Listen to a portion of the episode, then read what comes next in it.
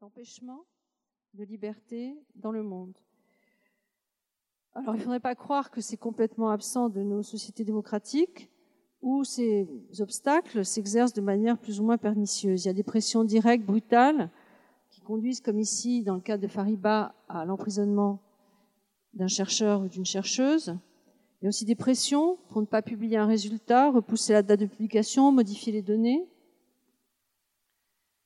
Il y a aussi des obstacles qui ne viennent pas du champ politique, mais par exemple des industriels qui craignent de perdre de l'argent. L'exemple emblématique, c'est celui de l'industrie du tabac qui a réussi quand même pendant des années, des, oui, des années, des décennies, à retarder pour le grand public la connaissance des risques du tabac pour la santé en multipliant des études absurdes qui euh, créent un doute, un doute fatal au sens propre, puisqu'il a conduit à la mort de centaines de milliers de personnes. Aujourd'hui, les mêmes processus sont à l'œuvre pour le climat, alors même que l'évidence est là, énoncée clairement par les scientifiques. Au-delà de ces pressions dramatiques, la recherche est aussi soumise aux logiques bureaucratiques et administratives mises en place par ceux qui la financent. Elle est ralentie, voire même entravée, et les chercheuses et chercheuses, et je pense que vous, vous en faites partie, passent parfois plus de temps à remplir des dossiers de candidature à des appels à projets qu'à réaliser leurs travaux. Ils sont parfois écartés des financements parce que leur projet ne correspond pas à un air du temps. Nous connaissons tous cet exemple désormais fameux d'un chercheur qui n'arrivait pas à trouver des financements pour étudier les coronavirus. Ces freins à la recherche peuvent conduire à la perte de confiance de tous et de toutes dans la science. À la ville de Paris, nous avons choisi d'investir dans la recherche scientifique au contraire de faire confiance aux chercheuses et aux chercheurs et de tout mettre en place pour garantir leur liberté absolue. Et par ce biais-là, d'inciter les Parisiennes et les Parisiens à avoir confiance dans la science. D'ailleurs, j'en profite pour euh, dire que Patrick Michel, qui est président du conseil scientifique de la ville de Paris, ne peut pas être là parce qu'il est justement en jury émergence pour la ville de Paris. Donc c'est de ma faute s'il n'est pas là. Avec justement l'appel à projet émergence, qui est un appel à projet blanc, c'est-à-dire donc ouvert à tous les sujets, hein, sans, sans, distinction. Nous finançons des équipes de recherche à hauteur de 250 millions d'euros. Non, 250 000 euros, malheureusement. Lapsus révélateur, wishful thinking. Nous faisons tout pour réduire au maximum les démarches administratives. Hein, c'est un appel qui est connu pour ça parce qu'il est relativement léger. Avec les CIFRE, les bourses CIFRE pour les, les doctorants, la ville offre une place aux doctorants qui travaillent librement dans nos directions et bientôt, nous mettrons en place un GREC, une sorte de GIEC local, le GIEC de Paris et d'Île-de-France, pour raffermir les liens entre les chercheurs et la ville de Paris dans ce domaine essentiel qu'est la lutte contre l'urgence climatique. Enfin, j'insiste pour dire que nous finançons, ou investissons dans la recherche avec l'impartialité la plus totale. C'est-à-dire, par exemple, au jury émergence, je n'ai pas mon mot à dire, les politiques n'ont rien à dire, ce sont des scientifiques uniquement qui jugent les dossiers. Et euh, l'esprit euh, de, ces appels, de ces, de ces bourses, sont d'alléger le travail des chercheuses et des chercheurs pour qu'ils puissent se consacrer entièrement à leurs travaux. Je suis moi-même chercheuse, je vous l'ai dit, j'ai encadré des travaux de jeunes chercheurs, j'ai confiance dans la recherche et je sais combien il faut quand même la protéger. C'est mon rôle à la ville de Paris de tout faire pour l'abstraire de ces pressions politiques, industrielles ou bureaucratiques, qu'elles soient manifestes ou insidieuses. Il ne me reste plus qu'à vous souhaiter une très bonne conférence ici à l'hôtel de ville. J'adresse une pensée particulière à Fariba Abdelka, qui a toujours refusé d'abonner son travail de recherche malgré les menaces et les contraintes sur sa liberté qu'elle a subies et qu'elle subit encore. Merci.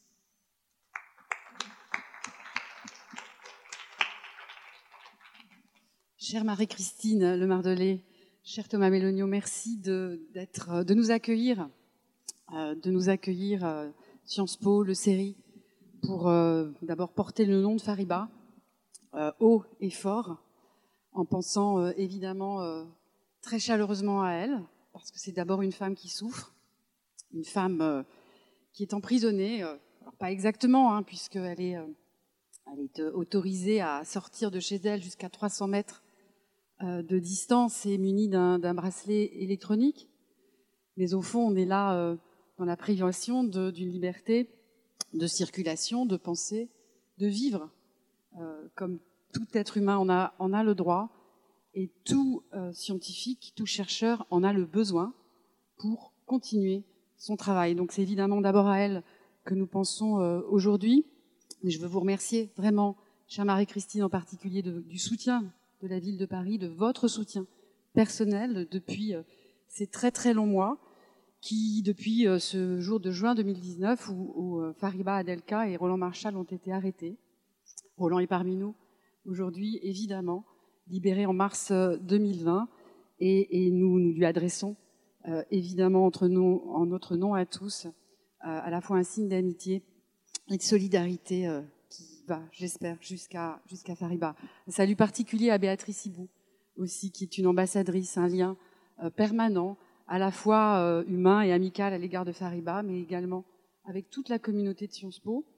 Et c'est finalement au nom de cette communauté que je m'adresse euh, à vous aujourd'hui euh, pour vous dire que nous avons besoin de ce soutien, car si même notre engagement institutionnel est fort pour que Fariba nous revienne le plus rapidement possible, nous portons aussi, et c'est finalement le, choix que vous faites cet après-midi à l'occasion de ce colloque, de donner la meilleure réponse à tous les censeurs qui existent, les censeurs de tout poil qui peuvent se déchaîner à, de multiples occasions pour, pour faire taire euh, le discours des scientifiques, vous leur donnez la meilleure des réponses, c'est de faire vivre la science, finalement, et de prendre la liberté académique comme un objet de recherche, un objet d'étude, un objet à défendre à la fois dans l'université, mais aussi dans la cité, et que ce se passe dans un, dans un lieu de la cité, il me semble-t-il, de ce point de vue, un signe très très important que ce colloque puisse avoir lieu ici à la, à la, à la mairie de Paris.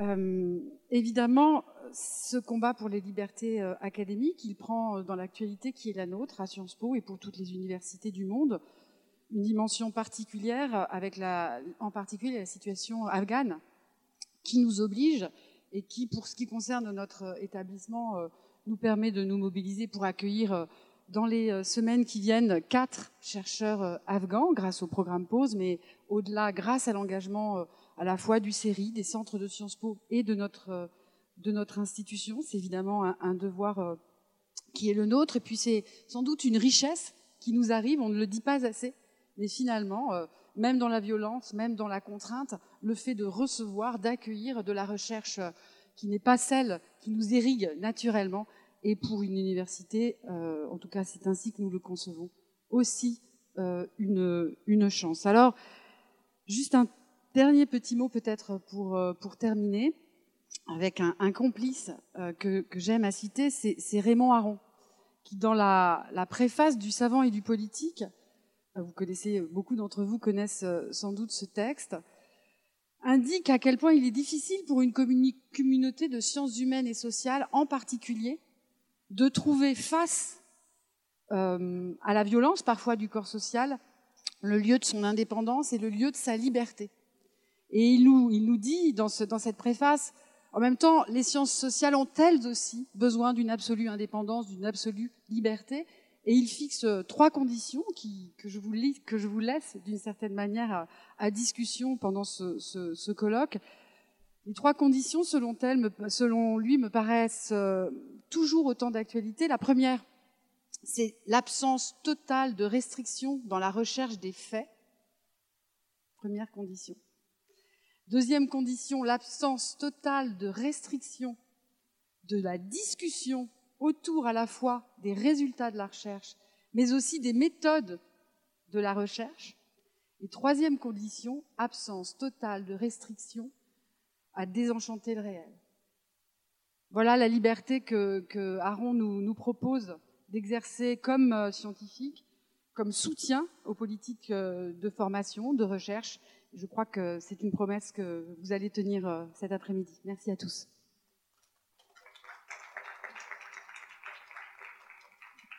Bien, bonjour à toutes et à tous. Donc, je suis Thomas Mélonio, directeur de la recherche à l'AFD. Je voudrais à mon tour remercier la mairie de Paris, en particulier la, maire de Paris et son adjointe Marie-Christine Mardelet pour, leur accueil, euh, et, Bénédicte Durand, euh, évidemment aussi. Bon, j'avais prévu, mais quitte à être répétitif, je vais le faire quand même, de, d'avoir une pensée pour évidemment Fariba qui n'est pas là aujourd'hui. Il y a deux ans, lors des dernières rencontres du Réasopo en, en présentiel, nous étions sous l'image de, Roland et Fariba. Bon, nous sommes à moitié rassurés aujourd'hui, mais nous ne sommes évidemment pas, totalement. Euh, et ça illustre le titre de, cette journée, hein, à savoir les risques du métier.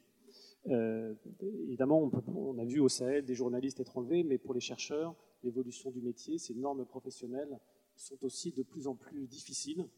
Et, c'est vrai que le métier change. Malheureusement, sans doute, c'est une réalité à laquelle il faut s'adapter. C'est un désenchantement, euh, sans doute, dans l'exercice de la profession de chercheur qui, est une réalité. Je, le dis, c'est pas totalement nouveau. Il y a déjà une douzaine d'années, à l'AFD, on a dû euh, renoncer à conduire des études au nord du Mali en lien avec les premiers enlèvements euh, d'occidentaux, hein, mais, on avait en tête que ce type de risque pouvait frapper les chercheurs. Et dans l'exercice même euh, du métier de chercheur, euh, établir des plans de sécurité, euh, s'intéresser aux risques encourus, ce qui ne veut pas dire qu'il ne faut pas en prendre, mais en tout cas essayer de les objectiver, fait malheureusement partie des, nouvelles normes et je crains que ça, ne, que ça ne dure. On en parlait à l'instant avec Sten s'agissant du, Sahel, mais il y a bien d'autres régions où ça peut, où ça peut s'appliquer. deuxième chose, alors je vais peut-être, pour être un peu piquant quand même, pour lancer les, peut-être pour lancer les débats, évidemment, Bénédicte, tu, exposais les, les, enjeux, enfin les libertés qui ne sont pas négociables.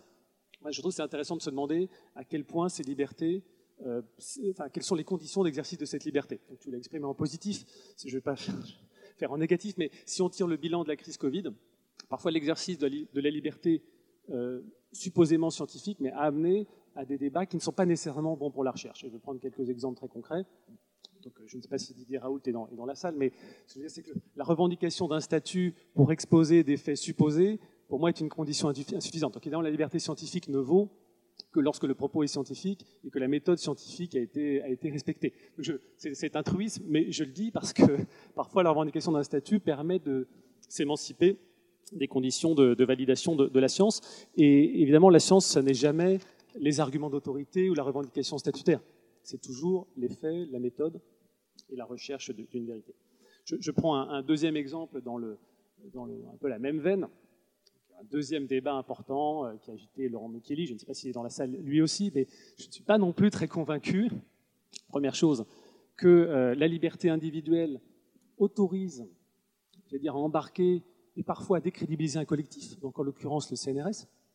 Donc si un chercheur s'exprime sur ses travaux de service public, j'ai envie de dire, il, contribue au savoir, et, là, il est effectivement totalement illégitime de choisir à sa place ses sujets, ses conclusions ou ses méthodologies.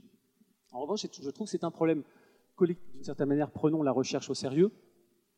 Si euh, les, la marque des instituts, la crédibilité de, des universités est euh, entachée ou entamée, en tout cas, par euh, des prises de position qui peuvent avoir une dimension militante, politique, mais qui ne s'appuient pas sur un travail de recherche. Donc je voulais dire, c'est dans l'intitulé de la journée, je trouvais que c'était intéressant de parler du métier de chercheur, des normes de la recherche, de la profession. je pense qu'il faut prendre au sérieux cette question-là et, tous les enjeux éthiques euh, auxquels elles amènent. moi, vous voyez, pour euh, venir d'une institution, on doit en permanence justifier de pourquoi est-ce qu'on investit dans la recherche plutôt que dans des projets opérationnels dans la santé ou dans l'éducation ou pour lutter contre le changement climatique. C'est une politique publique qui, en soi, doit toujours faire la preuve de sa qualité, de son éthique, de ses résultats. Et moi, je prends vraiment cette question euh, extrêmement au sérieux. Et parfois, euh, je veux dire, ça amène à se demander ce que doit être le poids de l'individu face à un collectif. Comment, ce que ça veut dire une validation par les pairs. C'est un domaine euh, qui, est parfois contesté, mais moi, je pense que c'est extrêmement important que les chercheurs puissent attester du sérieux, de la solidité des résultats qu'ils défendent dans, l'espace public.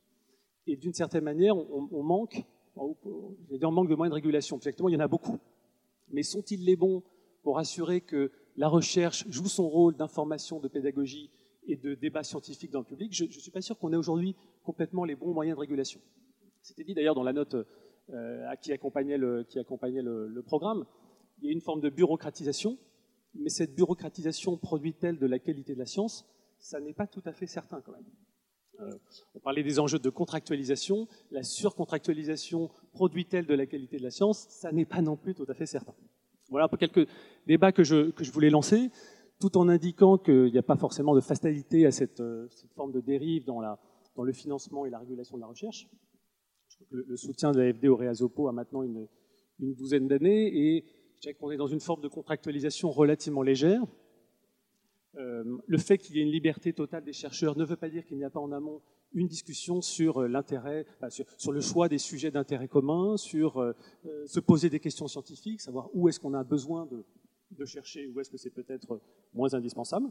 Donc cette année, par exemple, nous avons des travaux en cours sur les industries culturelles et créatives en Afrique. Je crois qu'il y a la, Côte d'Ivoire, le Sénégal, le Nigeria, la RDC, qui sont des sujets de terrain. dire qu'on est là où je qualifie ça de contractualisation légère, c'est que euh, ce choix n'a pas été imposé par l'AFD au Réasopo, pas, pas, plus que dans l'autre sens d'ailleurs. C'était l'émergent d'une discussion, enfin, une discussion qui a permis de faire émerger un, intérêt commun. je trouve que c'est intéressant, du point de vue d'un financement, on est à la fois un centre de recherche et un financeur de la recherche, de se demander ce que sont les justes moyens ou justes méthodes pour euh, faire émerger euh, de bons sujets et sans être sur le dos au quotidien des chercheurs, s'assurer qu'on euh, est sur des objets de recherche qui sont d'intérêt mutuel. Je ne serai pas beaucoup plus long, mais en tout cas, je serai très heureux de continuer à, écouter, à écouter, vos débats. J'ai noté dans la période récente, nous en parlions à l'instant s'agissant du, du, Sahel, mais euh, du point de vue d'une agence de développement, notre métier, nous, est assez difficile. On est, par construction, toujours actif sur des territoires où les politiques publiques sont euh, en partie défaillantes, sinon, j'allais dire, euh, on ne nous appellerait pas.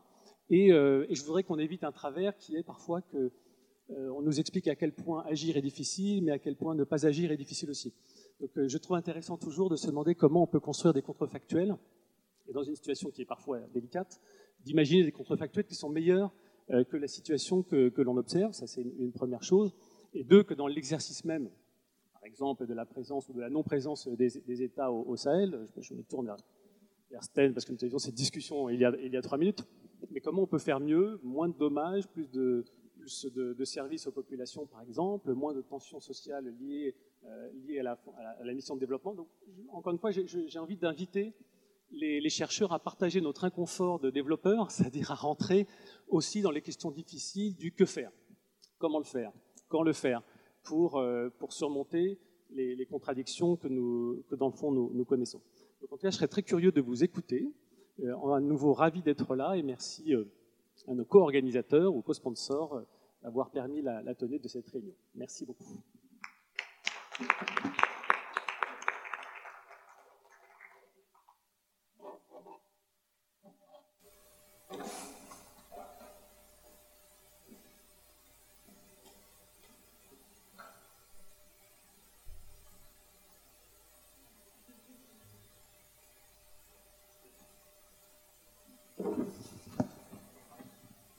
Alors, euh, euh, merci, euh, merci à vous tous d'être là. Et je voulais vous dire combien je suis à la fois heureuse de ce moment qui nous réunit, mais aussi évidemment très triste et inquiète des, des, circonstances actuelles. Alors, très, très triste, évidemment, de ne pas faire de cet événement un hommage à Fariba, euh, celui de, nos retrouvailles, euh, ce que nous pouvions espérer il y a quelque temps. Euh, Fariba reste emprisonnée, non plus à la prison des Vignes, on vous l'a dit, mais ce qui est déjà un grand soulagement, mais elle est chez elle avec ses 300 mètres, d'où elle ne peut s'échapper, d'où elle ne peut réaliser ses va-et-vient, d'où elle ne peut surtout poursuivre ses recherches qui lui tiennent tant à cœur. Euh, très inquiète, euh, évidemment, euh, non seulement du contexte international actuel et de leurs effets sur la recherche, et nous allons très rapidement parler évidemment de l'Afghanistan, mais également inquiète de l'évolution des conditions même de l'exercice de notre métier dans les sociétés contemporaines. Tous les intervenants précédents l'ont rappelé. Et c'est pour dépasser cet état d'inquiétude que nous nous retrouvons aujourd'hui euh, afin de réfléchir aux dynamiques euh, qui encourent pour tenter de les comprendre, pour mieux défendre les principes à la base de notre profession, la liberté scientifique qui ne peut s'exprimer que dans la rigueur et la clarté scientifique. Et nous reviendrons tout au long de ces journées sur ce qu'exige la liberté scientifique, sur ce que la liberté dans les sciences a de spécifique. Euh, mais je suis tout de même heureuse, heureuse que nous puissions nous retrouver euh, en vrai. Cela fait si longtemps que nous sommes euh, virtuels. Heureuse aussi que notre combat pour la libération de Fariba et plus généralement pour la liberté scientifique fédère tant de monde aux horizons différents. Et heureuse de pouvoir compter sur le soutien de nos institutions, à commencer par Sciences Po, et je remercie beaucoup Bénédicte Durand, mais aussi de la mairie de Paris et de l'Agence française de développement. Merci Marie-Christine Mardelet, merci Thomas Méligno euh, qui ont toujours été à nos côtés depuis le début et que je remercie à la fois au nom du comité de soutien à Fariba, euh, du séminaire euh, en pensant à elle du série et du FASOCO et de ses rencontres européennes. C'est pourquoi je donne la, parole tout de suite à Irène Bono, la présidente du FASOCO. Merci. Merci Béatrice. Merci Béatrice, merci à vous tous, euh, à la mairie de Paris, à l'AFD, à Sciences Po pour, euh, pour ce soutien. Euh, et merci au conseil scientifique du, FASOPO, le REASOPO, qui, depuis l'incarcération de Fariba Roland le 5 juin 2019, s'est trouvé à, à, transformer aussi son mode opératoire. L'absence de, Fariba dans, nos travaux, dans, nos interactions, dans, la façon par laquelle nous, travaillons ensemble, euh, c'est ça chaque, jour, évidemment. Et la chose qui, que, j'estime euh, intéressante, et je voudrais raconter à Fariba euh, dès que possible, c'est que les FASOPO a changé de nature à la suite de cet accident à la suite de, cet événement, de, son emprisonnement et celui de, Roland. Pourquoi il a changé de nature ça, nous a sûrement poussé à réfléchir encore plus que d'habitude sur les conditions de, notre métier, mais aussi sur, euh, sur les significations euh, que nos travaux de recherche peuvent, peuvent assumer, euh, les significations qui leur sont attribuées parfois, les significations qu'on revendique pour, pour, pour, nos travaux. C'est pour cela que le FASOPO, pour essayer d'accompagner euh, ces deux ans et demi d'emprisonnement, a, essayé de, faire la seule chose qu'on sait faire en fin de compte, euh, c'est-à-dire réfléchir. Réfléchir comme, comme, comme moyen pour solidariser, pour sensibiliser. Réfléchir à quoi? Précisément réfléchir en fait que les risques dans la recherche, les libertés scientifiques, dans notre travail ne dépend pas des conditions conjoncturelles. Hein. Le risque n'est pas insensible, on peut dire. Le risque n'est pas seulement euh, l'audit sécurité que nous devons faire avant euh, d'entamer certains terrains. Euh, il n'existe pas de liberté absolue dans la recherche. tout un chacun dans le métier de la recherche est constamment confronté un défi intellectuel qui est très stimulant d'ailleurs, mais qui est, qui, est, au cœur même de nos métiers, qui est celui de négocier nos marges de liberté.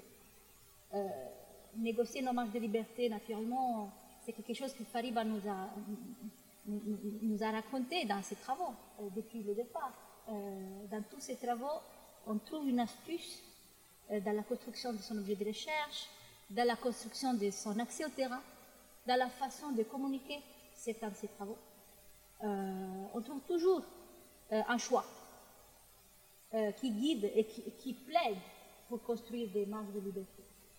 Et la caravane que le FASOPO a, lancée pour, pour, accompagner cette attente, l'attente de l'avoir avec nous, finalement a, précisément l'objectif de, réunir les réseaux dans plusieurs des nœuds à niveau international qui nous réunissent.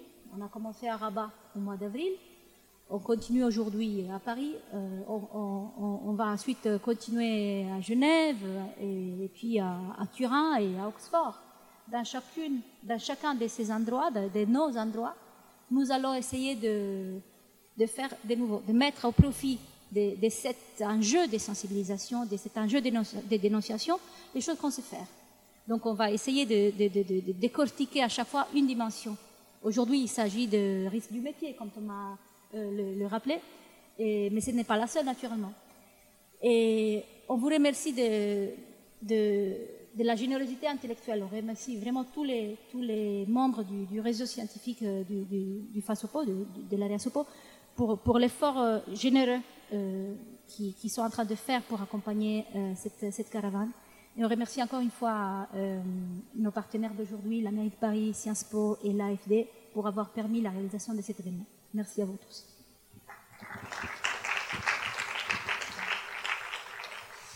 Merci Irène. Alors, euh, pour commencer, je voulais, euh, euh, je pensais qu'il était important d'écouter la voix de Fariba. Malheureusement, elle n'a pas le droit de s'exprimer et, ni de s'adresser directement à nous. Donc, j'avais, nous avions réalisé un petit montage sur un poème que Fariba a écrit en prison. Et avec ces collages, malheureusement, nous n'arrivons pas avec les services techniques à le projeter. Donc, euh, elle est tout de même avec nous. Et euh, j'espère que soit plus tard dans, la journée, euh, soit demain, à l'ouverture aux séries, nous arriverons à, le projeter. Voilà. Donc, du coup, on passe directement à la séance des témoignages. Donc, Yolia, tu veux bien te...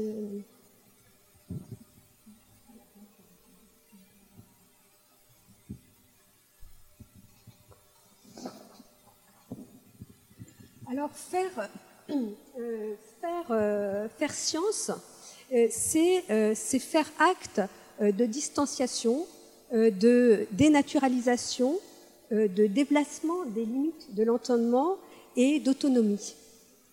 Autrement dit, c'est faire progresser les connaissances techniques et laisser s'exprimer des modes de pensée divers, mais aussi faire acte d'imagination et de création par la critique, dans le respect de la rigueur et dans la clarté des arguments. Et les défis que nous avons euh, à affronter aujourd'hui sont nombreux et d'importance. Ils peuvent paraître totalement déconnectés les uns des autres, mais ils posent tous la question de la liberté scientifique si on l'entend comme euh, je viens de, de le rappeler. Il y a d'abord la question euh, délicate de la distinction euh, entre activité scientifique et expression euh, de conviction.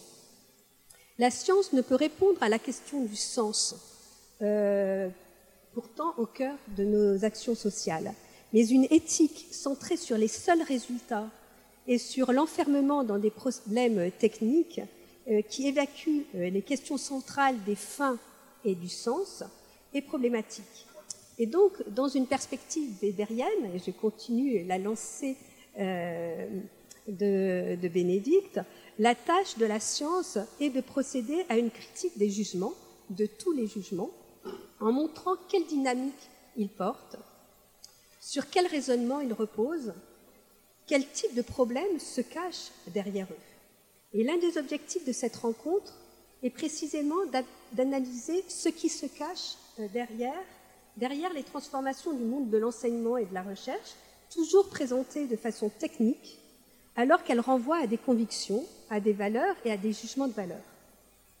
Et dans cette perspective se pose aujourd'hui la question de l'obsession euh, du risque. Irénée l'a euh, rappelé, et donc de ses corollaires, euh, la sécurité et la précaution. L'affirmation que la situation est à risque n'est pas sans conséquence pour la recherche. Elle oblige à définir des limites à ne pas franchir dans la production de connaissances, ce qui occulte le fait que les chercheurs, que les sciences sociales, se sont euh, historiquement construites sur la capacité des chercheurs à se saisir des terrains difficiles et à dépasser par leur liberté, leur liberté méthodologique, leur liberté euh, thématique, leur liberté de problématisation, euh, d'inspiration théori- théorique, donc à dépasser les dites difficultés. Euh, elle interdit ensuite de penser ce que sont les difficultés dans la pratique de la recherche et ce que ces difficultés produisent et ce qu'elles permettent de découvrir. Questionner cette centralité du risque, c'est questionner à la fois la légitimité des acteurs qui définissent le risque et les effets de ces définitions sur l'exercice de notre métier. Regarder au-delà du risque requiert de questionner toute objectivation des difficultés dans la production de la connaissance pour pouvoir interroger les conditions euh, dans lesquelles la pratique de la recherche en sciences sociales peut être considérée comme libre. Et pour comprendre ces enjeux, il faut observer de façon conjointe les conditions d'accès au terrain et les conditions euh, de métier de, la recherche. Et en démarrant cette conférence, évidemment, nous ne pouvons pas précisément faire fi des conditions politiques des sociétés étudiées. Nous en parlerons évidemment euh, implicitement et explicitement tout au long de ces journées, mais il nous a paru impensable de ne pas donner à voir les enjeux de deux situations dramatiques. Nous avons tous en tête évidemment euh, l'Afghanistan, hein, avec l'arrivée euh, des talibans au pouvoir qui ciblent directement les universitaires. Adam Bajko euh, va nous en parler et merci d'être venu dans ton, dans ta courte, court séjour parisien. Mais aux portes de l'Europe aussi, les universitaires sont emprisonnés. Et Yulia Shoukan, fortement investie dans le soutien à nos collègues réprimés en Biélorussie, nous expliquera les dynamiques en cours. Merci à tous les deux d'avoir accepté de, parler aujourd'hui.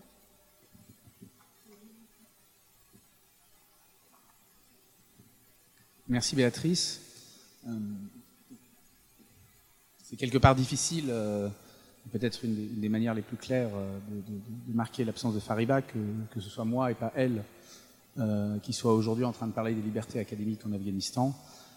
Ironiquement, ma première collaboration avec des universitaires afghans, je la lui dois. C'est sous sa direction que j'ai pour la première fois collaboré avec des chercheurs de l'université de Kaboul et de l'université de Jalalabad dans un, dans un numéro qu'elle dirigeait dans la revue d'études des mondes musulmans et de la Méditerranée. Je n'ai aucun doute qu'elle aurait pu, si elle avait été là, expliquer cette situation de manière beaucoup plus précise et avec plus de mordant que je ne saurais le faire. ce que je vais vous dire est, effectivement déjà quelque chose que vous savez tous intuitivement. Hein. Euh, la situation des universitaires en Afghanistan est dramatique. Euh, la discussion de liberté académique en Afghanistan apparaît un peu absurde parce qu'elle ne se pose pas. Euh, on est aujourd'hui dans une situation en Afghanistan de détresse extrême des professeurs et des étudiants. Hein. C'est les universitaires dans l'ensemble de la communauté universitaire, ça inclut également les étudiants. Euh, Scholars at Risk estime aujourd'hui que près de 700 universitaires, enfin plus exactement 700 universitaires se sont déclarés auprès de Scholars at Risk comme étant à risque en, Afghanistan. Hein, l'écrasante majorité d'entre eux sont dans le pays. Très très peu d'universitaires en sont sortis. J'en parlerai. Euh, une détresse d'autant plus grande euh, qu'il est difficile lorsqu'on est universitaire, c'est-à-dire qu'on est une figure publique, de se cacher. Un universitaire de l'université d'Erat, racontait, euh, sous l'anonymat relatif que permet simplement l'effacement du nom, euh, qu'il euh, avait découvert lors de l'arrivée des talibans que son étudiant, un de ses étudiants, était le, proche d'un des cadres talibans de la région, que donc toutes les paroles, toutes les modalités d'engagement politique qu'il avait eues avaient directement été rapportées aux talibans. L'idée que les universitaires afghans aient une possibilité de dissimuler leur activité scientifique, leur engagement politique est une illusion. Euh, ce désastre actuel, c'est un désastre qui, qui, ne commence pas dans les dernières années. Hein.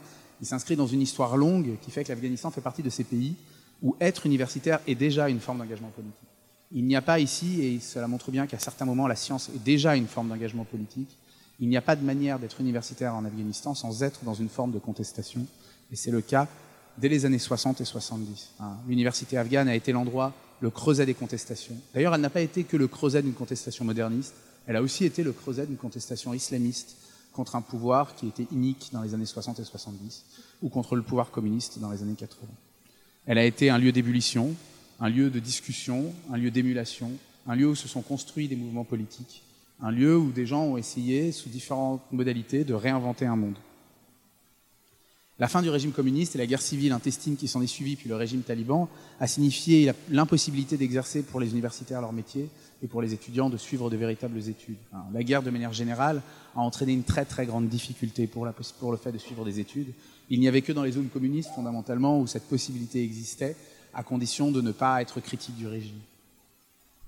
L'arrivée des talibans avait mis fin à cette possibilité-là et l'intervention soviétique a quelque part donné une forme de deuxième chance à, ce monde universitaire. Hein. et, ce, moment, ce moment de 2001 à 2021, ces deux décennies, ont été un moment euh, euh, d'éclosion euh, de nombreux groupes d'étudiants, de professeurs qui essayaient d'une manière ou d'une autre de faire un travail universitaire. Alors, il ne faut pas être ici idéaliste. Le, le, secteur universitaire afghan était dans un état très mauvais dans les années 2000 et 2010. Hein. les problèmes n'ont pas commencé aujourd'hui, ils sont anciens ne serait-ce que parce que euh, ici, l'Afghanistan illustre à quel point les conditions matérielles sous-tendent euh, la liberté académique. Le gros de l'investissement occidental sur les universités n'a pas été pour les universités publiques. Elle a été dans des instituts privés qui enseignaient toujours la même chose, la business euh, administration, l'anglais, l'informatique. les sciences sociales, mais aussi les sciences dures, étaient systématiquement le parent pauvre des financements. L'American University de, Kaboul, l'université américaine de Kaboul, était de loin bien mieux financée que l'université de Kaboul alors qu'elle n'était accessible qu'aux hyper-élites. On a vu ici les effets de l'ONGisation euh, d'un secteur privé euh, sur lequel s'appuyait largement euh, l'aide au développement dans sa grande majorité, en particulier celle américaine. Mais pour autant, elle a créé un espace de liberté, un espace de liberté qui allait jusqu'à créer des réseaux d'aide à la contraception entre des femmes. Hein. Il y a toute une faculté que je ne nommerai pas, où les étudiantes s'étaient organisées entre elles pour faire passer euh, euh, des, moyens de contraception euh, qui, étaient à l'époque, hein, sous le régime en place, un acte qui était passible de, prison. ce sont donc des jeunes femmes et des enseignantes, notamment, mais aussi des enseignants, qui se sont engagés sur cette question. L'université a toujours été ici un, espace d'engagement. Il a été aussi, et c'est, ça quand je dis qu'on ne peut pas faire être universitaire dans un contexte de conflit armé comme celui de l'Afghanistan sans avoir une forme d'engagement politique, un lieu de projection et de fantasme. Euh, les gens avec qui je parlais à Kaboul me racontaient des rumeurs fantasques sur l'université. Un lieu de fornication, un lieu où les mœurs étaient nécessairement dissolues. Et elles sont importantes, ces rumeurs, parce qu'elles disent fondamentalement à quel point euh, l'existence de cet espace où des milieux éduqués, plutôt urbains, plutôt aisés, c'était pas n'importe qui, effectivement, mais néanmoins, c'était un des espaces de liberté posait problème hein, euh, euh, dans la dimension de rupture qu'il avait par rapport aux autres normes sociales. La plupart des universitaires n'avaient pas besoin de risquer des suspicions pour décider de s'engager politiquement. il y a eu une dimension d'énorme engagement. Hein. Les universitaires afghans ont beaucoup écrit dans les journaux, ils, ont beaucoup, ils se sont beaucoup engagés en faveur de l'intervention occidentale, et c'est aussi en ce sens-là qu'ils sont menacés. Hein. Ils sont regardés, et ils se sont eux-mêmes regardés comme des acteurs du projet de modernisation euh, qu'ils considéraient que l'intervention occidentale portait. Et en ce sens-là, ils se sont mouillés jusqu'au cou euh, pour que cette intervention soit un succès. Et le départ occidental a été pour eux, à raison d'ailleurs, une trahison. Hein. Ils ont un sentiment de trahison, ils l'expriment régulièrement. Euh, ils ont le sentiment d'avoir été abandonnés et ils l'ont été. Il n'y a pas, il faut le dire très simplement, hein, je, travaille j'ai travaillé pendant, pendant, assez longtemps sur les talibans. Je fais partie des gens qui essaient d'expliquer que les talibans ne sont pas réductibles à, l'image d'archaïsme qu'on leur appose. Néanmoins, il faut dire les choses de manière très simple. Il n'y a pas de libre exercice du travail universitaire sous un régime taliban. Il n'y en a pas, il n'y en aura pas. Il n'y en aura pas, ça veut dire que la seule possibilité pour les gens qui sont aujourd'hui en Afghanistan et qui sont universitaires pour faire leur métier, ou parfois pour rester en vie, c'est de partir, c'est de fuir. On est aujourd'hui dans un contexte où la comparaison que fait Scholarisatrice, qui me paraît une très bonne comparaison à cet égard, sont les, universitaires allemands, les 500 à 1000 universitaires allemands qu'il a fallu faire partir d'Allemagne dans les années 30 et à qui on a su trouver des positions à l'époque. Le défi qui est donné aux pays occidentaux aujourd'hui, et plus largement, parce qu'il a pas que l'Occident qui le fait, hein, l'Inde accueille énormément d'universitaires, le Pakistan, euh, euh, l'Iran, on parle toujours de l'Occident, mais on oublie à quel point d'autres pays le font. Euh, le défi qui est représenté est un défi en somme toute pas si énorme. Hein. On parle en réalité d'accueillir un, deux, parfois trois universitaires allemands dans une par université. Pas grand-chose fondamentalement. Je pense que si Fariba avait été ici, elle aurait exprimé une indignation qu'elle aurait, à nouveau, à mon avis, avec plus d'ironie que je, je saurais la dire. je prends le risque d'imaginer ce qu'elle eût pu dire, mais je suis sûr qu'elle aurait été aussi indignée que je le suis par le fait que d'un côté, on, a eu des discours extrêmement clairs, extrêmement, des discours tonitruants euh, sur la nécessité de défendre les universitaires, sur la nécessité de les accueillir. Euh, beaucoup d'universités ont fait des démarches en ce sens. Hein. on a vu à plusieurs reprises euh, des universités qui ont mis en avant leur volonté d'accueillir des, universitaires, qui se sont battus pour faire venir leurs étudiants. Pour autant, lors de l'évacuation qui a été faite dans les dernières, semaines, très très peu, très très très peu d'universitaires ont été évacués. Très très peu d'universitaires ont été mis sur les listes de l'évacuation. Pourtant, on a en France une institution qui marche très bien, le programme PAUSE, hein, qui a fait une liste, qui a envoyé sa liste au ministère des Affaires étrangères, qui se trouve être sa tutelle, l'une de ses trois tutelles, et qui n'a vu aucun des universitaires de sa liste être dans la liste d'évacuation finale. Ça pose question. La France peut s'enorgueillir d'avoir réussi une chose, hein, l'évacuation d'artistes a été particulièrement bien faite. Il y a beaucoup d'artistes plasticiens qui sont venus en France. Les universitaires ont été délaissés. Et là, il y a un problème. Il y a une chose où à un moment, il faut faire quelque chose. Je veux dire, c'est une chose que les universités expriment à plusieurs reprises leur volonté d'accueillir des universitaires, mais aucune université française n'accueillera un universitaire s'il n'arrive pas à venir en France. Et là, on a besoin d'une pression qui n'est pas universitaire, on a besoin d'une pression qui est politique, sur le ministère des Affaires étrangères, sur le consulat d'Islamabad, sur le consulat de Tashkent, sur le consulat de Téhéran, pour que les universitaires qui sont au Tadjikistan, en Iran, au Pakistan, ou qui sont en Afghanistan et qui ont besoin de savoir par quelle route partir, puissent enfin partir. On a besoin d'une pression qui soit de nature politique pour que ce qui se passe en ce moment de petits blocages, de petite administration qui fait que normalement tout est censé passer par Islamabad et que rien n'y passe, s'arrête et que enfin les discours qu'on a sur le fait qu'on veut accueillir les universitaires afghans en danger se traduisent par des actes. Merci.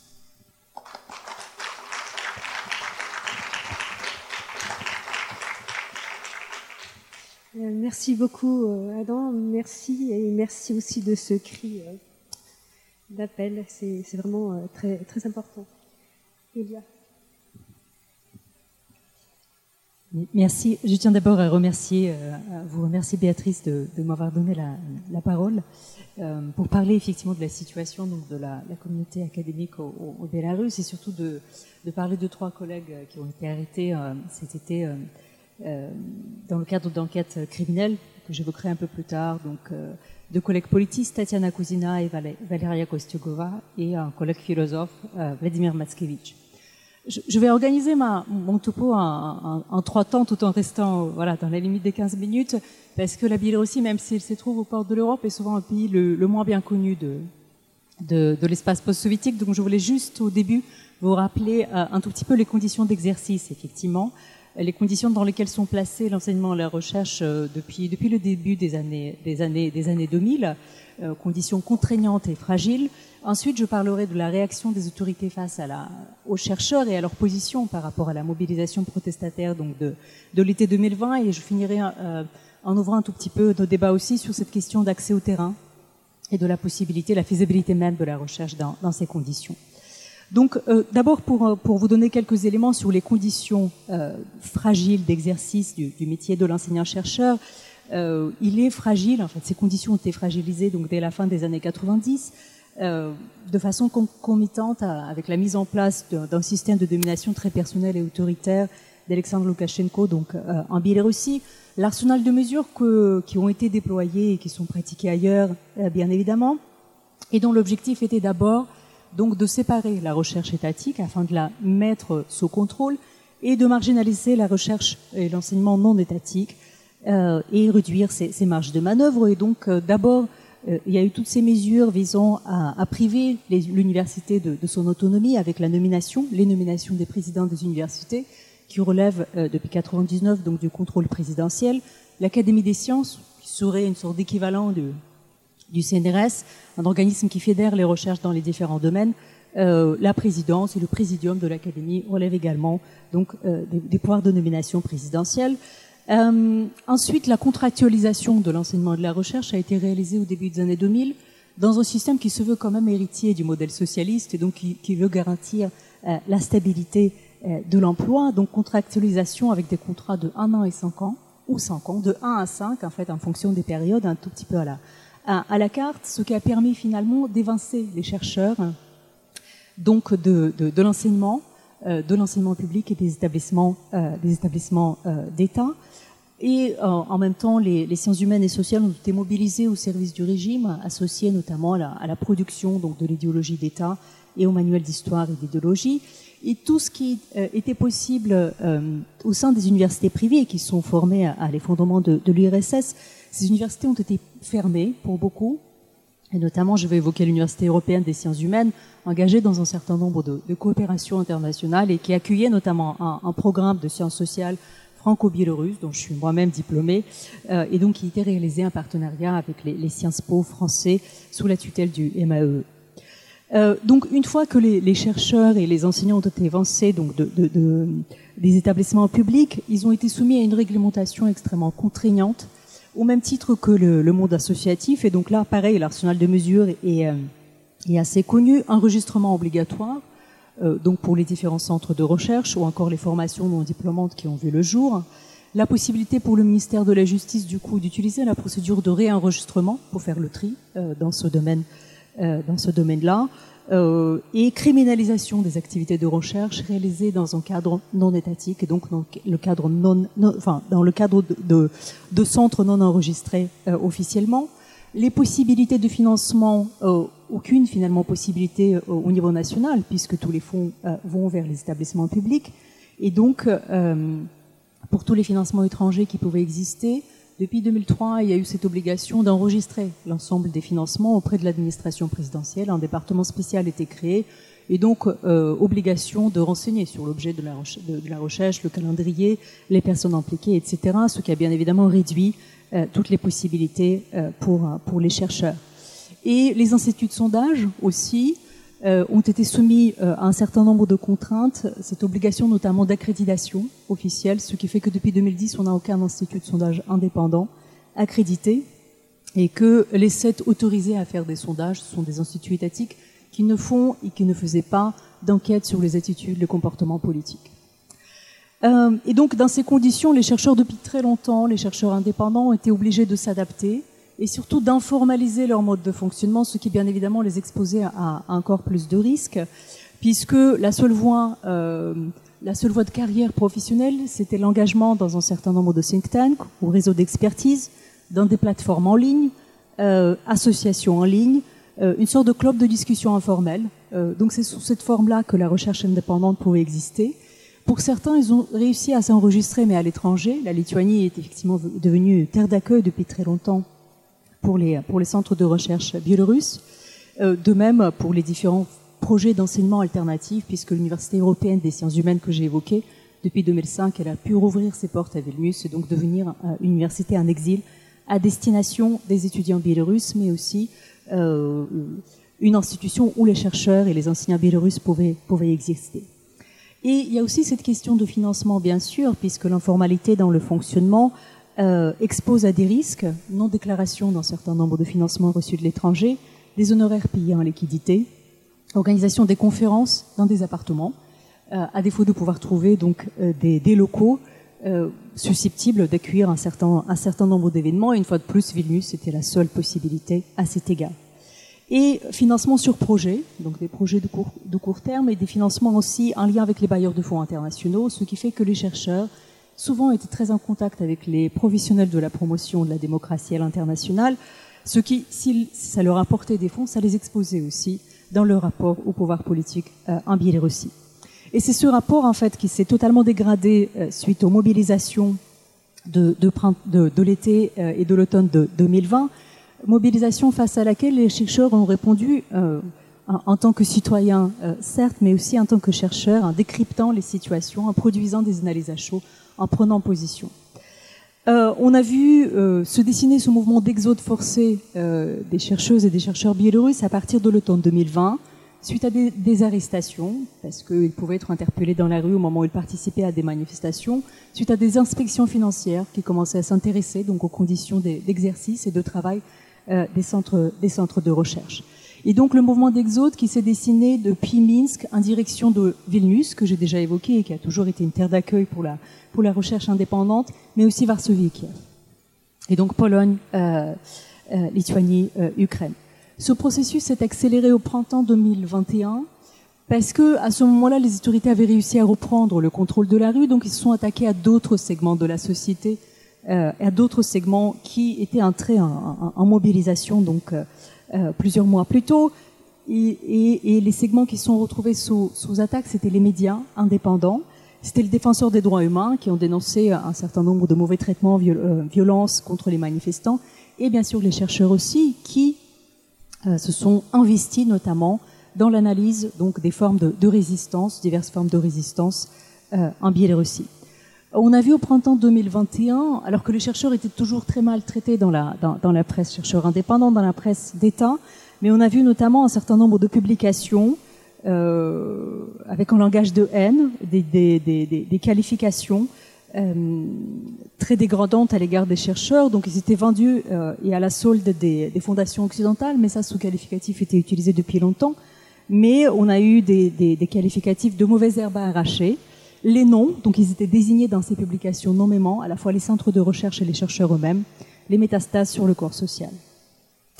Et un, palier a été franchi donc cet été, euh, puisque c'est cet été qu'il y a eu donc des arrestations, ce qui ne s'était produit pas jusque-là, de collègues politistes, donc Tatiana Kuzina et Valeria Kostigova, euh, d'abord placés en détention pour deux mois euh, et fin, août, donc leur détention a été prolongée pour un temps indéfini d'ailleurs, on ne sait même plus pour combien. Euh, ce qu'on leur reproche, on a quelques éléments puisque les avocats sont obligés euh, en Biélorussie de signer des clauses de non-divulgation, donc il y a très peu d'éléments en fin de compte. On connaît les articles du code pénal. Euh, et donc les, euh, les charges portées à leur encontre. Les deux sont accusés de complot visant à s'emparer du pouvoir, et d'appel à des actions portant atteinte à la sécurité nationale. Ce sont des crimes passibles par des peines d'emprisonnement jusqu'à jusqu'à 12 ans de, prison. Et le collègue euh, Vladimir euh, Matskevich, arrêté, lui, il est poursuivi pour un autre chef d'accusation, mais aussi des poursuites pénales avec des peines semblables, donc des troubles euh, à l'ordre public. Euh, ils sont tous les trois donc placés en prison. On a quelques éléments sur leurs conditions de détention, mais qui sont assez classique pour la Biélorussie, un mètre carré euh, pour une personne détenue, euh, des cellules heureusement non peuplées dans le centre où ils sont détenus. Euh, ça veut dire sept personnes par cellule pour sept lits. Et d'autres d'autres d'autres conditions. Ils sont aussi, on leur accole l'étiquette de personnes et il y a une propension à l'extrémisme, ce qui suppose une surveillance toute particulière de la part de l'administration pénitentiaire. Et dans, dans l'enseignement public, en fait, la situation est aussi euh, dramatique puisqu'on a eu des cas donc de, chercheurs et de chercheuses qui dont les contrats n'ont pas été renouvelés parce qu'ils avaient pris position au moment des, mobilisations donc euh, en 2020. Euh, notamment, enfin, je voulais juste évoquer deux, un sociologue, le sociologue Gennady Korshunov à l'institut de, sociologie de l'Académie des sciences, ou encore l'historien, l'historien Igor Kuznetsov, donc spécialiste des, répressions staliniennes dans les années 30 en Biélorussie soviétique, dont les contrats ont été, ont été rompus. Et euh, il y a une fermeture aussi vis-à-vis de l'étranger, et ça il faudrait l'évoquer, un lien euh, avec tous les programmes qui existaient et qui continuent quand même à subsister dans ce système. Goethe Institute a été mis à la porte, tout comme le programme franco-biélorusse en droit, euh, en coopération avec l'Université de Bordeaux. Ce programme qui, euh, euh, qui, qui, fonctionne depuis quand même, enfin, dans, dans, des configurations différentes, mais qui était en place depuis 93 en, en Biélorussie. Et j'en viens maintenant pour ouvrir un peu plus, effectivement, et euh, notamment à la suite de nos échanges, euh, puisque l'étendue de la répression, tant vis-à-vis -vis de la recherche, mais vis-à-vis -vis aussi de façon plus générale des différents segments de la société, pose la question d'accès au terrain et de faisabilité même des enquêtes sur le terrain biélorusse. Ce terrain n'a jamais été facile, euh, au sens où il ne permettait qu'un certain type d'enquête, et notamment des enquêtes par en bas, tout ce qui est immersion, observation auprès d'un certain type de groupe, ou un certain milieu, notamment les milieux de l'opposition, et ce lien du coup assez évident qui s'est construit au fil des années entre chercheurs et les milieux de, l'opposition. Euh, euh, mais tout ce qui est euh, appareil politique ou administratif, bureaucratie centrale ou locale, était des lieux fermés. Il fallait demander des autorisations pour y accéder, l'aval des, des, supérieurs hiérarchiques qui n'arrivaient souvent jamais. Donc à cet égard, depuis très longtemps, on n'a pas d'études sur la ces processus de prise de décision sur l'action publique, donc en Biélorussie. Mais aujourd'hui, euh, je pense qu'un palier a été franchi d'abord euh, à cause de ces arrestations, euh, parce que ça renforce l'incertitude. Si elle était déjà présente, je pense qu'elle s'est épaissie, cette incertitude. euh, notamment parce qu'on ne sait pas exactement pourquoi ces personnes sont poursuivies, mais euh, aussi ça laisse penser effectivement que c'est la, la, liberté scientifique qui est attaquée à, travers, à, travers ces, ces, ces, arrestations. Et ensuite la notion de l'extrémisme, je pense que c'est aussi une situation typique sur d'autres terrains. Il y a eu des amendements à la loi sur la loi de lutte anti-extrémisme et la définition de ce, de ce que l'extrémisme est est extrêmement large et notamment toute prise de position dans les médias euh, peut être aujourd'hui qualifiée effectivement euh, d'extrémiste, ce qui pose euh, dans les médias ou dans les articles pose problème. Tous les matériaux de seconde main qu'on pouvait utiliser et qu'on continuait à utiliser à distance pour travailler sur la, sur la Biélorussie sont aujourd'hui qualifiés de matériaux extrémistes. Il s'agit d'articles de médias indépendants, de différents chats sur les réseaux sociaux ou encore de publications, certaines publications académiques euh, ce qui fait que si on peut consulter, euh, mais l'usage, la référence, la citation de ces sources expose aussi tout chercheur sur ces terrains euh, donc à ce qualificatif donc d'activité extrémiste. Et enfin, et je finirai là-dessus, c'est le rapport aux enquêtés, bien évidemment, dans ce contexte, c'est cette question de rapport éthique à la fois à la fois pour pour trouver des enquêtés tout simplement sur le terrain, puisque les personnes ont peur de, témoigner, et euh, les collègues emprisonnés, notamment, m'ont fait part déjà au printemps de difficultés à continuer à, faire des recherches et, à trouver des, des inquiétés. Mais c'est aussi comment, voilà, ne pas exposer les inquiétés euh, pour des chercheurs.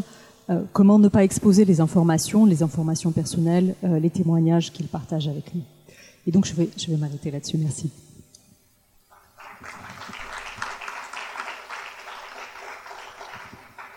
Merci beaucoup, euh, Adam et Julia pour ces, pour ces témoignages qui nous semblaient importants pour commencer notre, notre débat. Donc là, je vais appeler euh, Peter et Jean-François pour euh, faire la première euh. Merci beaucoup. Euh, bonjour à toutes et à tous. Euh, je suis donc Jean-François Bayard, le caravanier de la prochaine étape de la caravane du Réasopo pour la liberté scientifique à Genève la semaine prochaine le 30 septembre et le 1er octobre, qui, euh, cette étape sera consacrée euh, à euh, religion et liberté scientifique dans le monde contemporain.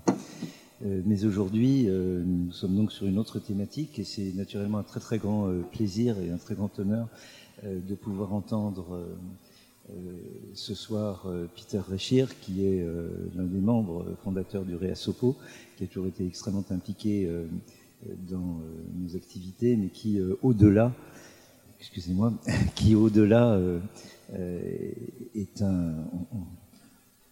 un, pilier, un poteau, comme on dirait au, Cameroun, un arbre euh, de la réflexion anthropologique. Et en particulier, Peter a exercé son métier d'anthropologue et peut-être aussi dans un premier temps d'historien, parce que je crois qu'à l'origine tu as une formation d'historien et ça, ça n'est pas sans importance. Euh, Peter donc euh, a exercé euh, son métier d'anthropologue dans deux pays en particulier qui sont connus pour le respect de la liberté scientifique, en tout cas à l'époque où tu y travaillais, à savoir la Tunisie. Et c'est une page assez peu connue de, la carrière de Peter Rechir, mais tu as commencé donc ton métier d'anthropologue en Tunisie, c'était la Tunisie de Bourguiba, j'imagine. Euh, et ensuite, euh, tu t'es tourné vers des terres tout aussi clémentes pour la science, euh, le Cameroun d'Amadou Aïdjo dans les années donc 1970 ou 70, ce seront, et au début des, années 1980. Mais ça, c'est une page plus connue de ta carrière scientifique. Donc, nous t'écoutons, et j'ai eu le privilège de prendre connaissance de l'essentiel de ton propos, puisque tu as eu la gentillesse de me l'envoyer. Et euh, je pense que c'est extrêmement euh, important euh, et profond que de pouvoir t'écouter. Bon, merci beaucoup de cette introduction. Euh, je commencerai. Le courage de Fariba, ses souffrances et sa détermination, déjà pendant plus de 800 journées trop longues, m'ont fait réfléchir de plus en plus sur ce que c'est liberté de la recherche. Ça m'a fait réaliser que pour moi, liberté de la, de la recherche a toujours resté malheureusement étroitement liée euh, avec autocensure. À cet égard, il y a un contraste pour moi assez humiliant avec Fariba. Dans ma jeunesse lointaine, Noah Chomsky, c'est un grand il y a longtemps, a déjà averti pour les dangers d'un glissement de censure vers autocensure. Johan Coetzee, le Sud-Africain, a écrit dans le même sens sur ses expériences sous apartheid. Chomsky ajouta que euh, autocensure est la plus effective lorsqu'on n'en est pas conscient.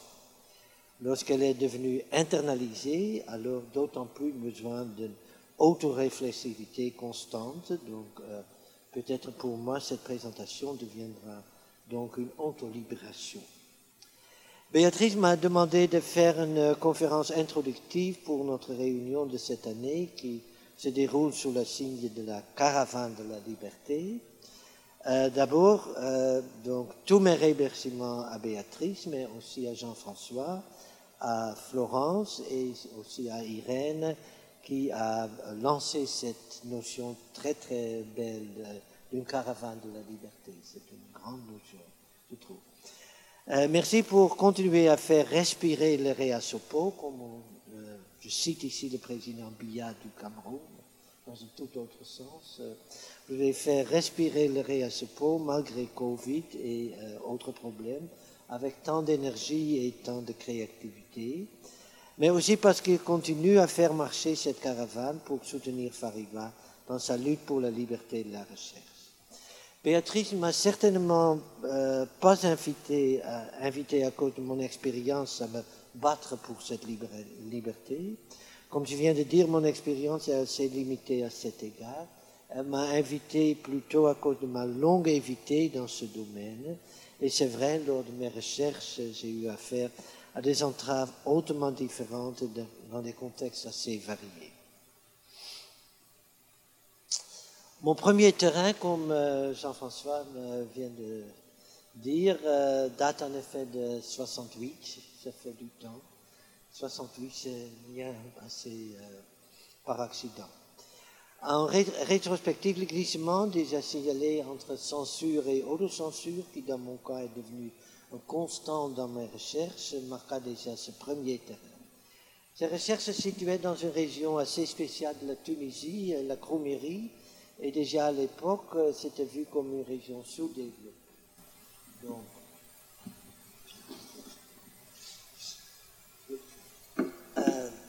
Voici l'anthropologue euh, devant son gourbi il y a longtemps.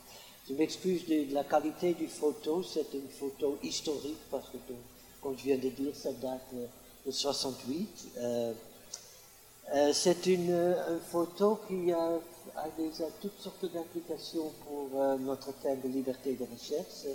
D'abord parce que c'est une gourbi, et à l'époque, Gourbi-Bas, 68, insistait qu'il n'y avait plus de gourbi en Tunisie le fait que j'habitais dans une gourbi était déjà une sorte de défi euh, du régime. Euh, il avait bien, euh, dans la Croumérie, tout, le monde habitait dans des gourbies. Mais deuxièmement, parce que c'est une gourbi assez spéciale, lorsqu'on m'installait là-bas, j'étais déjà un peu étonné, c'était dans une sorte de terrain public très ouvert, donc je n'habitais pas dans une cour euh, familiale, c'était une euh, cour isolée, et c'est seulement à la fin de mes recherches, euh, je fait trois, trois mois, qu'on m'a dit que le gourbi autrefois était un hanout, un hanout c'est un magasin. Oh merde, je m'excuse. Je, dois recommencer, c'est pas facile comme ça. Bon, bon je, je, Ok, je dois plus fort. Maintenant c'est bien. Ok. Tu dois recommencer Non, non, non. ça, ira donc. Euh, le Gourbi était un hanout. Un hanout, c'est un magasin. C'est pour ça, que c'était dans un euh, endroit ouvert. Et euh, la hanout a dû fermer à cause de l'intermédio socialiste de la Tunisie. Bon, c'est beaucoup à faire. voilà. si oh, Béatrice est partie, elle pourrait en parler beaucoup mieux que moi. Donc, euh, c'était l'époque d'un rêve très bref euh, socialiste. Bourguiba, c'est Bourguiba avec Ahmed Mansala. Ahmed Mansala était une personne très, très intéressante. Il s'est battu pour le socialisme jusqu'à sa mort. Euh, je, crois que c'est de 2020, donc toute sa vie, continué. Bourguiba a recruté Ahmed Ben Salah, qui est un syndicaliste, pour euh, réaliser une, euh, le socialisme. Donc c'était un rêve très bref, c'est seulement huit ans, parce que le socialisme devenait très très euh, peu populaire. Donc euh, c'était sur euh, euh, collectiviser l'agriculture et euh, désappro- dé- euh, désappropriation de terres. Donc euh, les Cromiriens étaient très très inquiets sur ça.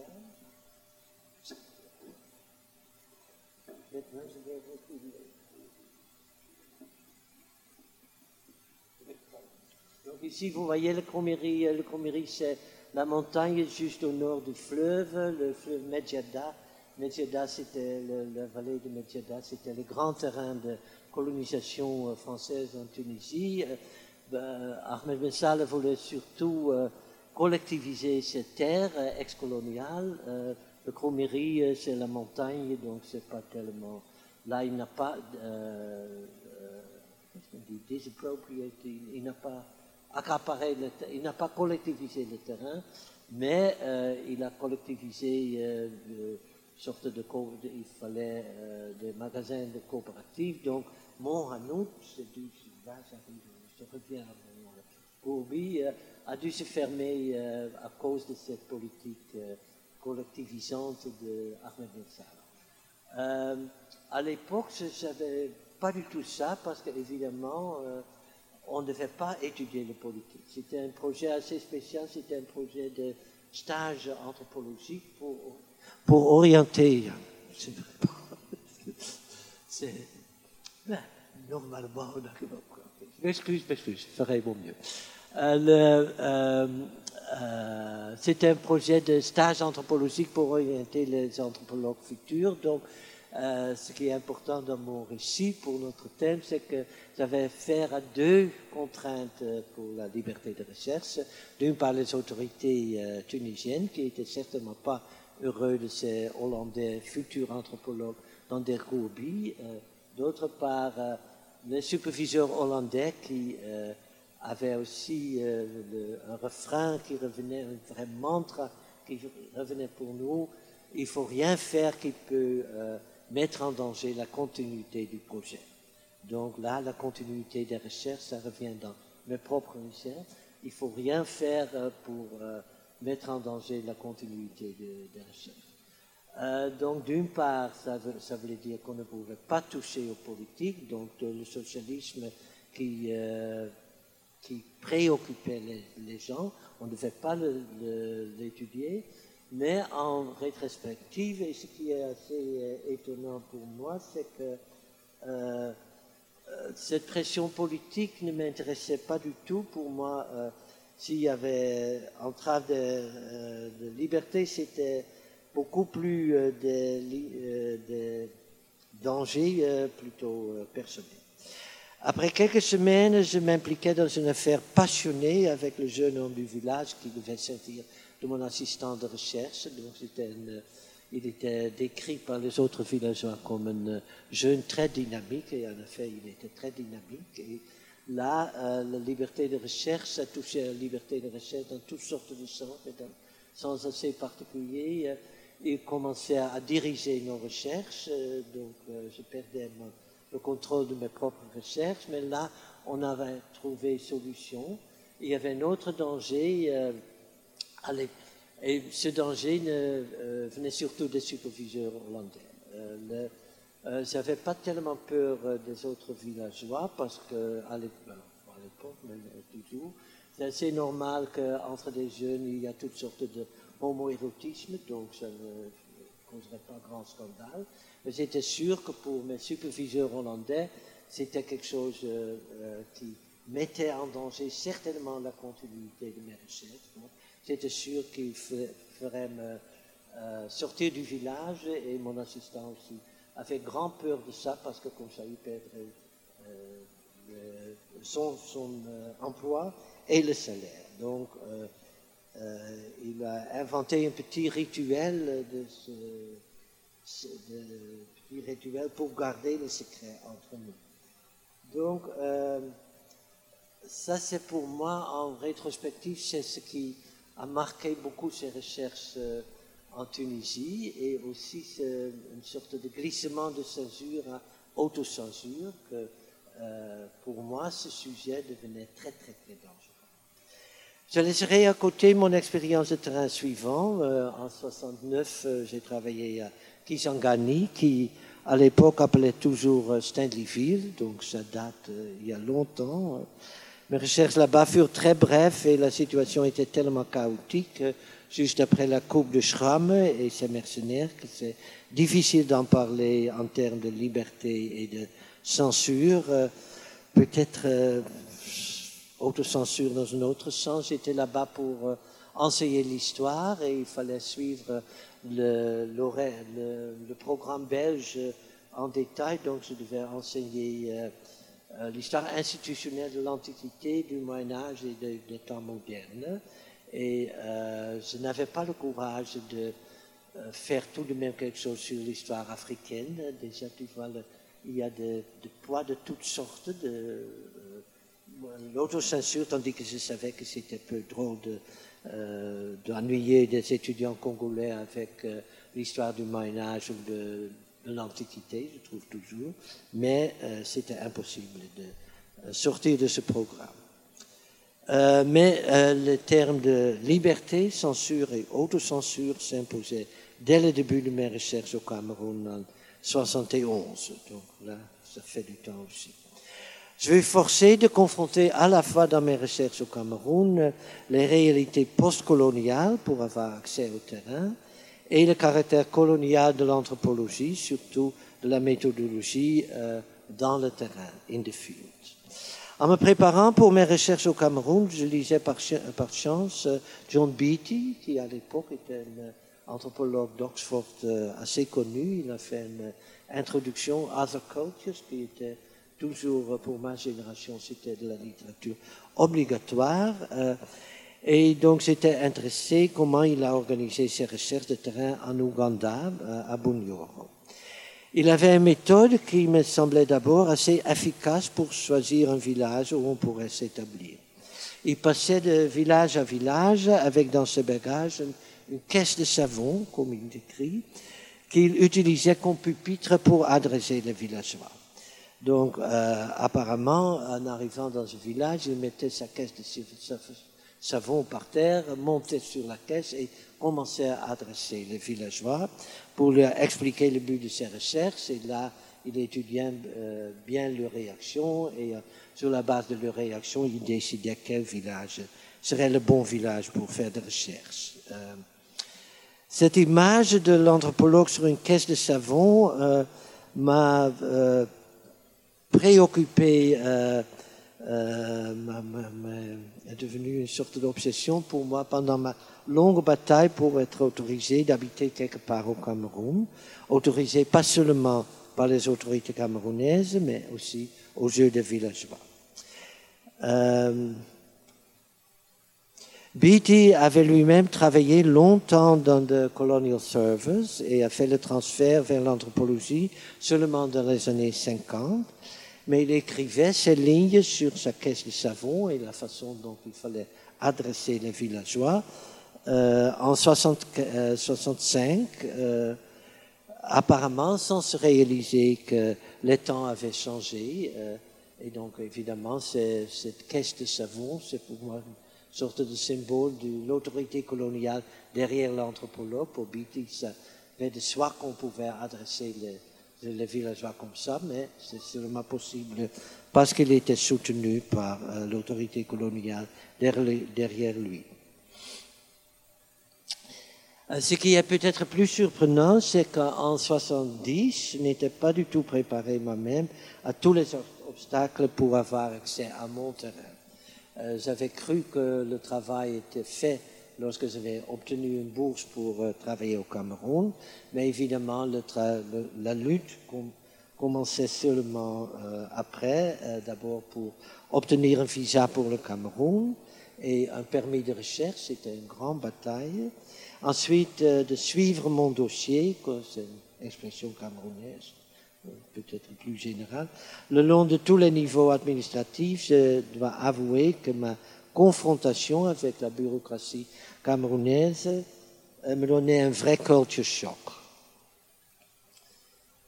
Euh, c'est un signe clair que ma formation d'anthropologue dans les années 60 m'avait mal préparé aux réalités postcoloniales.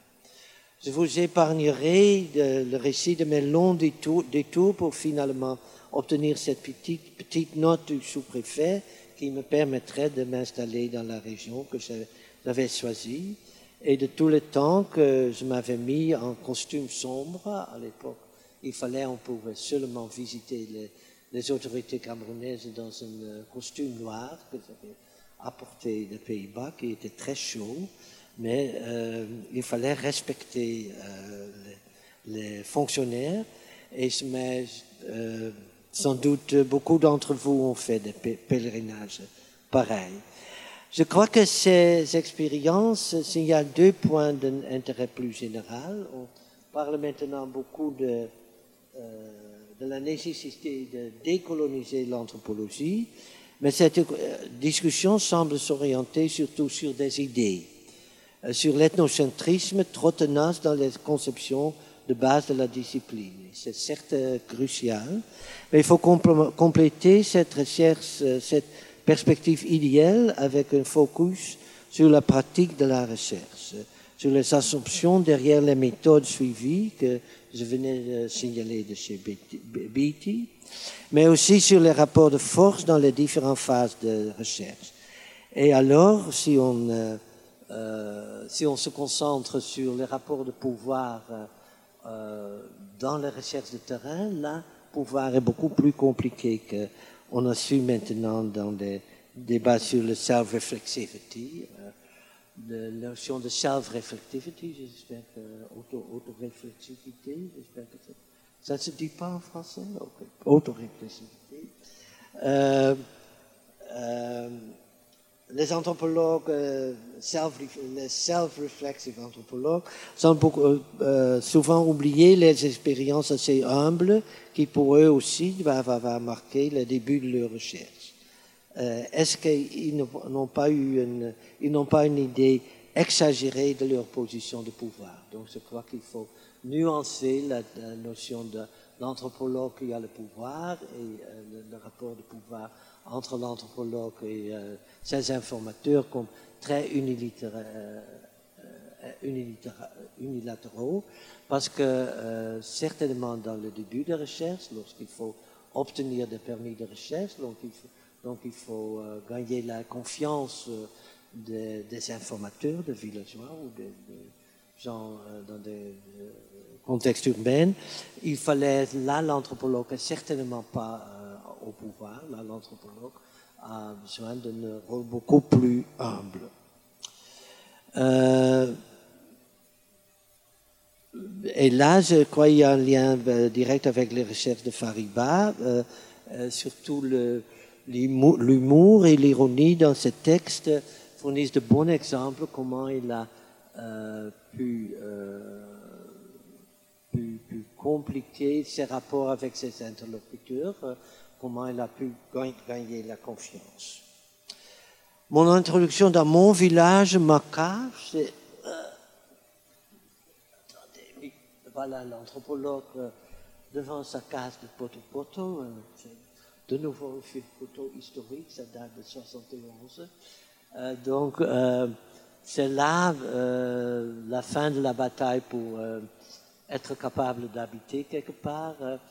L'expérience, comment j'ai pu m'installer dans ce village, était très très différente de l'expérience de Betty avec euh, sa caisse de savon. Euh, euh, j'avais choisi ce village parce qu'il y a eu une école presbytérienne de missionnaires américains presbytériens très tôt dans le village. Donc il y avait, c'est un village qui a fourni beaucoup d'élites et c'est ça qui m'intéressait, le lien avec la politique nationale. Euh, donc j'ai demandé au chef s'il pouvait habiter là-bas. Il voulait voir euh, la note du sous-préfet, la, note magique du sous-préfet qu'il ne pouvait guère lire, mais il était euh, convaincu que c'était une note officielle. Là, il a dit je qu'il ne pouvait pas décider tout seul, que tout le village devait se décider sur ça, que je devais revenir avec 20 litres de vin de palme euh, dimanche après. Donc je suis revenu. Tout le monde a d'abord bu le vin de palme. Donc euh, le débat sur euh, le, consentement du, chef devenait très très chaotique. Ce qui m'a beaucoup frappé, c'est qu'il y, avait beaucoup de... C'était un village assez isolé, mais il y avait des élites. Donc euh, il y avait immédiatement des expressions parmi les villageois sur les colons, je ne devais pas me porter comme colon, que j'habitais chez les missionnaires hollandais, que je devais quitter chez ces missionnaires, chez ces colons, etc. Et que le chef euh, tranchait la, réunion lorsque devenait trop chaotique euh, en disant que c'était lui, il, il, était d'accord, et c'était lui qui déciderait où je devais habiter, et c'est lui qui déciderait qui serait mon assistant. Euh, donc là, donc, euh, il, me, il, il, décidait que je devais habiter dans une maison moderne, qui était une maison terrible de, de 16 chambres, ça, ça, ça mène assez loin. Donc, moi, j'ai insisté à habiter ici, et là, il n'était pas du tout d'accord parce que c'était primitivisé euh, euh, son village, parce qu'il comme s'il y avait seulement des cases de poto-poto. Après, au début, le danger était que mon assistant venait me expliquer que j'étais euh, que les villageois disaient que j'étais un coutang. Coutang, ça veut dire un petit, blanc. Un petit blanc, un petit blanc, c'est quelqu'un qui euh, n'a plus de famille euh, en Europe, qui est chassé par sa propre famille, qui doit faire son carrière chez les Camerounais. C'est une expression très lourde. Les Grecs, euh, il y avait beaucoup de commerçants grecs, ils sont des coutans. Donc là, c'est, les Français ne sont pas des coutans, mais moi j'étais entre les deux. Donc euh, ça pour illustrer que euh, ces, ces, recherches de terrain, les rapports de, de, pouvoir autour des recherches de terrain sont beaucoup plus compliqués qu'il paraît maintenant dans les débats sur self-reflexive anthropology. Euh, je me réalisais immédiatement aussi que je devais adopter mon plan de recherche. Mon but était d'étudier local level politics. C'était un concept alors très à la mode dans l'anthropologie politique anglo-saxonne. Donc la politique au niveau local, pas la politique locale, mais la politique locale comme niveau dans des formations plus larges. La politique locale comme c'est euh, euh, comme c'est euh, influencé par euh, state formation, euh, partis politiques et tout, tout, ça. Évidemment, les, euh, les autorités camerounaises n'aimaient pas du tout ce, ce sujet en tant qu'étranger, comme Jean-François venait de signaler.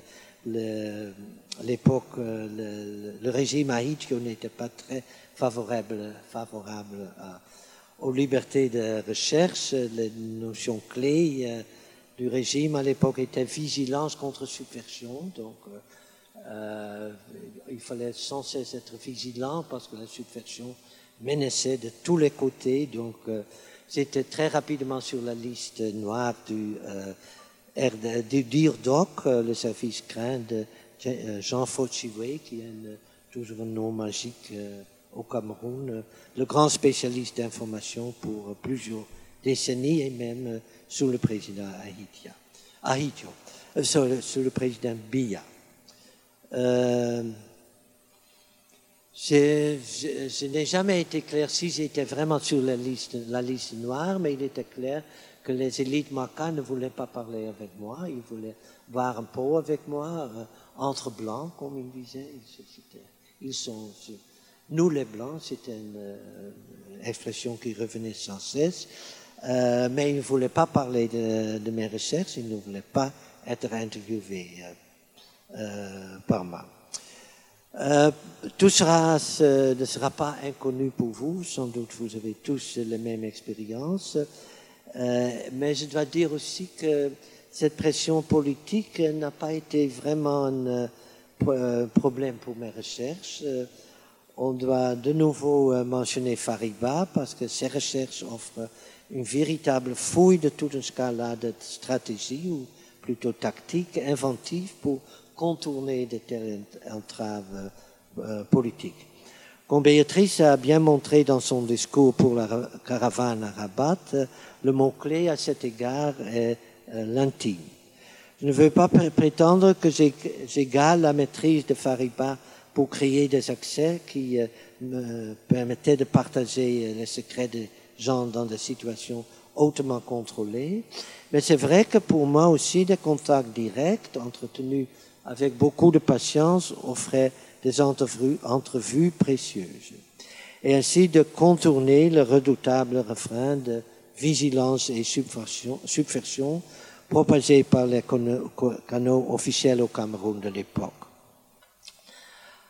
En rétrospective, de nouveau, d'autres formes de censure euh, moins visibles ont restreint mes recherches au, pays Maca de façon plus regrettable.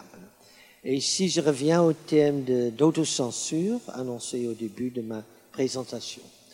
En effet, l'œuvre de Fariba est si originelle parce qu'elle montre que même dans une situation hautement autoritaire, comme en Iran, euh, qui est beaucoup plus contrôlée qu'au Cameroun, la liberté de recherche est minée par toutes sortes de contraintes.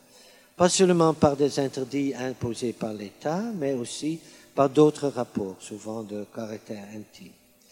C'est seulement les dernières années que je me réalise, euh, qu'avec quelle détermination j'ai évité systématiquement le sujet de sexualité lors de mes recherches dans les années 70-20. Euh, c'est un bon exemple d'autocensure presque inconsciente qui a créé une lacune que je commence maintenant à regretter, surtout en, ce qui concerne la pratique même sexe. Apparemment, le refrain de ne jamais entraver la continuité de la recherche et mes expériences dans le douar tunisien m'ont mis dans la crâne qu'il fallait mieux éviter ce sujet autant que possible au Cameroun. La conséquence en a été que j'ai été complètement surpris lorsque, autour de 2005, l'homosexualité, il reste à voir euh, quoi exactement les gens entendent par ce terme, reste, euh, est devenu un enjeu public de premier ordre au Cameroun. Ce qui faisait que le pays devenait, devenait un des précurseurs, le Cameroun devenait un des précurseurs dans la vague de l'homophobie qui inondait le continent. Laissez-moi expliquer brièvement. C'est seulement en 72 que l'homosexualité fut, criminalisée au Cameroun par un décret présidentiel. Avant cette date, euh, ça a été une pratique à laquelle on ne faisait allusion qu'avec mépris. Déjà en, déjà en 71, lorsque j'arrivais au pays, il y avait des rumeurs sur des pratiques de chantage à cause de propositions d'homosexualité. Mais aussi plus tard, l'homosexualité restait un, jeu, un sujet caché, apparemment absent dans la vie quotidienne. Ça a changé abruptement depuis 2006 avec l'affaire fameuse des listes. Euh, on en a parlé beaucoup, donc ça ne sera pas euh, connu pour certains d'entre vous. Certains journaux publièrent des listes d'homosexuels prominents du pays, des ministres, des directeurs de compagnies publiques, des leaders religieux, aussi des héros du sport, aussi quelques femmes, euh, dénoncer les élites comme euh, PD de la République, c'est une expression courante au Cameroun maintenant, devenait un moyen pour exprimer la dissatisfaction populaire avec le régime. Le régime, de sa part, réagissait avec une intensification de l'action judiciaire contre l'homosexualité en tant que pratique euh, criminelle. Euh, l'affaire sera connue, on en a beaucoup euh, écrit, donc ça peut être bref peut-être. Avec mon ami Rogers Oro, un jeune chercheur camerounais qui enseigne à l'université de Witwatersrand à Joburg, j'essaie d'écrire un livre en focalisant sur le rôle de la franc-maçonnerie dans cet enchaînement. Le titre assez ambitieux de notre livre, ça reste terminé, c'est Franc-maçonnerie, homophobie et enrichissement illicite, euh, euh, post-colonial imaginaries euh, en Afrique centrale. Pour aller très vite dans l'imagination, dans l'imaginaire populaire, populaire, l'élite associée avec la franc-maçonnerie ou avec la Rose-Croix, le PD de la République, parce que Il y a aussi une association qui est assez courante en Afrique francophone, des loges avec homosexualité, surtout initiation, pénétration anale comme euh, initiation. Et euh, pénétration anale euh, serait une source de richesse. On parle aussi de anusocratie, le the rule of the anus, le, gouvernement de l'anus, comme une, c'est une sorte de jeu de mots sur démocratie. Euh. Et ce qui est très intéressant euh, au Gabon, on parle d'anustocratie, on ajoute un T, donc là c'est un jeu de mots sur aristocratie apparemment. Donc la différence est intrigante. Ça mènera trop loin d'approfondir le sujet maintenant, mais il sera clair que pour nous, il devient vital de comprendre pourquoi l'homosexualité euh, changeait si abruptement d'un sujet, d'un sujet plus ou moins caché en un, sujet, un enjeu brillant. C'est vraiment maintenant un enjeu public.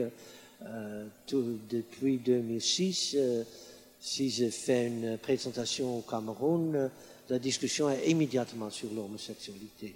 N'importe quel euh, sujet dans la discussion, les, questions sont euh, sur l'homosexualité.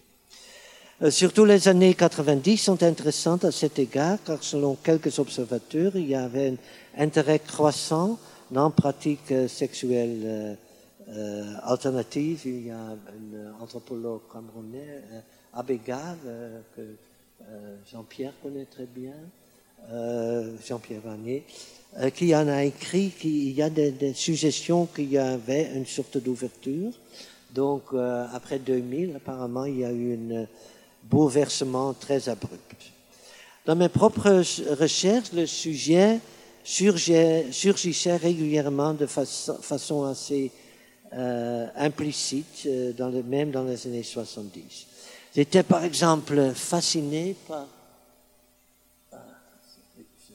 par la figure de Mézeng Merlin, le plus grand euh, ganga guérisseur du canton. Euh, il avait une, des performances splendides. Euh, ici, vous le voyez, euh, il dansait avec, il dansait de, du coucher de soleil à l'aube euh, pour appeler les minjim, les, les, les esprits pour guérir les gens.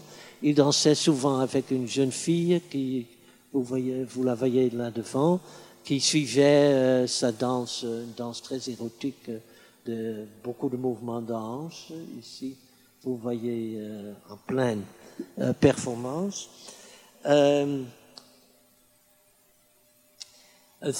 Comme vous voyez, il, il, portait des parures impressionnantes, mais aussi assez énigmatiques, parce que c'était un mélange des accoutrements masculins et féminins. Euh, vous voyez, il porte des bandes félins autour de ses bras et une peau de singe sur la tête. Ce sont des, ce sont des marques des guerriers d'autrefois. Mais maintenant, vous voyez pas si bien. Oui, ici, vous voyez, euh, il porte aussi, non, vous voyez pas. Il porte aussi des corails rouges qui sont très féminins au-dessus entre les bandes de panthères euh, autour de ses hanches, il y a une jupe rose, une jupe très féminine. Euh, donc là, à l'époque, j'étais déjà assez fasciné par ce mélange, d'autant plus parce que dans la vie quotidienne, Merlin, Merlin était un euh, homme impressionnant, très athlétique, très musclé. Euh, mais il avait un comportement très féminin. Il était toujours en train de giggle, comme on dit, de, rire un tout petit peu, avec même il marchait de façon assez coquette. Euh, d'autre part, il avait deux femmes et dix enfants. Après, j'ai lu dans la littérature, je ne connaissais pas cette littérature à l'époque, que les, les Nganga, les guérisseurs sont souvent des cross-dressers, sont souvent, mélangent souvent, euh, transgressent les distinctions entre genres, comme une sorte de transgression, une euh, manifestation de leur pouvoir spécial. Euh, donc maintenant, je regrette que je n'ai pas du tout poursuivi. J'aurais dû euh, me suivre mieux. Tout ça. Mais je le cite ici comme un euh, exemple de nouveau de autocensure. Donc euh, il, y avait, certainement des possibilités, mais c'est justement ce euh, glissement entre censure et autocensure qui peut être très très euh, effective. Et euh, maintenant, je regrette que j'ai pas été plus courageux. Bon, je crois qu'il est temps de conclure. Qu'est-ce qu'il en suit de ces exemples? Pour moi, il en suit d'abord que liberté de la recherche est toujours relative, comme euh, Irène venait le dire. Les anthropologues coloniaux comme John Beatty pourraient prétendre à une certaine liberté pour adresser les villageois comme ils le voulaient du haut de leur caisse à savon, mais évidemment cette euh, attitude, cette euh, approche assez autoritaire imposait aussi de manque de liberté pour eux-mêmes aussi, pas seulement pour les interlocuteurs, mais aussi pour eux-mêmes. L'exemple que je trouve toujours euh, très fascinant, c'est l'idée de son collègue. Nadel, qui est un Allemand, mais il enseignait à Durham, Nadel, dans les années 60, c'était encore un anthropologue très très connu qui imposait que tout le monde, avant de euh, se lancer dans les recherches de terrain, devait suivre une psychoanalyse. Pour lui, la psychoanalyse était une étape nécessaire pour chaque chercheur de terrain, ce qui était intéressant, je trouve. Ce qui était moins intéressant pour lui, euh, il euh, propageait un, ce qu'il appelait un bullying technique of interviewing. bon, vous comprendrez sans doute, il fallait bombarder les informateurs parce que lorsque les, interlocuteurs se mettent en rage, ils disent des choses très très intéressantes. Et lui aussi, il n'était pas du tout conscient que le bullying technique of interviewing, peut-être on peut se permettre ça lorsqu'il y avait, lorsqu'il y a l'autorité coloniale derrière toi. Mais euh, moi, j'ai jamais eu, euh, j'ai jamais me senti euh, assez libre pour essayer d'appliquer cette bullying technique of interview. Euh, je crois que donc d'une part, euh, euh, c'est très important de se réaliser le, le, background, le fond colonial, de, aussi la, méthodologie de recherche, du recherche de terrain. Pour moi, les exemples sont surtout une illustration de l'insistance de Chomsky sur le glissement facile de censure vers autocensure.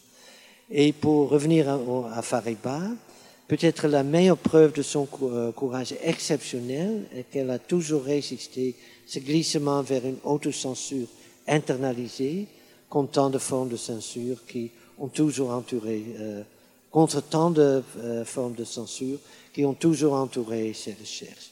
Certainement contre la censure des régimes politiques, ça demande du courage lorsqu'on on entre nouveau terrain, comme pourrait l'Afghanistan, d'essayer d'obtenir un accès personnel dans une zone si difficile que le Hazariyat. Je suis autant euh, frappé par son choix d'apprendre l'arabe lorsqu'il vit sur un régime de prison iranien. Euh, l'arabe n'est pas tellement euh, populaire parmi les, parmi les autorités iraniennes. Donc, c'est de nouveau un choix de vraiment défier les autorités. Et évidemment encore plus par son grève de faim qui a eu un certain succès après tout. Donc pour moi, toute cette comparaison est assez humiliante, mais c'est surtout un tribut au courage de Fariba et la clarté de son regard. Merci.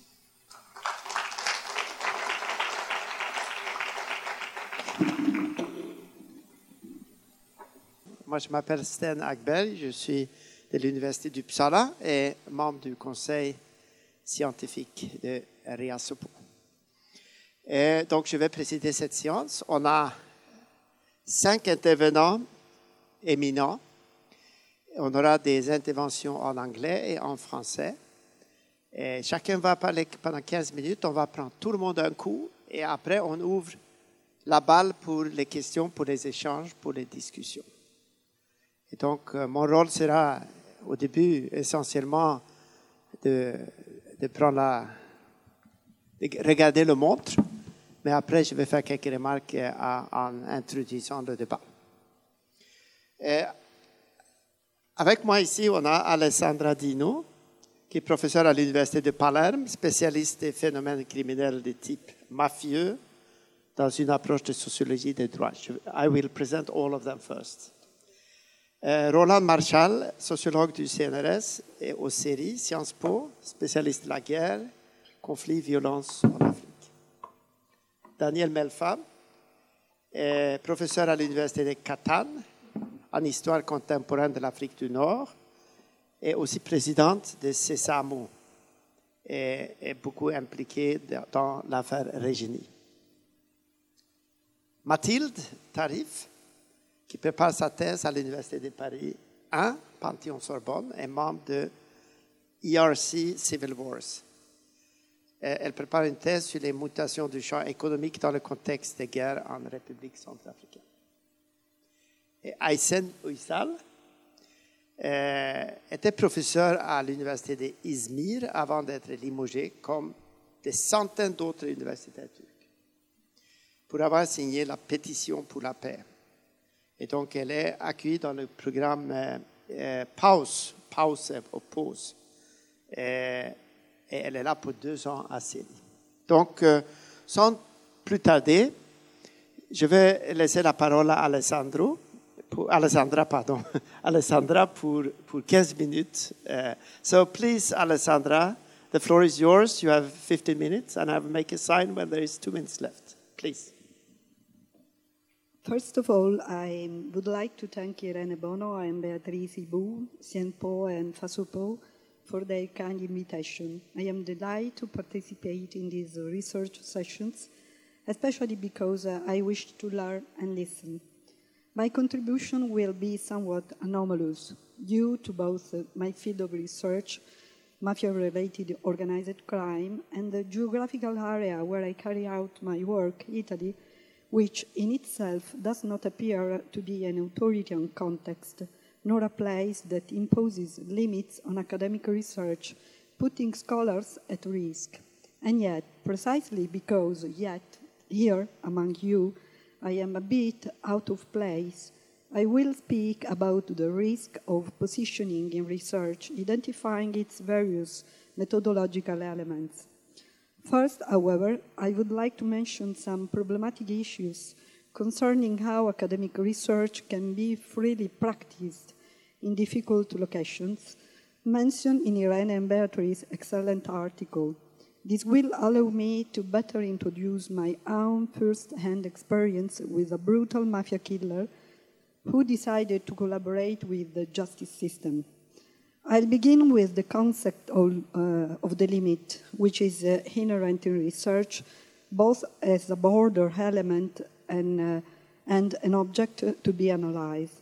The limit is a condition we must deal with ontologically, existentially, and methodologically especially when, as Weber uh, has told us, our, uh, our work bears on the sense given by a subject to living experience, a sense which is uh, relationally and culturally situated.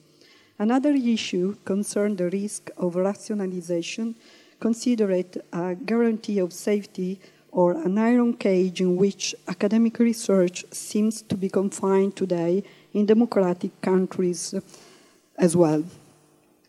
Weber contrasted this savage bureaucratization, accepted as a guarantee of impartiality by the very same professors who are its victims, with a conditional causality that, in Tausig words, gives greater value to reaching epistemic opacities rather than solid certainties as the result of research.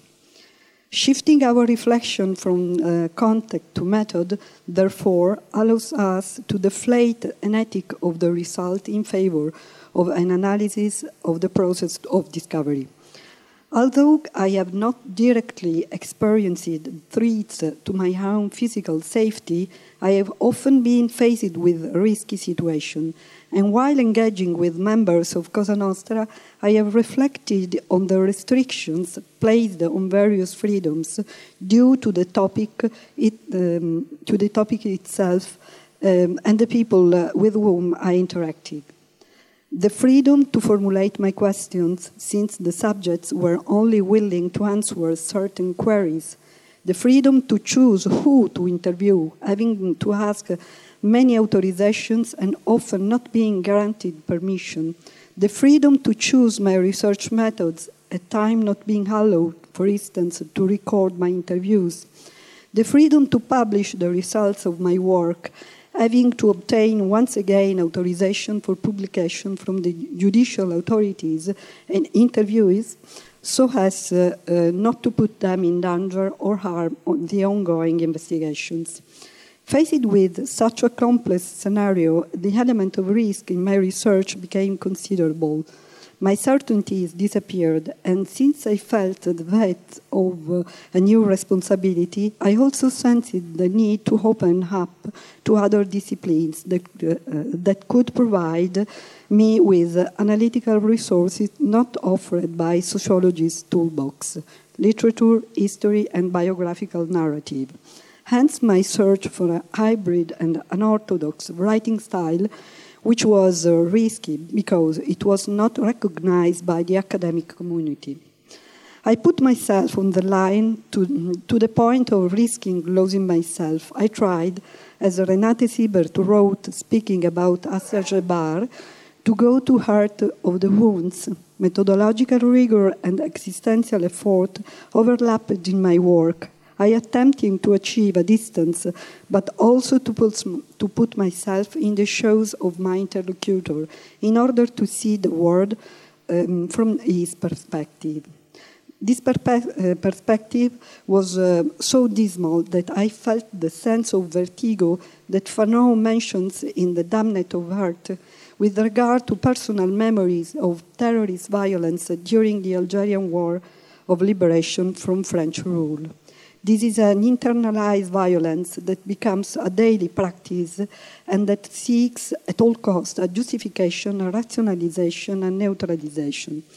I came up against the difficulty of giving form to the unspeakable taking the risk and the responsibility of giving a voice to the many silences in which my interlocutor remained when asking me to say what he could not and when imposing on me at the same time a strict uh, and impossible limits. I understood the potential of deceit as an instrument of knowledge.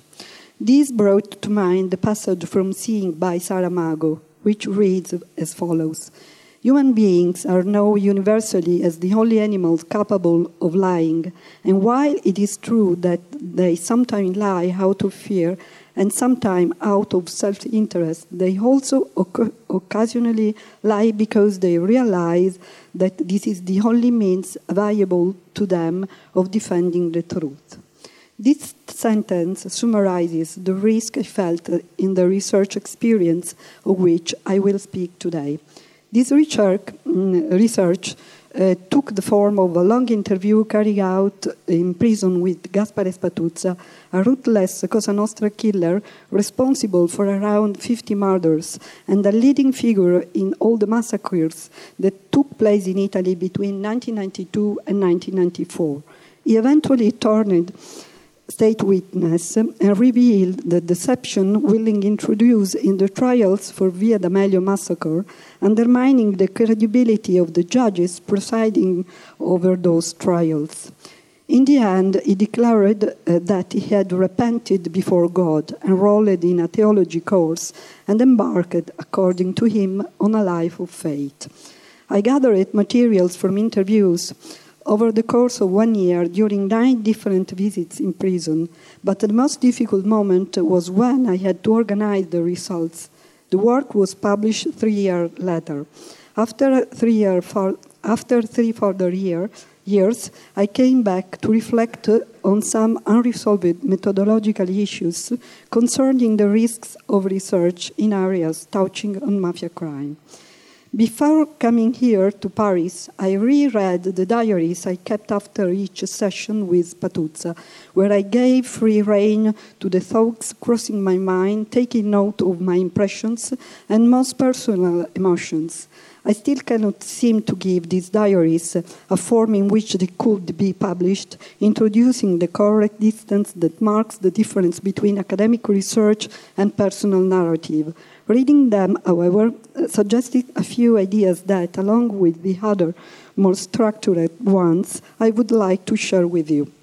I will begin with the risk linked to the choice of positioning in and a contaminated area where the contact between the legal and illegal environments takes place in order to emphasize that contamination is future is the future of this sort of research and represents the condition we must deal with methodologically.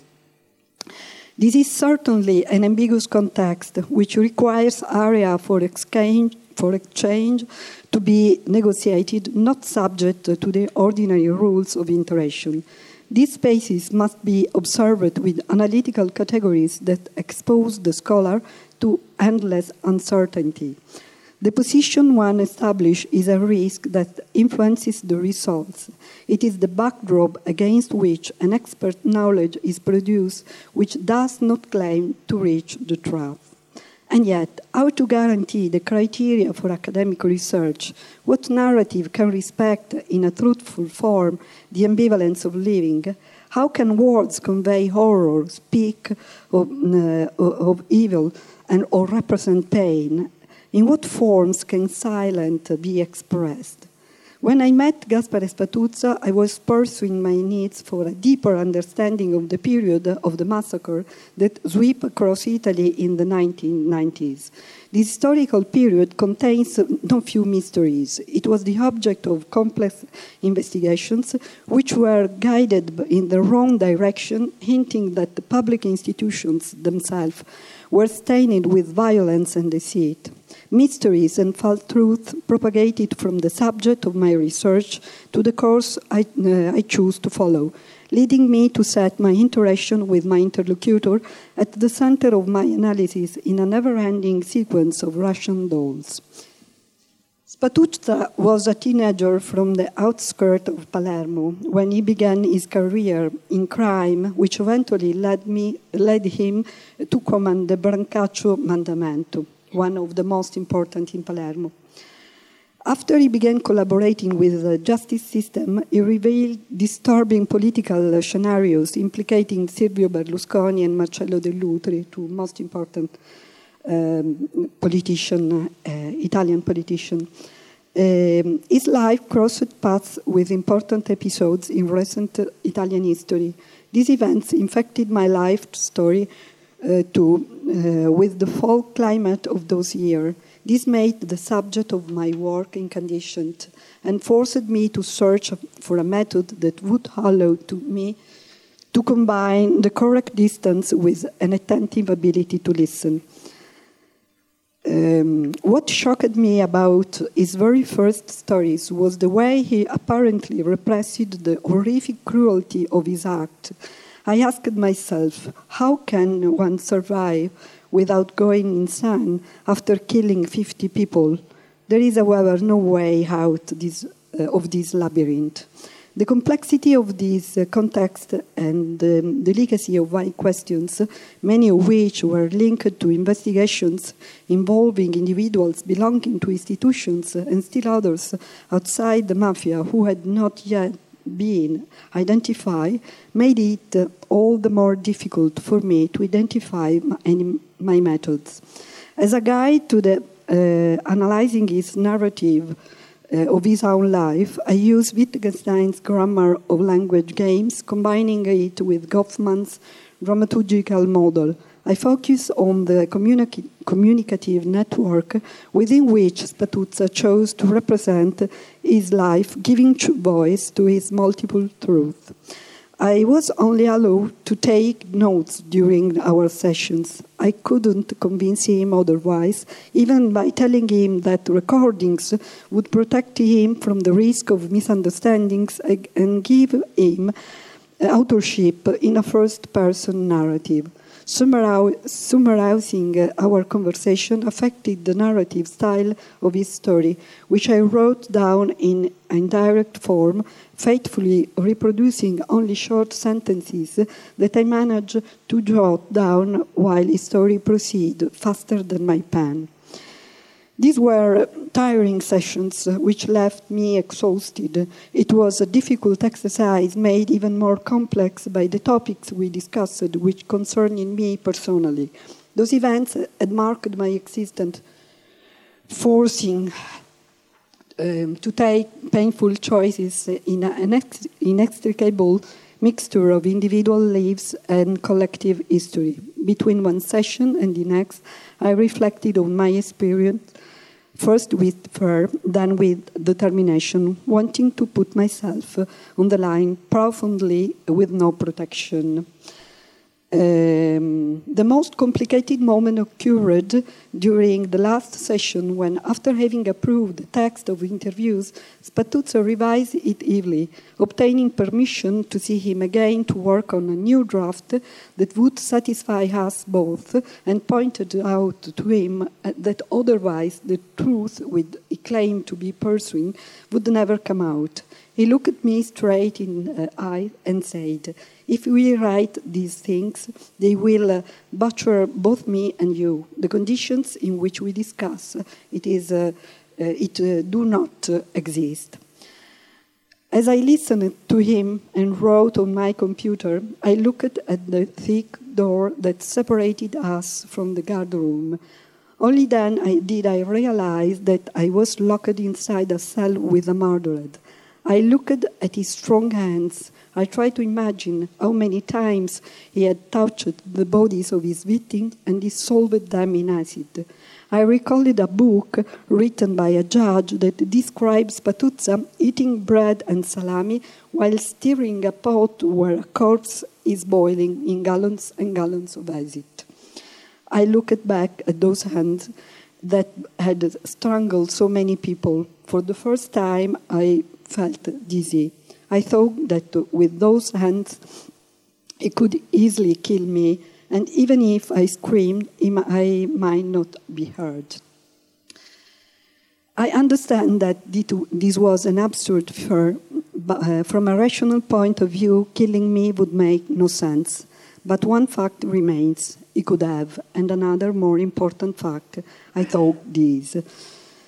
Um, uh, I want only um, to conclude with um, some uh, words he told me uh, before uh, the end of uh, our interviews.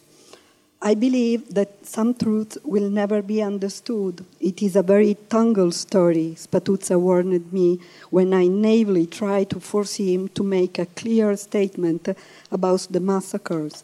So I reconsidered the many doubts his story raised my personal impression is that the uncertain future uh, uh, awaiting Spatuzza in his private life reflect the, enter- the uncertain future of Italian democracy, too weak to fully def- face the revolting elements behind the massacres. But these reflections go behind the area of observation permitted by academic um, procedures and run the risk of becoming generic. The scope of my study goes no farther than my witness, giving the importance uh, of what is at stake, the is caution um, is understandable. Perhaps it is simple a matter of being attached to life. With his behavior, Gaspare Spatuzza aspires to personal salvation.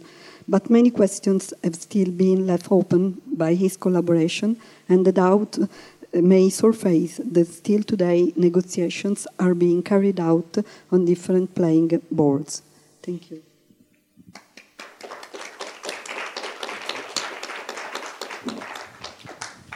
Merci beaucoup, Alessandra. Euh, donc, sans plus tarder, euh, Roland.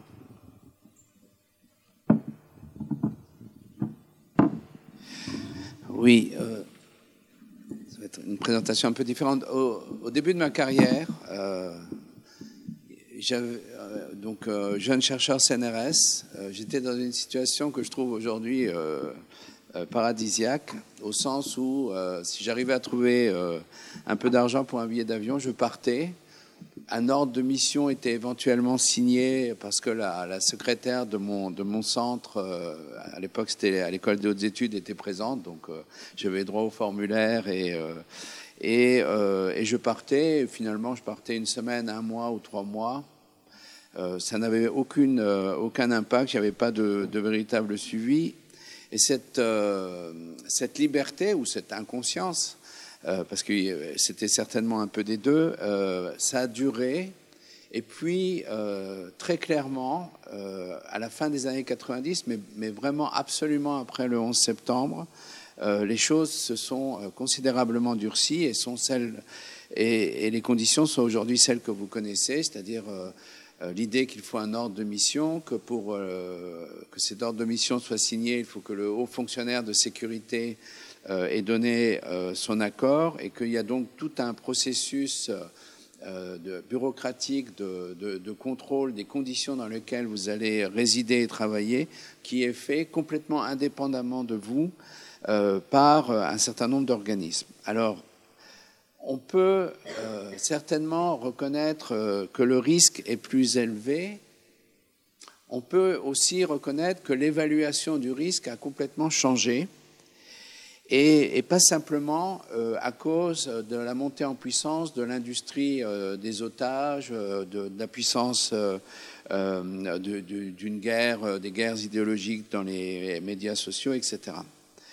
Et je crois qu'on peut essayer d'aborder ces questions à travers de, deux approches classiques, hein, c'est l'accès au terrain, bien évidemment, et le financement. Alors, la première question, euh, quand même, qui me semble en fait très compliquée, c'est euh, pourquoi est-ce que les chercheurs euh, sont devenus ou sont identifiés aujourd'hui à un camp particulier, alors que si on regarde les conflits qui sont déclinés pendant très longtemps, les chercheurs, qu'ils soient euh, des journalistes, des euh, témoins engagés, les compagnons de route pouvaient très souvent voisiner dans des situations de, de conflits armés, euh, témoigner, peut-être pas toujours la, dans la, meilleure, avec les meilleures méthodes scientifiques, mais en tous les cas, apporter, très certainement une contribution à notre connaissance sans les dangers qu'on retrouve aujourd'hui. Alors cette question, évidemment, on peut d'abord la, soulever du côté de, ce qu'on trouve sur le terrain, c'est-à-dire des mouvements armés euh, où euh, finalement, moi je l'ai vu en, en, Somalie, mais je ne l'ai pas vu en Érythrée, euh, où les mouvements armés, où même les cadres ont de plus en plus de problèmes à imaginer ce que peut être une université ce que peut être un universitaire. On peut l'imaginer aussi euh, par euh, le durcissement autoritaire d'un certain nombre de régimes. Mais en même temps, ce qu'on voit, c'est que ces régimes ne réagissent pas de la même façon vis-à-vis de la production de connaissances. Euh, J'oppose toujours le Soudan d'Omar el-Béchir, euh, des chercheurs qui dénonçaient le génocide au Darfour euh, obtenaient leur visa de, de, séjour et de recherche, alors qu'en Éthiopie voisine, très aimée des donateurs occidentaux, dès que les chercheurs commençaient à énoncer des vérités un peu délicates, ils étaient proprement tenus à l'écart, mis dehors ou euh, simplement euh, euh, privés de visa. Donc il y, a ces questions-là, elles sont assez compliquées. c'est en soi un débat et je crois que c'est important, mais une des choses qui est très claire, c'est que on voit que toute une série de, débats fondamentaux qui touchent pas simplement la, position du chercheur, mais aussi celle de l'humanitaire, celle du journaliste, dans les conflits, euh, et dans le rapport euh, aux interventions internationales, euh, on voit que ces, débats-là, finalement, ils ont été perdus et les positions et les évolutions professionnelles des uns et des autres, ça a été de plus en plus de se lier à un camp pour se déplacer, pour pouvoir dormir en, sécurité, pour même quelquefois identifier les interlocuteurs. Alors ça, c'est en soi un sujet de, débat beaucoup plus long que ce que je viens de dire. La deuxième chose qui me paraît euh, assez significative, euh, c'est euh, l'extension finalement des organismes qui évaluent le risque, avec du coup la, présence et, l'influence d'institutions qui ont une connaissance de moins en moins spécifique de ce que fait un chercheur par rapport à euh, un citoyen, euh, disons français, qui irait euh, dans un pays lambda.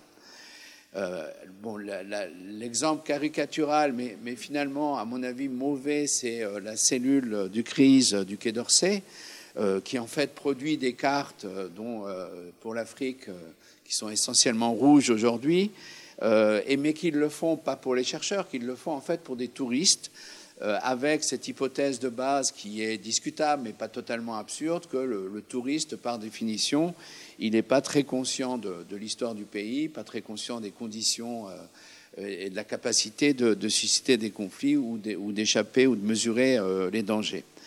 Alors c'est vrai qu'on voit ça, on voit en même temps que ce, sont des bureaucraties, c'est-à-dire que comme toute bonne bureaucratie, le premier problème, c'est surtout de ne pas se créer euh, à soi-même des, problèmes. Donc, euh, la première nécessité, c'est vraiment de ne pas se créer. Et donc, finalement, des gens qui restent chez eux, dans leur bureau bien chauffé, euh, c'est quand même bien mieux. Monsieur Sarkozy était d'accord avec ça. Alors, ça donne des exemples assez drôles.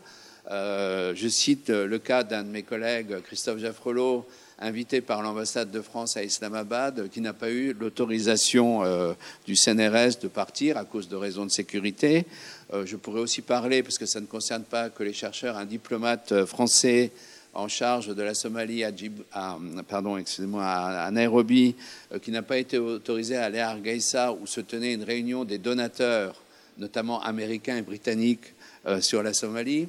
Et euh, je pourrais aussi parler de mon cas personnel assez trivial où euh, je reçois un, mail m'autorisant à aller à Argeisa pour euh, signer du, sous-directeur de la cellule de crise et une demi-heure après, sans la moindre explication, un mail du directeur de la cellule de crise m'interdisant de me rendre à Argeisa. Donc c'est quand même merveilleux de voir des situations qui changent dans des capitales régionales aussi assoupies. Alors, la, évidemment, ce qui émerge de ça, c'est l'idée que le chercheur, finalement, n'est qu'un touriste euh, qu'on doit euh, préserver euh, préemptivement hein, de tous les dérèglements de son métier. et évidemment, ça pourrait susciter une certaine discussion. Alors, le, premier élément, et je pense que je ne suis pas le seul à l'avoir fait, c'est de contester l'expertise en disant que bah, finalement, les gens qui décident pour nous, qui évaluent les risques, c'est des diplomates ou d'anciens militaires euh, qui ont leur propre expérience de, de, terrains difficiles, je, ne la remets pas en cause, mais dont on sait euh, euh, qu'ils ont été, qu'ils ont vécu dans ces, moments et dans ces zones en étant en uniforme ou représentant d'un pays, ce qui évidemment est une posture radicalement différente de celle d'un chercheur. On peut aussi s'interroger sur finalement cet ensemble de paramètres euh, qui est euh, utilisé, mobilisé pour euh, estimer le risque. Alors, en se, disant quand même qu'il y a des réalités qui font qu'il est plus facile de dire à un pays avec lequel on a peu d'intérêt et peu de dépendance qu'il n'est pas sûr pour ses propres citoyens et donc pour des touristes ou des chercheurs étrangers, plutôt qu'à un pays qui compte. L'exemple que je donne toujours, parce qu'il me semble refléter vraiment cette situation, c'est Nairobi est classée euh, une zone dangereuse, donc le fameux rouge, euh, et Chicago ne l'est pas. Bon, quiconque a été à Chicago a entendu parler des faubourgs sud de, Chicago, du mouvement Black Lives Matter, qui est pas exactement, qui indique que la violence dans, dans ces faubourgs est tout à fait significative et, je dois le dire, à mon grand désespoir, bien plus bien plus grande qu'à euh, euh, Nairobi et qu'au Kenya. Bon, pourtant, euh, on n'a aucun problème à, mettre Nairobi dans la zone rouge. Et lorsqu'on demande aux diplomates pourquoi ils ne mettent pas Chicago, alors on vous explique que quand même, on ne peut pas faire ça à un allié comme les États-Unis. Encore qu'avec l'histoire des sous-marins, tout devient possible. Hein. donc, euh, sur Nairobi, on, vous dit aussi, mais Nairobi a connu des épisodes terroristes. Euh, regardez Westgate euh, en, 2013, l'attaque d'un grand hôtel en, 2019. Mais là aussi, qu'on m'excuse, la France, cette belle France éternelle, surpuissante, elle a aussi connu des, épisodes terroristes.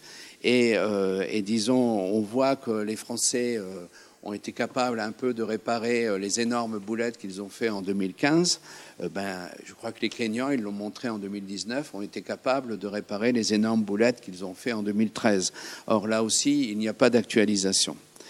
Mais pour conclure là-dessus très vite, c'est ce qui me choque le plus, c'est finalement venant étant au CNRS, c'est euh, c'est cette idée qu'il n'y a aucune instance paritaire, c'est-à-dire que le CNRS produit des, connaissances sur euh, euh, les, guerres civiles, la violence politique ou la violence, euh, Et finalement, lorsqu'il s'agit d'évaluer cette violence et les risques qu'elle pose à la présence et au travail de chercheurs, on fait appel à des organismes complètement extérieurs. Les diplomates étant, euh, euh, les, plus proches, mais il y a les services de renseignement, il y a euh, l'armée, enfin bon. Et il y a quelquefois, ça m'a valu d'être, ça m'a, j'ai failli être suspendu pour ça, des, cabinets de consultants privés qui essayaient, après avoir était, euh, après avoir conseillé Total, ben, essayer aussi de conseiller euh, des institutions comme le CNRS sans doute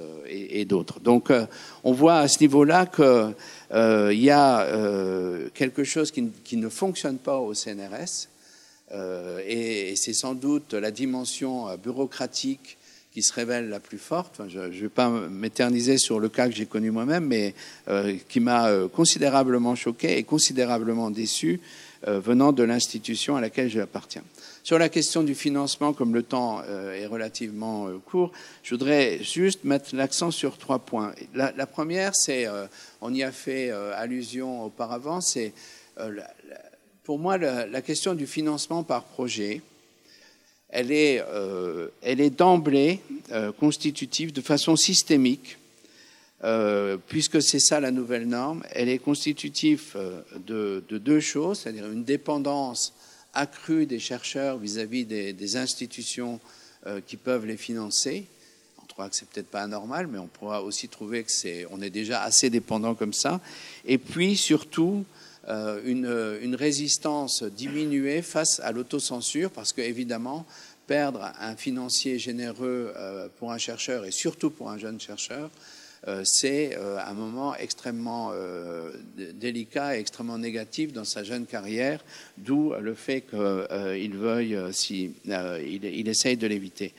La deuxième chose, c'est souvent, je vois dans, certains de mes collègues, on fait des éditoriaux là-dessus. moi, je ne crois pas, enfin disons, en tous les cas, pour ce que je connais, il y, a, il y, a, quelques cas, il faut se référer aux travaux de Sylvain Laurence pour cela, mais il y a quelques cas de censure avérée. Mais je crois surtout euh, qu'il y, euh, euh, y, a plutôt une politique d'influence, et notamment quand on parle des institutions militaires ou, diplomatiques. Et, et, et, cette politique d'influence, elle n'est pas d'interdire quelque chose, elle est plutôt de guider vers certaines problématiques, certains termes. Et euh, si je, regarde ce qui se passe aux États-Unis et mes collègues américains, qui euh, sont très largement financés euh, souvent par le Pentagone, ils disent l'évolution que nous avons connue depuis le 11 septembre, c'est qu'au début, on avait l'argent pour travailler sur une certaine ère culturelle. Aujourd'hui, on a de plus en plus de l'argent, et beaucoup d'argent d'ailleurs, mais pour, en fait, à la fin, répondre à des questions précises, et donner des réponses précises à des questions précises. Donc, euh, je ne sais pas si la France va imiter les États-Unis. On sent qu'il y a quand même de, larges, ressemblances dans les dynamiques euh, de ce point de vue-là. Mais c'est ça qui me paraît le plus inquiétant. Et enfin, euh, je, terminerai par quelque chose qui est un peu plus paradoxal, c'est que cette situation de, financement par projet, elle est paradoxalement, elle crée aussi un nouveau type de compétition, et je crois qu'on le voit euh, sur le Sahel notamment, euh, où euh, pour obtenir des, financements, euh, finalement, les jeunes chercheurs sont de plus en plus euh, disposés à prendre des risques physiques, mais aussi méthodologiques qui sont plus importants que sans doute ce qui, est acceptable dans notre norme moyenne professionnelle. Alors, pour conclure juste une, question, c'est, euh, je, vois, un, métier qui est, pour quelqu'un comme moi, travaillant sur euh, des objets particuliers qui, ont été rappelés au début, euh, je vois que c'est de plus en plus difficile. Et la, question que je me pose, c'est finalement que, quelles seraient les conséquences de ne plus avoir de chercheurs sur ces terrains-là et c'est-à-dire finalement euh, de euh, se fier ou d'avoir confiance ou de, salariser euh, des, experts ou des, des, gens, disons, qui sont, prêts, qui sont proches des organes de sécurité. Parce que c'est un peu ça aussi qui se passe et qu'on peut observer sur ces terrains. Alors, est-ce que cette nouvelle configuration-là, elle, serait capable de porter, disons, les, débats ou d'essayer d'animer les débats nécessaires dans notre société euh, sur un certain nombre de crises. Et le Mali est un bel exemple de, ce débat avorté aujourd'hui. Et, euh, en même temps, euh, qu'est-ce que ça voudrait dire sur la, perception par les, les, enquêtés et par les pays où ces enquêtes se mènent de ce niveau type de recherche à minima et cette fois-ci complètement polarisé puisqu'appartenant réellement à un camp contre un autre.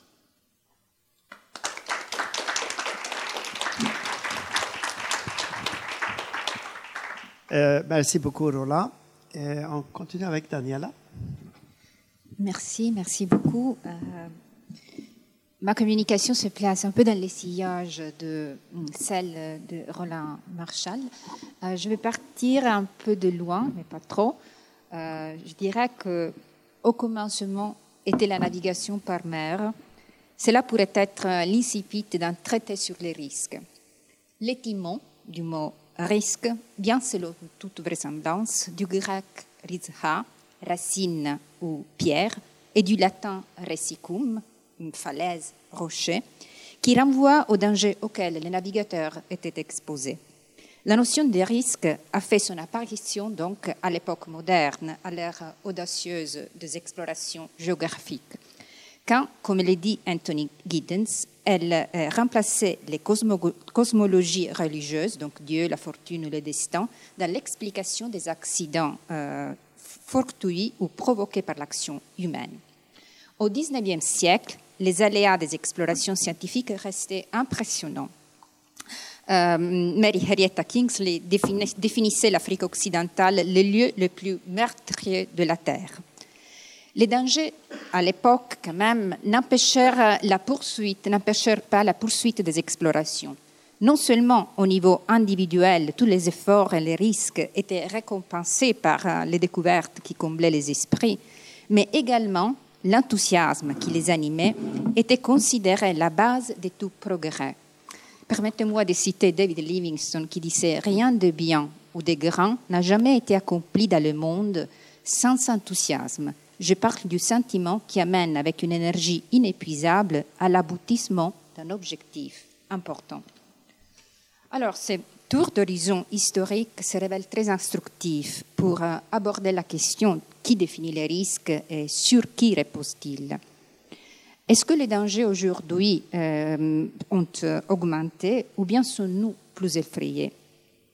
Selon Mary Douglas et Aaron Wildawski, qui sont les auteurs du livre Risk and Culture, la perception du risque que les deux auteurs définissent en relation euh, aux, dommages matériels venant de la science et la technologie est un processus social qui ressent fortement de la conjoncture historique et du contexte culturel. Donc aujourd'hui, il me semble, il vient d'être dit que la perception du risque est visiblement plus aiguë. Plus aiguë.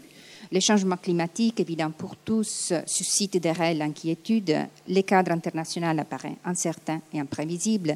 L'obsession sécuritaire imprègne les discours migratoires. La pandémie de Covid-19 a montré l'exposition au risque à l'échelle planétaire. Or, quelle est la, euh, manière de, maîtriser ces risques euh, J'utilise l'image des panneaux, des panneaux d'accès interdits dans les zones touchées par les tremblements de terre, qui illustrent selon moi très bien les dispositifs de, sûreté standardisés mis en place par appareils étatiques pour minimiser les risques.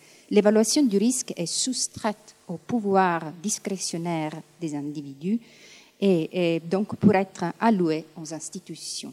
Donc, revenant à la question euh, qui décide les risques, je crois qu'il faut prêter attention à ce procès d'institutionnalisation du risque.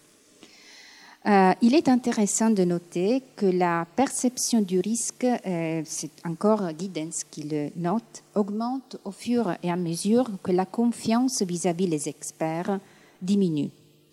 Euh, la méfiance de Novax à l'égard du corps médical et pharmaceutique n'est que le sommet d'un iceberg, étant la méconnaissance de la recherche scientifique un phénomène généralisé. Les universitaires sont souvent qualifiés de privilégiés, même de caste, se consacrant à une activité à l'utilité publique douteuse et sont faits objet d'une rancœur accumulée, comme l'a dit Stéphane Collini. Quels sont les risques pour les scientifiques impliqués directement ou indirectement dans la recherche de terrain? Ces risques euh, peuvent, être, euh, peuvent investir euh, les individus qui font la recherche, donc directement, tout comme le, directeur de thèse, et les collèges doctoraux, l'institution, les institutions de rattachement.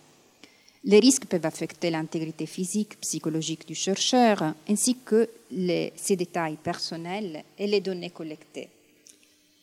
Les dangers peuvent ainsi être matériels, immatériels, se manifester au cours du travail ainsi que par la suite. Tous les cas de figure, et donc je reviens à l'affaire Eugénie qui a été mentionnée, donc euh, je l'ai suivi de près en tant que présidente, je ne le suis plus, je suis l'ancienne présidente de la Société pour les études sur le Moyen-Orient en Italie. Donc tous les cas de figure sous-mentionnés se retrouvent dans l'affaire Regeni, le jeune doctorant que tout le monde ici connaît qui a été euh, au début de 2016 kidnappé, torturé, assassiné par les, agents de la sécurité nationale euh, selon l'enquête du parquet de Rome. Euh, avait été aussi euh, surveillé, même filmé à son insu, tandis qu'après le décès, son portable a, disparu des radars. Donc l'Égypte est sans doute un terrain autoritaire qui est défini, qui peut, peut être défini donc comme euh, un endroit où euh, il y a euh, un niveau élevé d'arbitraire qui rend les, lignes rouges ambiguës et instables. Alors, l'affaire Eugénie illustre bien la, la, capillarité de la surveillance mais, euh, et, de, l'atteinte extrême à l'intégrité physique, mais aussi, et c'est sur cela que je vais euh, m'arrêter, les retentissements sur l'encadreur et les corps enseignants au sein large. L'événement a été fort traumatisant pour la directrice de thèse, Mahab Derrahman, qui a subi un véritable procès public.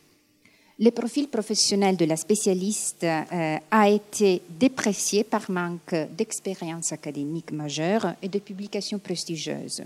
Je cite la presse italienne. Euh, elle a été soupçonnée d'être une espionne à la solde des services secrets britanniques et également une adepte des frères musulmans. Elle a été ciblée aussi pour sa réticence à collaborer avec les magistrats qui trouvent mention dans les rapports d'enquête du parquet de Rome déposés en décembre 2020.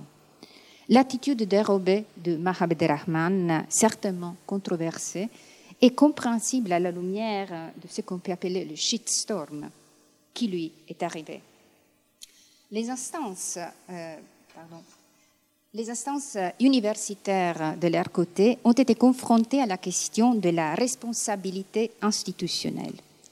Dans la foulée de la libération de la coopérante italienne Silvia Romano, et je suis d'accord qu'il faut quand même faire une comparaison entre les situations, kidnappée au Kenya en novembre 2018, la députée du Parti démocrate Lia Quartapelle Procopio a invoqué en mai, en mai 2020 l'extension du principe de la responsabilité civile aux associations qui envoient leurs volontaires dans les pays en voie de développement et aux universités qui autorisent l'émission d'étudiants en thèse dans des destinations à risque.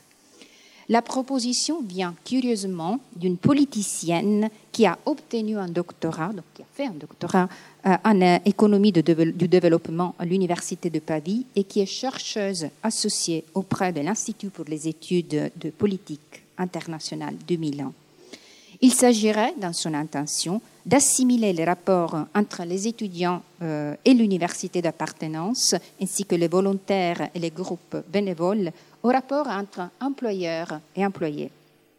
Dans les débats du public italien, l'encadrement de la recherche doctorale a été juxtaposé au travail sur commande. La question, je cite, du régime d'assignation de thèses au sein des universités, ce sont les mots euh, d'un parlementaire de Forza Italia, Giulio, euh, Germano pardon, Petari, euh, a été soulevée au sein de la commission parlementaire d'enquête sur la mort de Giulio Regeni. La directrice de thèse, Mahab Rahman, a été désigné par la presse comme commanditaire, alors que le doctorant a été présenté comme un simple exécutant, dépourvu d'autonomie d'appréciation, d'esprit d'initiative, de liberté de manœuvre. La discipline de la responsabilité civile, soi-disant disant objective, a été codifiée en Europe à la fin du 19e, début du 20e siècle pour répondre aux exigences naissantes de la société industrielle.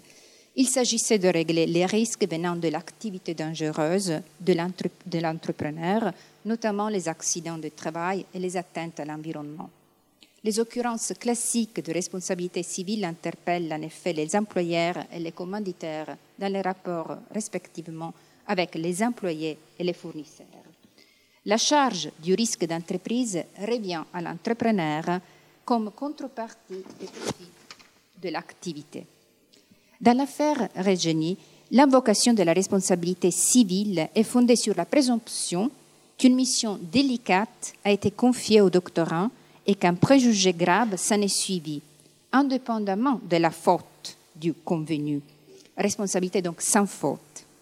Si l'encadrante et les corps enseignants auxquels revient la charge de la preuve dans ces cas de figure n'arrivent pas à démontrer d'avoir diligemment obtempéré à leur devoir, l'infraction de responsabilité pour faute se dessinerait.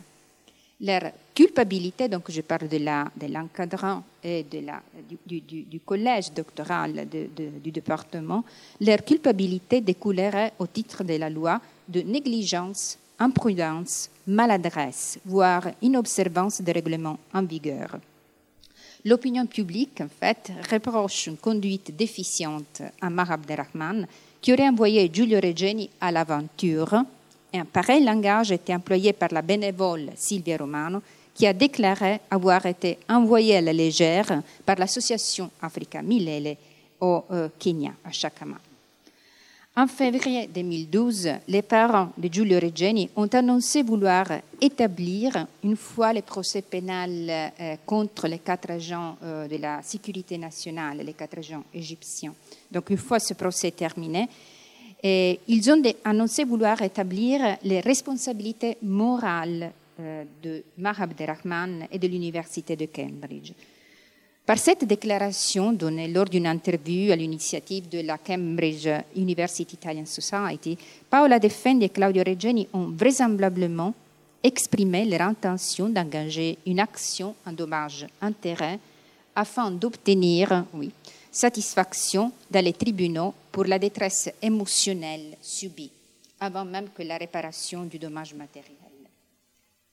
Si la, je vais aux conclusions, si la réglementation préconisée par l'IA Quartapelle, euh, de gauche, euh, était avalisée, les actions en dommage-intérêt probablement, probablement se multiplieraient et la menace de la responsabilité civile aurait un effet dissuasif sur les corps enseignants censés autoriser les recherches de terrain.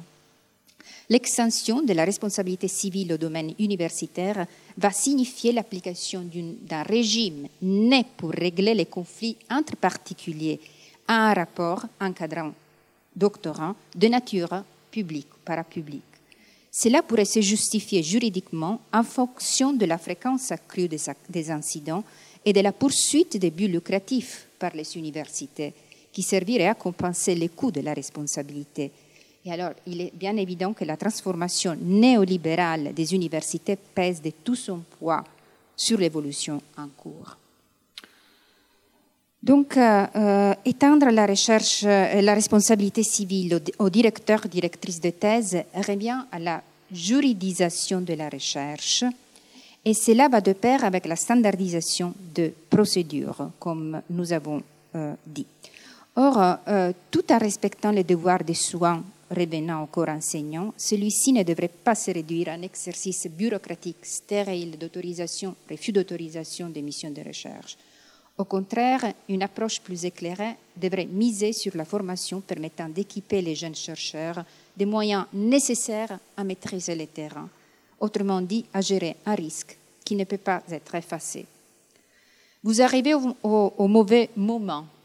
Il a été dit à Michel Camus euh, à l'époque de la création de l'Institut de recherche sur le Maghreb contemporain en 1992 à Tunis. Néanmoins, à l'époque, l'équipe n'a pas quitté le terrain. C'était le moment de la tournure autoritaire du régime de Ben Ali. Alors, la recherche, disons, bridée, euh, embedded research, si nous voulons employer un terme en anglais, serait une perte, je trouve, euh, et nous convenons sur ça, je crois, pour, la société tout entière. Le risque est une euh, pièce de face qui renvoie simultanément aux dangers et aux opportunités. Comme le dit Peter Bernstein, prendre des risques ne signifie pas nécessairement courir au désastre, mais aussi avoir une disposition positive à oser, à jouer le jeu, à faire deux choses. Giulio fait des choses, est le titre du livre de Paola Defendi et Claudio Reggelli. Merci.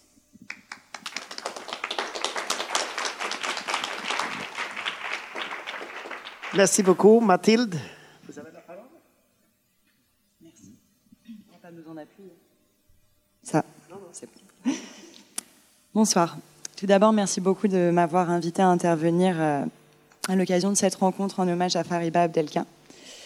Ce que j'aimerais montrer dans cette présentation, c'est que le risque n'existe pas en soi, ce qui va faire écho euh, à la présentation de Daniela Melfa. La catégorie risque est d'abord construite socialement. Le risque, c'est ce qui peut advenir et dont on ne voudrait pas avoir à subir les conséquences. Donc c'est une catégorie de rapport au monde qui fait l'objet de constructions diverses par des acteurs. La définition du risque dans le monde de la recherche est variable d'un chercheur à l'autre et ne peut pas être détachée de sa trajectoire, de sa position sociale et de son identité aussi aux yeux des autres. Or, certains terrains seraient intrinsèquement plus risqués que d'autres, les terrains en guerre notamment. Il existe par exemple un jugement collectif sur le fait que la RCA, la République centrafricaine, serait un terrain risqué. Ce risque est objectivé par des institutions qui vont agir comme des analyseurs de la réalité. Donc si vous allez sur la page web sécurité du site du ministère des Affaires étrangères qui concerne la République centrafricaine, vous allez voir une liste détaillée de risques et une carte entièrement en rouge, ce qui correspond à formellement déconseillé, avec seulement Bangui en orange. On assiste donc à l'institutionnalisation du risque par des institutions, notamment grâce au recours à l'expertise, à travers des indicateurs, des statistiques pardon, et des cartes, souvent beaucoup de cartes.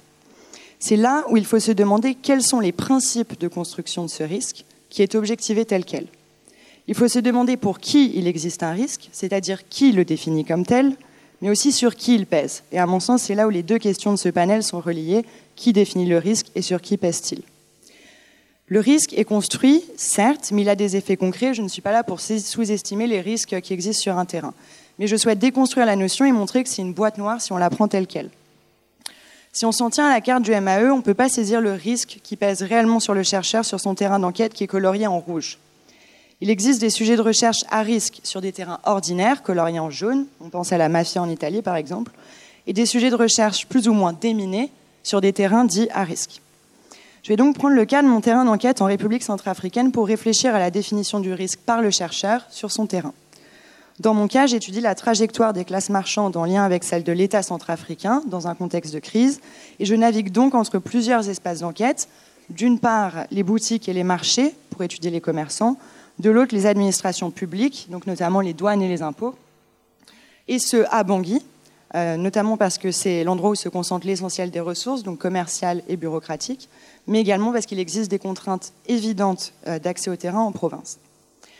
Donc afin de définir le risque qui pèse sur lui, ou elle hein, bien sûr, et ses enquêtés, et d'anticiper les conséquences de ses actions, le chercheur va se lancer dans un processus d'enquête, c'est-à-dire qu'il va fournir une activité soutenue sur son terrain d'interprétation des situations et des individus qui l'entourent afin de collecter des informations. Les coûts de cette enquête pour le chercheur vont varier d'un terrain à un autre, c'est-à-dire que l'accès à l'information est plus ou moins coûteux en temps et en énergie en fonction des terrains. Dans un contexte polarisé, d'ailleurs, euh, le coût de l'information peut aussi être lié au fait que la recherche d'information est coûteuse en tant que telle. Par exemple, se renseigner sur quelqu'un peut éveiller la suspicion, donc augmenter le risque potentiel. En RCA, l'accès à l'information est coûteux, ce qui ne veut pas nécessairement dire qu'il y a plus de risques. Les remontées d'informations sont difficiles parce qu'il y a un accès à Internet, au téléphone souvent déficient, l'accès à la province est limité, les déplacements sont compliqués, peu d'informations sont relayées par les médias qui sont peu nombreux et qui ont peu de capacité. Les institutions étatiques, elles, sont aussi peu présentes sur le territoire et ont justement peu de capacité à objectiver et produire de l'information sur les risques, comme des cartes ou des statistiques. Donc dans ce contexte, c'est les acteurs internationaux qui vont être les premiers à fournir de l'information sur le risque, puisqu'on assiste, en RCA, mais comme dans d'autres pays dits en crise, à une forte intrusion de l'international dans la société. Donc c'est les acteurs internationaux, notamment humanitaires, qui ont un maillage relativement dense sur le territoire, qui vont définir spécifiquement le risque, et aussi parce qu'ils ont davantage de ressources humaines et matérielles pour l'objectiver à partir de leur propre définition. Donc on peut prendre l'exemple des statistiques du Bureau humanitaire OCHA, ou par exemple des cartes de l'organisation INSO sur les zones toujours coloriées qu'ils considèrent euh, comme risquées. Cependant, ces organisations, elles sont elles aussi contraintes par des règles sécuritaires strictes, et elles sont en réalité peu mobiles sur le terrain. Donc elles ont souvent une connaissance limitée des dynamiques locales euh, et sociales comme politiques. À cela va s'ajouter sur le terrain en conflit le poids des rumeurs, en l'absence d'un espace public où les informations circulent librement et dont on peut recouper le processus de fabrication, et le silence des populations par peur et par intimidation dans un contexte sécuritaire qui est souvent tendu, donc qui contribue à brider la parole. Dans ce contexte, le chercheur fait donc face à une faible circulation des informations, qui pourtant permettent de définir les risques, et c'est cette méconnaissance qui va progressivement empêcher l'évaluation du risque, donc fermer accès au terrain et enclencher un cercle vicieux. Parce que pour pouvoir définir le risque, le chercheur il doit connaître la structuration sociale de son espace d'enquête, ce qui va requérir une connaissance locale approfondie. Et le seul moyen pour le chercheur de compenser l'étroitesse justement de son champ de vision, c'est de se déplacer le plus possible, d'interroger, de contre-interroger, de multiplier les interactions. C'est grâce à sa capacité à s'insérer dans des réseaux d'interconnaissance et à mobiliser des informateurs de confiance, en somme grâce à son capital social, que les chercheurs vont pouvoir collecter des informations, les croiser et émettre un jugement sur le risque encouru. Or, c'est compliqué sur ce type de terrain. La définition du risque par le chercheur va donc émaner d'un processus qui est délibératif. C'est en échangeant avec différents acteurs que le chercheur va confronter les différentes définitions du risque et opérer un arbitrage. Sur mon terrain, en RCA, c'est là où je veux en venir, le risque est défini par une multitude de catégories d'acteurs. Les agents de l'État, les commerçants de tel ou tel quartier, les militaires, nationaux mais aussi internationaux, les journalistes, les universitaires, les travailleurs humanitaires, etc.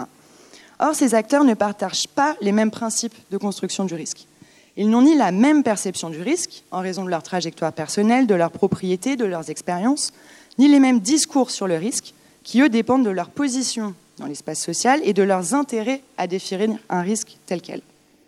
Donc typiquement, le discours sur le risque à Bangui des agences onusiennes ne tient pas seulement à des perceptions du risque, mais à une socialisation au risque particulière qui est guidée par le principe de précaution, et surtout à une motivation aussi à présenter la situation dans la capitale comme dangereuse, puisqu'une telle définition donne ensuite accès à des primes. Le chercheur se retrouve donc écartelé entre des perceptions et des discours sur le risque qui sont dissonants, voire contradictoires, il va devoir reconstituer un puzzle en piochant dans ces différents référentiels. Donc, je vais prendre l'exemple du quartier de PK5 à Bangui, sur lequel je travaille depuis quelques années, euh, pour illustrer mon propos. Donc, PK5, c'est considéré comme le poumon économique euh, du pays. C'est un quartier dans lequel se sont réfugiées les populations dites musulmanes fin 2013, début 2014, pour échapper aux exactions des milices anti-Balaka à l'encontre des musulmans, qui avaient été amalgamées avec les rebelles euh, de la Seleka qui avaient pris le pouvoir en mars 2013. Donc le quartier était contrôlé dès 2014 par des milices d'autodéfense qui taxaient les populations moyennant leur protection. Et euh, dans les années qui ont suivi, il y a eu des heurts réguliers dans le quartier entre milices rivales et plusieurs interventions des forces gouvernementales et internationales. Je vais prendre pour exemple l'année 2018, quand j'ai commencé mes recherches et que j'avais moins de connaissances sur le terrain. À l'époque, je travaillais pour une ONG sur place en parallèle de mes recherches, ce qui me permettait d'accéder au terrain. Et donc j'ai dû mener une enquête auprès de différents acteurs pour évaluer et définir le risque qui pesait réellement sur le fait d'aller enquêter dans un quartier comme PK5. Donc tout d'abord, j'ai collecté des informations auprès de l'ONG à laquelle j'étais rattachée.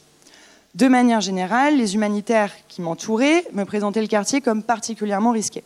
Leur règle sécuritaire leur interdit dans tous les cas l'accès au quartier, qui est une zone rouge sur leur carte, sauf pour aller mettre en œuvre des activités.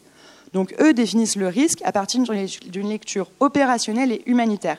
Leur objectif, c'est de mettre en œuvre des projets et c'est à l'aune de cet impératif qu'ils vont estimer le risque. Il y a évidemment une armada de mesures de prévention qui visent justement à le réduire, comme la visibilité, le déplacement avec la radio, etc. Mais pour eux, s'y rendre sans appui organisationnel, donc sans la mise en place de procédures routinisées qui sont censées réduire le risque, c'était trop risqué. Par ailleurs, leur discours sur le risque était aussi orienté selon une logique de l'assurance, puisque l'organisation ne voulait pas être tenue responsable en cas d'accident. Dans ce cas, la définition du risque s'impose aux chercheurs, celle de l'organisation, qui doit s'y conformer.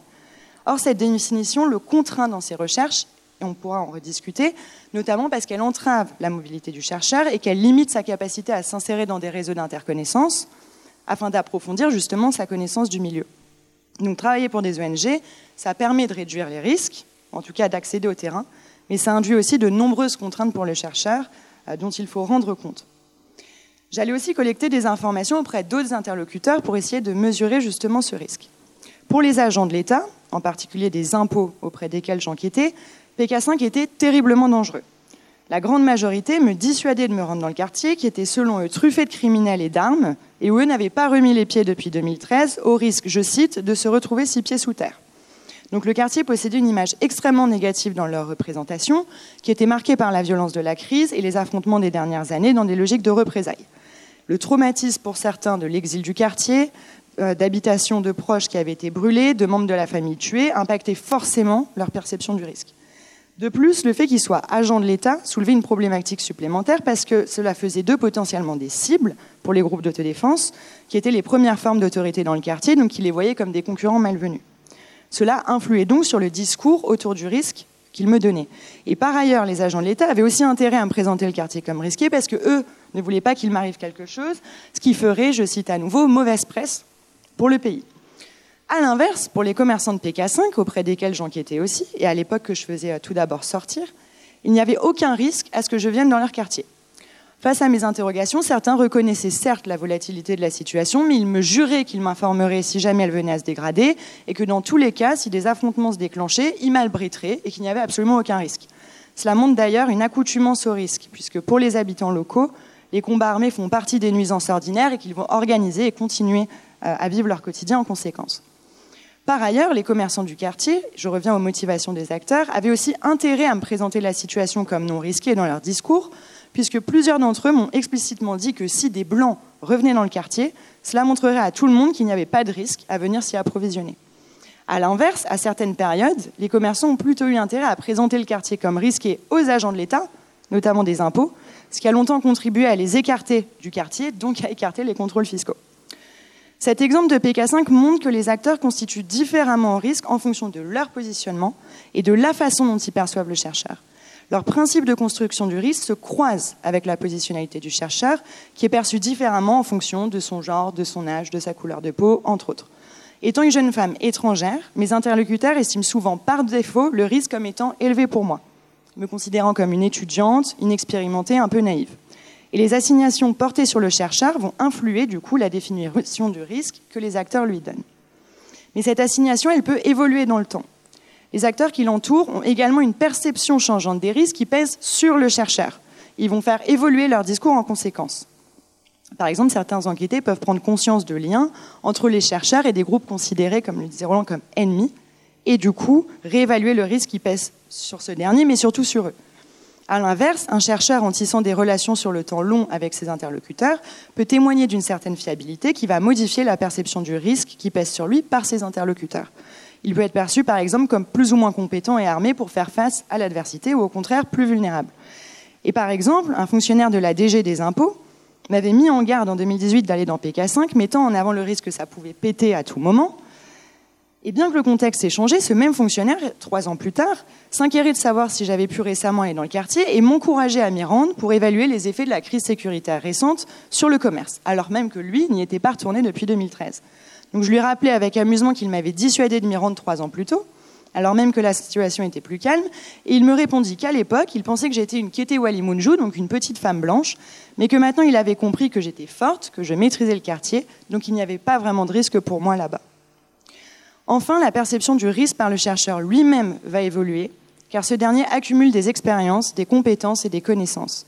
Les dispositions du chercheur à interpréter et définir la situation vont changer à mesure qu'il évolue sur les terrains, qu'il mène son enquête et vit des épreuves. Par exemple, des situations et des environnements qui paraissaient sans risque peuvent soudainement apparaître risqués pour le chercheur qui a vécu des expériences négatives ou traumatisantes, ou tout simplement parce qu'il accumule des connaissances qui lui font percevoir la situation différemment, y compris a posteriori. À l'inverse, ce qui était perçu comme risqué peut devenir banal, Et en ce sens, le chercheur peut connaître un phénomène d'acclimatation au risque, d'accoutumance, qui est bien souvent lié d'ailleurs au processus d'acculturation au terrain.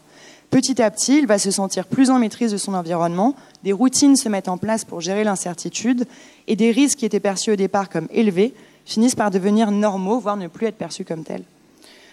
Pour conclure, je pense que les situations à risque dans le travail d'enquête posent indéniablement une limitation à ce qu'il est possible de faire pour le chercheur et les chercheuses. Certaines zones d'ombre demeureront dans mon travail de recherche en RCA et elles semblent aujourd'hui indépassables puisque l'accès au terrain est particulièrement contraint, surtout en province. Mais pour autant, je pense qu'il est capital que les chercheurs continuent à enquêter sur ces terrains et que l'essentiel, c'est de rendre compte de ces contraintes qui ont des effets réels sur notre production scientifique. Je vous remercie.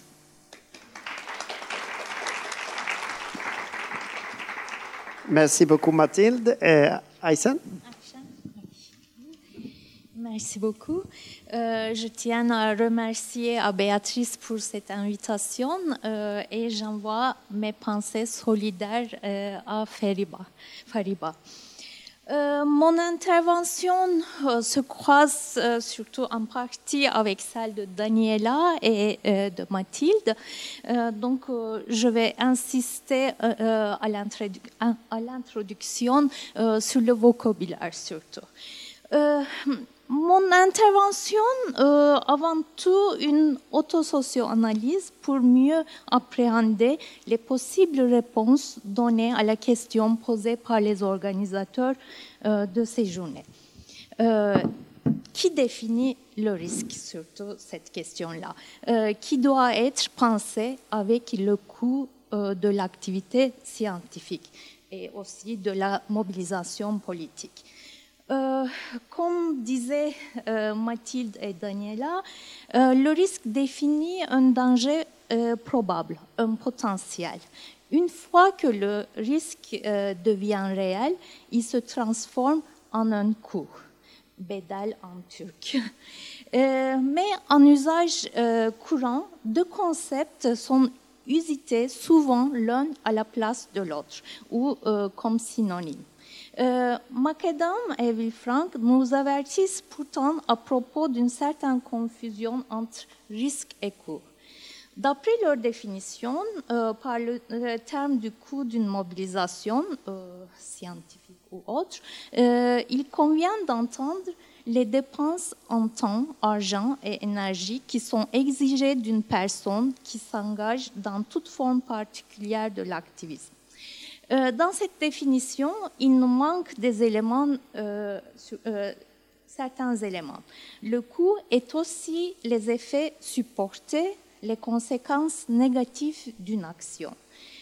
surtout travailler sur des objets de recherche sensibles, engagement politique d'un universitaire, universitaire, etc. En revanche, le risque signifie les dangers anticipés, légaux, sociaux, physiques, financiers, euh, à s'engager dans un type particulier euh, d'activité. Euh, certains chercheurs établissent une corrélation positive obligatoire entre le risque et la prudence.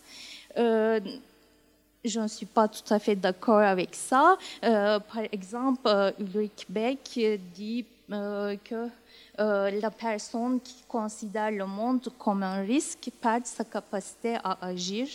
Euh, or, euh, nombreux travaux, dont les miennes, nous montrent explicitement que la perception des risques n'entraîne pas obligatoirement la démobilisation et le désengagement, comme c'est le cas de Fariba.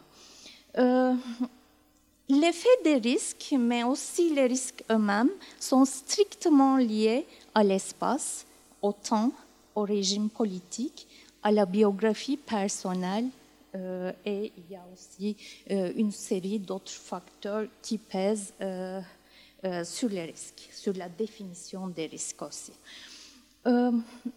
Ces deux concepts me sont très familiers depuis ma thèse euh, que j'ai soutenue en 2005, déjà un bon euh, moment. Euh, je suis retournée, en fait, je suis spécialiste des mouvements sociaux, de la répression, du militantisme et de la police. je suis retournée vers ma thèse pendant les risques euh, assumé par les signataires de la pétition euh, pour la paix. Euh, en maintes fois, à l'époque, j'avais rédigé 23 pages sur les risques de la mobilisation. donc, j'ai réadapté et réactualisé cette définition et la classification des risques. donc, c'est donc euh, une autosocio-analyse d'une enseignante euh, chercheur spécialiste des risques de la mobilisation et de la répression, assumer les risques à la fois en signant une pétition pour euh, s'exprimer sur une question politique importante, mais aussi enseignant et faisant, des recherches sur les tabous d'un régime politique euh, depuis une vingtaine d'années. C'est bien euh, mon cas. Euh, cette intervention est donc l'objectivation d'une auto-analyse de la surveillance et de la répression d'une mort civile, comme on disait en Turquie. Mon cas, tout comme certains euh, de mes collègues euh, dont le chiffre atteint à plusieurs centaines, euh, montre combien les risques sont définis en termes d'espace et de temps. si on revient à la définition du risque, le risque est un danger éventuel plus ou moins prévisible. donc le risque a donc un côté incertain il peut se réaliser ou non, il peut être prévisible ou non. Euh, quels que soient les régimes politiques, euh, la politique et les techniques du maintien de l'ordre, les militants, euh, les opposants, les intellectuels, les chercheurs, les enseignants prennent des risques. Dans les régimes dits autoritaires, ce caractère incertain du risque devient encore plus fort euh, c'est-à-dire qu'il peut être à la fois très certain euh, et beaucoup plus incertain, issu d'un arbitraire dans l'arbitraire. Dans le cas des universitaires pour la paix, le risque était très incertain et imprévisible, d'après euh, mon point de vue.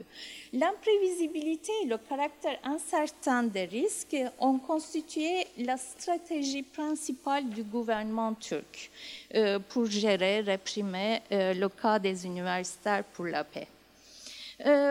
comment peut-on classer les risques certainement, euh, euh, les risques et les coûts euh, des ont des multiples visages, de la perte économique à l'assassinat ou au suicide. il est tradition de distinguer trois types de risques. je vais passer rapidement cette partie. Les risques physiques, hmm, par exemple garde à vue, euh, les risques juridiques, les procès, euh, les risques administratifs ou euh, professionnels sont vraiment multiples en, en, raison des sanctions de la part de l'administration, par exemple licenciement, poursuite administrative, exclusion, euh, exclusion des milieux de la recherche, euh, tels que la non-attribution des projets, euh, des jurys, etc. Même exclusion, exclusion des, des, colloques. Cela rajoute aussi des risques moraux, c'est-à-dire la stigmatisation comme membre d'un camp, euh, donc on peut donner plusieurs exemples, mais je vais vite. Euh, également, on peut rajouter à cette classification deux autres types de risques. Les risques psychologiques, crainte de disparaître dans la garde à vue, paranoïa d'être suivi euh, par les policiers, sommeil irrégulier, etc. Euh, et les risques sociaux. Surtout dans les pays comme la Turquie, euh, les risques sociaux euh, deviennent de, plus en, en, plus importants. surtout, je parle de l'exclusion des milieux de sociabilité un autre exemple, euh, certaines familles conservatrices ont refusé leurs filles ou leurs fils qui ont signé la pétition, donc euh, ils n'ont plus de relation. Euh, certains signataires ont caché de leur famille qu'ils se trouvent en danger. Etc. etc. si vous n'avez pas encore vu le film réalisé par André Jvajda, Fleur bleue, je vous conseille vivement pour visualiser, euh, euh, pour mieux comprendre euh, l'isolation sociale ainsi l'exil intérieur. Les risques de la mobilisation donc, dépendent aussi du degré, du degré de l'engagement. donc, selon l'engagement, vous pouvez payer un prix beaucoup plus euh, lourd. Hum, donc, qui définit le risque? La, question principale. Euh, ici, je vais parler de euh, trois types d'acteurs. Euh, le premier, euh, pas tout à fait acteur, mais on peut, euh, on peut dire aussi, le temps et l'espace définissent le risque, comme Roland a souligné pendant son intervention. le risque d'engagement politique et scientifique ne sont pas les mêmes d'une période à l'autre ni d'un pays à l'autre, d'une région à l'autre. Euh, même dans les régimes dits autoritaires, les risques se définissent d'une période à l'autre euh, et à chaque reprise le caractère imprévisible, incertain et aléatoire des risques augmente euh, le potentiel des risques. Par exemple, j'enseignais l'histoire récente de la Turquie euh, très facilement en fin euh, des années 2000, début des années 2010, alors qu'à partir de 2015, il est devenu euh, presque impossible de raconter, euh, d'enseigner euh, les massacres, les pogroms des années 70, des années 90, etc. Donc le temps pèse aussi sur la définition des risques. L'État et les, agents de l'État définissent certainement les risques les, euh, les gouvernements, les forces policières, les juges, les dirigeants des établissements scientifiques euh, sont les acteurs qui définissent le risque. Ils sont aussi les acteurs qui sont capables de transformer un risque en un coût. Exemple, la condamnation d'un acte par un tribunal transforme un risque en un prix payé. Euh, on peut parler aussi des risques inhérent euh, à l'État, euh, comme nous le montre euh, l'exemple des années 90 en Turquie, le changement des gouvernements et le temps ont peu d'effet sur les risques subis, sur les coûts payés. donc, ces agents stigmatisent le chercheur comme sa recherche, universelle en soi, la recherche est emprisonnée dans les frontières nationales. Euh, toute tentative de collaboration avec des réseaux étrangers euh, ont le risque d'être accusée comme subversive et service rendu aux étrangers. Le chercheur devient plus que jamais l'espion, le séparatiste, le destructeur l'agent secret euh, en Turquie, en Iran, euh, en Afghanistan ou ailleurs. Pour terminer, euh, les victimes eux-mêmes, ils définissent les risques. je vais terminer par une définition, en fait, une, une, définition des risques, mais en même temps des personnes, des universitaires à, à risque.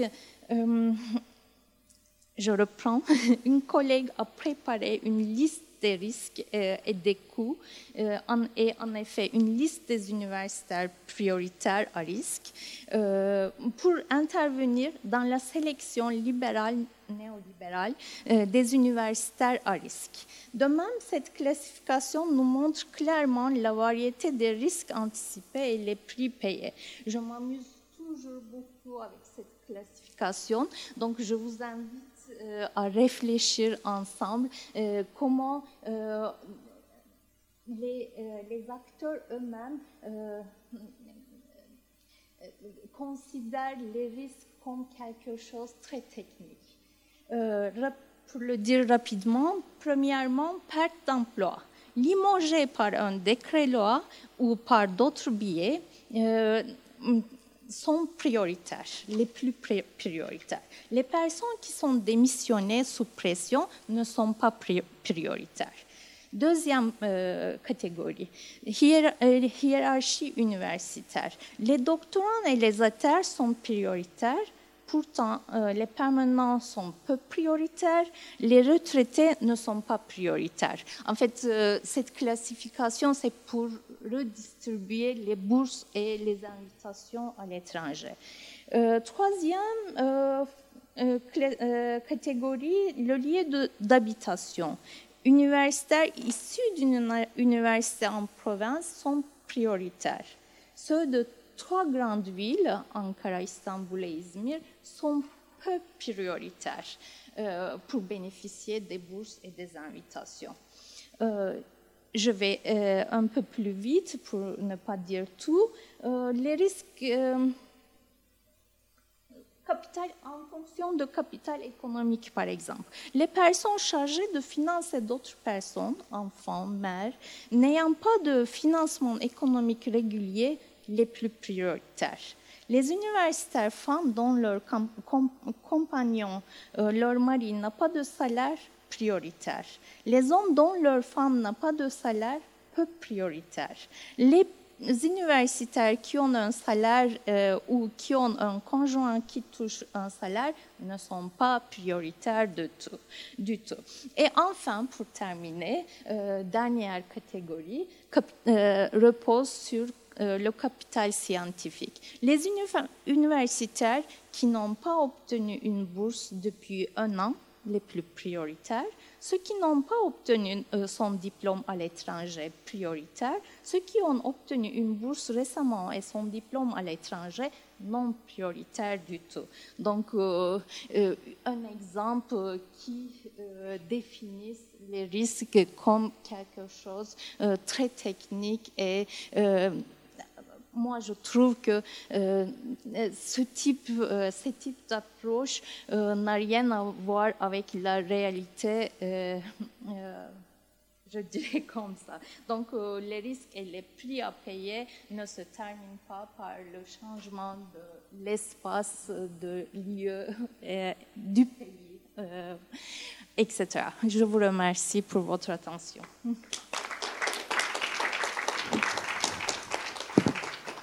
Euh, je tiens à remercier euh, Alessandra Dino, Roland Marshall, Daniela Melfa, Mathilde Tarif et Aïssel Ussal pour des interventions très riches, très pointues.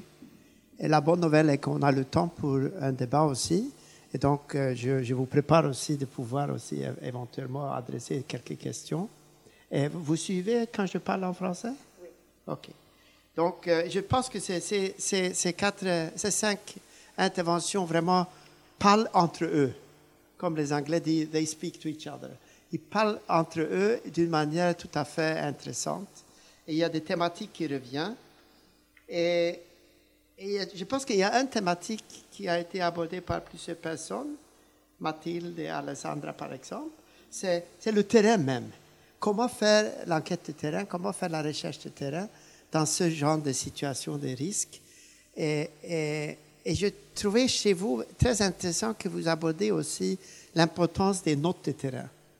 Quelque chose qui, euh, finalement, c'est-à-dire faire ressortir ses propres émotions, sa propre problématique. Comment je peux rendre cette expérience finalement? Et je pense que ça, c'est, un élément qui est vraiment, pas nécessairement une anthropologie auto-réflexive, mais c'est quand même une réflexivité liée au métier du, chercheur, qui est la thématique de notre, euh, euh, euh, table ronde ici, ou plutôt notre panel. Vous aussi, vous, prenez Mathilde, vous prenez aussi cette, cette, cette, situation, comment ça évolue? Vous avez dit comment, comment à la fois la perception de vous et, votre perception vous-même des risques comment c'est évolutif et comment c'est aussi c'est presque comme vous avez euh, arraché une position. C'est-à-dire à, partir de bon, on a cru que vous étiez une jeune naïve, etc. Et puis finalement que vous vous arrivez à vous positionner, mais en même temps c'est aussi comment vous capitalisez ces connaissances. Donc je trouve que c'est tout à fait intéressant. Pour, pour venir aussi à, à, la présentation de, de Roland, et ça touche. Mais qui est le mieux pour définir ce qui est le risque? Qui, CNRS mène des recherches depuis très longtemps. Les grandes universités, même des petites universités, où il y a des chercheurs qui travaillent là-dessus. Mais au moment où il faut évaluer, on est, à un moment donné, on est incompétent. Ou bien on a des conflits d'intérêts. Et, donc, finalement, on, se, on, se, retrouve dans une situation avec euh, des publications parfois très éloquentes et, sophistiquées qui, ne tient pas la route parce que euh, euh, il y a un bureau de consultance qui doit évaluer plutôt quelles sont les manières. Et je pense que ça touche à la question de bureaucratisation, et qui est aussi un thème qui parcourt pour tous les papiers. Je pense que ça, c'est vraiment un élément fondamental ici. C'est-à-dire, on ne parle pas des risques. Je pense que nous tous, on reconnaît que les risques sont là c'est un risque de façon très euh, bancale, très pragmatique. Il y a quand même des risques dans, les différents terrains. On ne le met pas en question. Euh, euh, mais en même temps, c'est devenu presque comme une figure bureaucratique, une catégorie étatique. je pense que la dernière intervention de Aïssal, ça, met vraiment le point sur Scholars at Risk, les, les universitaires à risque. Comment finalement on, a toute une gamme de catégorisation qui intervient, qui, qui éloigne euh, euh, le débat de, ce qu'on euh, fait. Et je voulais aussi dire un, mot sur la présentation de, de Gabriella. J'ai trouvé intéressant que vous commenciez par la navigation. C'était très, très inspirant parce qu'effectivement, on, oublie que effectivement, la navigation, même l'exploration de ce sens, est quand même une manière de, de, penser cette situation. Et bien sûr, toute cette problématique liée à, l'université, nos institutions, lorsqu'ils sont accusés de, de, n'avoir pas assumé une responsabilité, et, comment euh, même des grandes institutions peuvent commencer à trembler facilement. Et il y a tout un processus de bout émissaire que, que vous avez décrit, que je trouve tout à fait intéressant. Il y a aussi un élément qui, passe, parcourt tous les cinq. C'est l'engagement et, la présence. ce que moi j'ai écouté, j'ai entendu ici, c'est que personne n'a dit on laisse tomber. On part dans un autre pays, on travaille ailleurs. Personne des, cinq panélistes, et moi je suis très d'accord avec vous, parce que moi je trouve que c'est ça qui est la posture qu'il faut.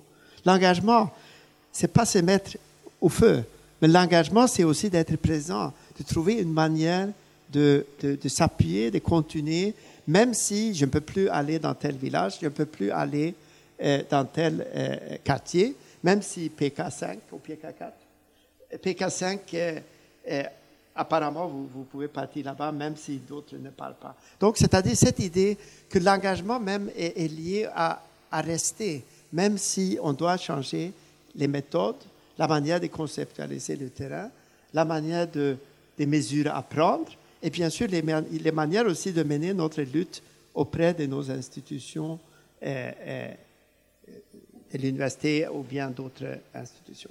Et cela m'amène donc à, à, aussi, je vais rebondir pas très longtemps, mais je vais rebondir un peu sur les travaux que nous sommes en train de mener au Sahel.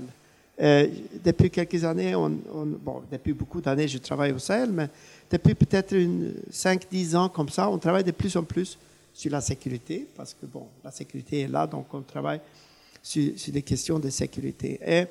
Et, une manière qu'on a commencé à travailler, c'est vraiment de travailler en équipe. Que cette idée de l'anthropologue solitaire, qui était à l'époque dans tous nos, textes qu'on a lus euh, quand on était étudiant et, au-delà, et cette manière de travailler en équipe, de pouvoir conjuguer les efforts, ça peut être des chercheurs, des chercheurs qui viennent d'ailleurs, mais surtout avec des chercheurs euh, du pays, de la localité, des, jeunes chercheurs, des, chercheurs à la retraite, mais c'est-à-dire qu'on pose une manière de travailler ensemble, non seulement sur le plan méthodologique, parce que ça c'est quelque chose qui se fait souvent, mais aussi pour l'analyse. Et ça, je pense que c'est quelque chose qu'il faut, il faut commencer à se défier.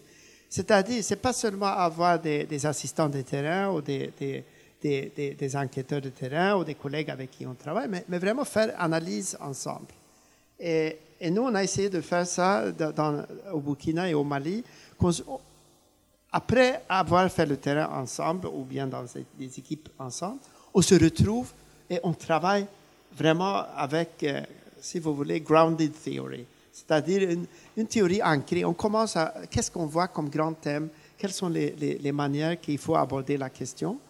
Et, là, je reviens à la question des universités, parce que c'est justement l'université qui peut trouver ce genre d'espace. Cette, possibilité, même si on même si n'a pas l'argent, on peut payer une pause café au moins.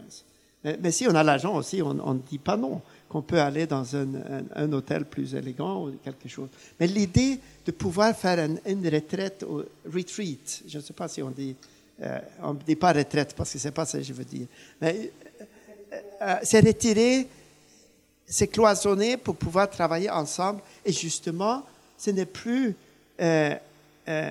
monsieur ou madame X qui va être la personne forte qui va faire sortir un papier dans une belle revue, mais c'est une équipe qui va travailler là-dessus. Je trouve que le travail qu'on est en train de faire avec le FASAPO, c'est un peu dans ce sens, le travail dans beaucoup d'équipes, et je pense que c'est quelque chose qui, nous défie et, et, défie nos systèmes aussi. Donc, je voulais euh, apporter cette, cette, réflexion, parce que, du coup, euh, c'est aussi un cadre de formation, si vous voulez. C'est aussi une manière de pouvoir travailler avec des, des, jeunes chercheurs que ce soit des, Suédois, des Français, des Maliens ou des Burkinabés. Donc, euh, avec ces quelques notes et remarques, moi j'invite maintenant l'assistance à poser des questions, venir avec des, des, réflexions, et surtout si vous avez des questions précises aux, intervenants, c'est bien, mais si vous voulez aussi avoir d'autres questions, vous pouvez le faire. À la fin de cette session, je vais vous donner la parole, tout un chacun, pour, pour un peu faire une petite euh, clôture. Voilà. Euh, on a un micro-baladeur, donc on est très... Euh, voilà, voilà. Premier intervenant.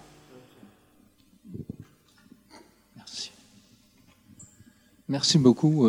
Vous pouvez vous introduire ah, François Pacman, Agence française de développement. merci beaucoup pour toutes les présentations de cet après-midi j'ai été très intéressé par euh, en fait un, colloque que je n'avais, dont je n'avais pas perçu l'enjeu épistémologique.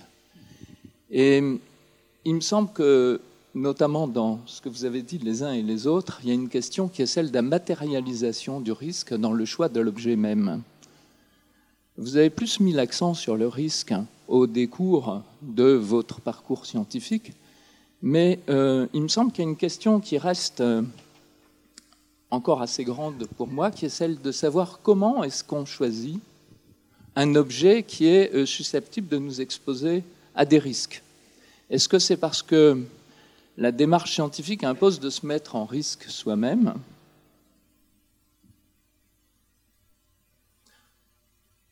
Et quelle est la nature du risque? Mais alors, y a-t-il un paradoxe? Que ceux qui financent le risque vont justement nous empêcher de nous mettre en risque et de conduire jusqu'au bout cette euh, démarche scientifique? Merci. Euh, on, va ramasser quelques questions. Voilà. Vous d'abord, madame. Bonjour, merci beaucoup pour vos interventions. Peut-être en continuation de la présentation très intéressante de Peter Kshire. donc, dans son contexte, c'était le contexte colonial, et puis dans notre contexte, donc en tant que jeune chercheuse, c'est peut-être le contexte néolibéral qui nous, qui nous limite beaucoup. justement, en tant que un métier, parce que le, titre du coup du colloque, euh, donc un métier, euh, je reprends euh, les risques du métier.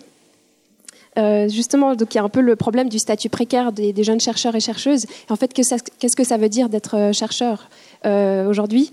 À quel moment est-ce qu'on est considéré comme avoir, avoir une position établie, assez établie pour prendre justement le risque de, se positionner dans le débat actuel? Euh, justement, donc moi je travaille sur euh, la question des réfugiés afghans, donc c'est devenu une, question très très très actuelle, euh, difficile à traiter. Et en tant qu'anthropologue, on s'intéresse toujours des questions d'actualité, mais voilà, quand c'est un sujet aussi aussi brûlant et qu'on est au début de notre carrière, justement, il y a toutes ces difficultés sur ben, comment comment ne pas mettre en péril, de nouveau, comme pour reprendre les mots, ne, pas mettre en péril la suite de la recherche.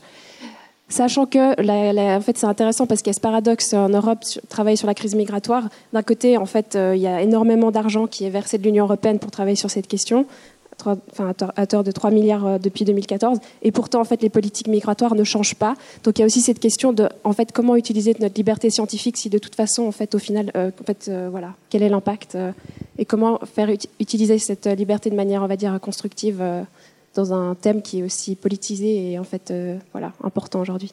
Merci. Merci beaucoup. Euh, merci. Voilà. Oui, bonjour Yves Dro.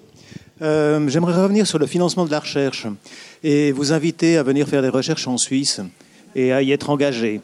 Parce que justement, on a à peu près entre 50 et 70 ans d'avance sur la France. Nous n'avons pas de CNRS, nous n'avons pas d'IRD ou d'EPA, ou je ne sais plus comment, quel est l'acronyme officiel de ces, de ces instituts qui engagent des chercheurs. Les postes dans les universités sont extrêmement rares en particulier en sciences humaines. Euh, il n'y a quasiment pas de postes à durée indéterminée. C'est souvent des postes à durée déterminée qui se reconduisent une ou deux fois, etc. Et nous avons un Fonds national suisse pour la recherche scientifique qui finance depuis 1952 des recherches libres, blanches, donc euh, n'importe qui, ou presque, peut déposer un, un, projet, et nous avons été formés à cela. Le problème politique que soulevait, Roland Marshall apparaît avec les programmes de recherche financés sur des domaines spécifiques, ou la constitution de centres de compétences ou d'excellence. Et dans ces deux cas, ce sont des, des programmes qui sont proposés par les chercheurs et qui sont choisis par la communauté des chercheurs suisses et qui sont ensuite avalisés par le Parlement, ou pas. Hein, il peut y avoir des problèmes. J'entends, on est dans un financement qui n'est pas le financement nord-américain, mais qui est quelque chose de relativement proche avec l'absence aussi de fondation. On a un financement uniquement public et grosso modo, la moitié des financements sont des appels blancs un moitié sur les centres, quart sur les centres d'excellence et un quart sur les, programmes de recherche censés servir à mener des politiques d'avenir ou à éviter des problèmes pour la Suisse dans un avenir proche ou à moyen terme. Donc je pense qu'il y, a véritablement une réflexion à faire sur ce type de financement qui commence à apparaître au niveau européen, en particulier en France, avec une très forte résistance en France, parce que finalement chez nous, ben, moi j'ai été nourri à ça depuis le, depuis le biberon. Et pour faire des recherches, euh, j'ai déposé des projets et je me suis engagé moi-même dans certaines universités en signant comme employeur et employé. Parce que finalement, c'était le seul moyen de trouver un emploi sur une durée extrêmement limitée, c'est-à-dire trois ou quatre ans. OK. Merci beaucoup. Merci.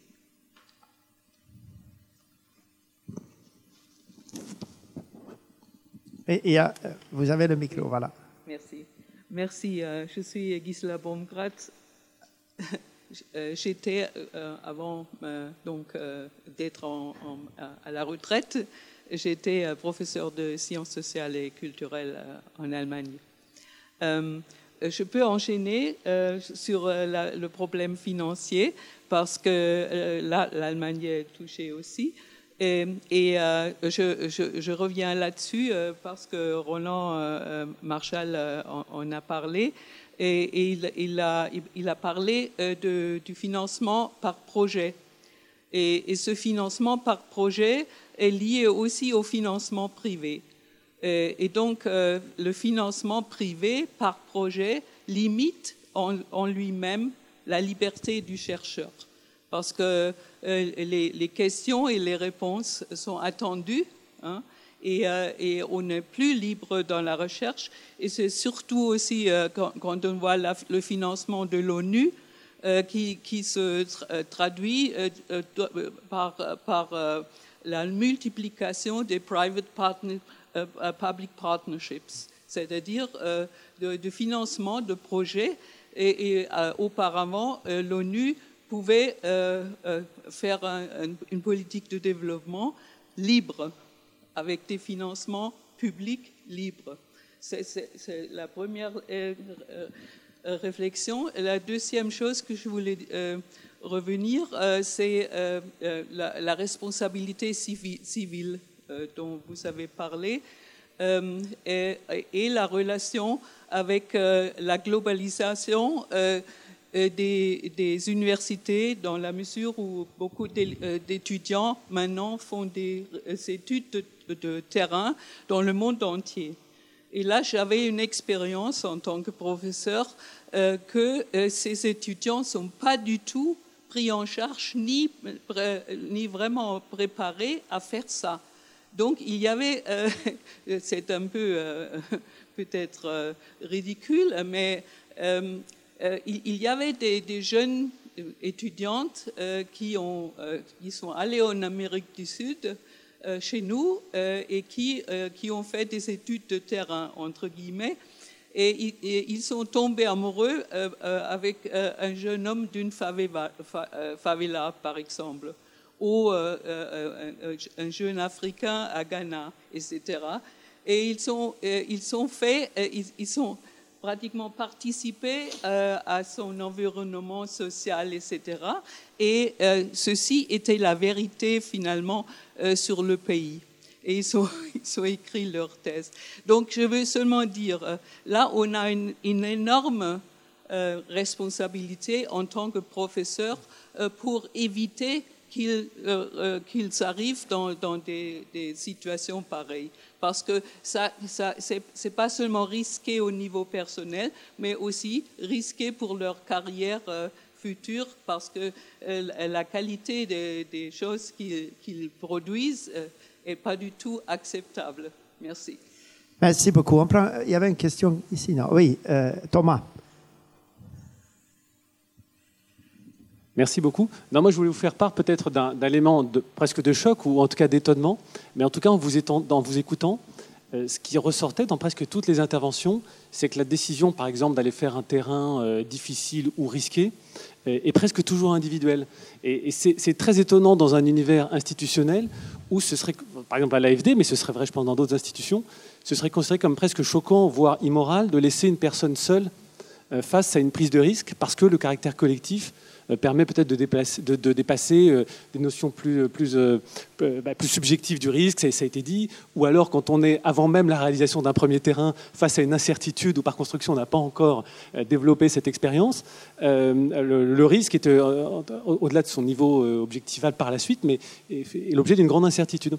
Et moi je trouve c'est frappant, Roland le disait aussi, quand, il y a un caractère bureaucratique, dans la procédure, dans les instituts de recherche, il y a un côté qui semble un peu inhumain, ou, alors on envoie une, demande sur une boîte euh, mail et puis on reçoit quelque chose dans, dans un euh, difficile à justifier, ou en tout cas il n'y a pas de processus d'argumentation. En tout cas, je voulais faire part de l'expérience de la où c'est honnêtement très étonnant et, un peu choquant qu'il n'y ait pas des processus... Euh, mais on est dans une salle, on peut essayer d'expliquer, d'argumenter, de, développer les mesures de réduction des risques qui sont prises. Euh, et, c'est frappant de voir comment la recherche n'arrive pas à avoir, en tout cas n'a pas établi des process collectifs pour essayer de réduire, de partager, euh, de, partager les risques. Euh, alors bien sûr, nous on est dans un univers où, la responsabilité civile elle est, explicite, on est dans une institution où il y a, il y a une hiérarchie, donc un, un responsable d'un département ne peut pas dire qu'il n'est pas responsable de, la santé ou des risques pris par, les, collègues sur lesquels il a une responsabilité. Mais quand même, ça m'intéressait à la toute fin, peut-être tu faisais une allusion à la manière dont euh, la décision de prise de risque peut être mutualisée pour à la fois permettre de le réduire, de l'objectiver, ou en tout cas de sortir d'une forme de solitude face à la prise de, risque. Je pense en particulier, par exemple, pour des jeunes chercheurs, hein, euh, si on leur renvoie la responsabilité de prendre un risque au moment où ils doivent faire leur thèse, euh, obtenir une, titularisation, ça peut les inciter à prendre des risques plus importants euh, et peut-être déraisonnables face à une situation de précarité ou de, de dépendance. Merci beaucoup, Thomas. Moi, je vais, je vais répondre rapidement pour, parce que je trouve que c'est une question tout à fait justifiée. on, fait les... on, on, ramasse tout. OK, d'accord. Ramon. Oui, merci. Euh, non, c'était juste une petite, euh, petite série de réflexions que je voudrais ajouter. Euh, D'abord, je voudrais revenir à la, à la caisse de savon euh, que, que euh, Peter nous a parlé aujourd'hui en, relation à John Beatty. il y a un cas plus flagrant de, de, cette bullying, comme, il disait, qui est le cas de M.G. Smith, Michael Smith, qui faisait terrain euh, dans le domaine Hausa et Fulani au nord du, Nigeria. Alors il a mené le Coran avec lui et euh, avant d'interviewer quelqu'un, il lui faisait poser la main sur le Coran et promettre qu'il ne va pas dire des mensonges. Alors euh, je crois que quand on parle de, de méthodes, de risques, de, de, de, sciences sociales, surtout en contexte postcolonial et notamment dans le cadre de l'anthropologie, il faut toujours avoir compte qu'on est en train de faire l'histoire de la discipline aussi. C'est-à-dire, il y a une histoire ici, une historicité qu'il faut toujours euh, euh, tenir présent. Donc, je suis tout à fait d'accord avec, Peter qu'il faut, qu'il faut réfléchir sur la décolonisation. Une autre petite réflexion que je voulais faire, c'est j'étais très euh, intéressé par le côté d'imagination géographique que, que Roland a, a évoqué. C'est-à-dire qu'on est en train de désigner le monde avec de différentes couleurs. Alors euh, les gens euh, euh, te, disent, mais écoute, cet ami à toi, Fariba, mais, pourquoi elle va en Iran? Ça c'est très loin, quoi. et pourquoi tu t'inquiètes pour Fariba? Toi, tu es, c'est-à-dire mes amis de, de, Barcelone, par exemple, où je suis né, me disent, mais pourquoi tu t'inquiètes maintenant ben, pour, l'Iran? Il y a beaucoup de choses à régler ici à Barcelone, tu vois. Alors, euh, euh, il y a une espèce de, relativisme qui s'impose par cet euh, imaginaire géographique que je voudrais enfin, le, mettre sur la table aussi. Ça m'a beaucoup, ça beaucoup intéressé. Et en rapport avec cette imagination géographique, imaginaire géographique, je voudrais, si, vous pouvez parler aussi un peu plus de, limites.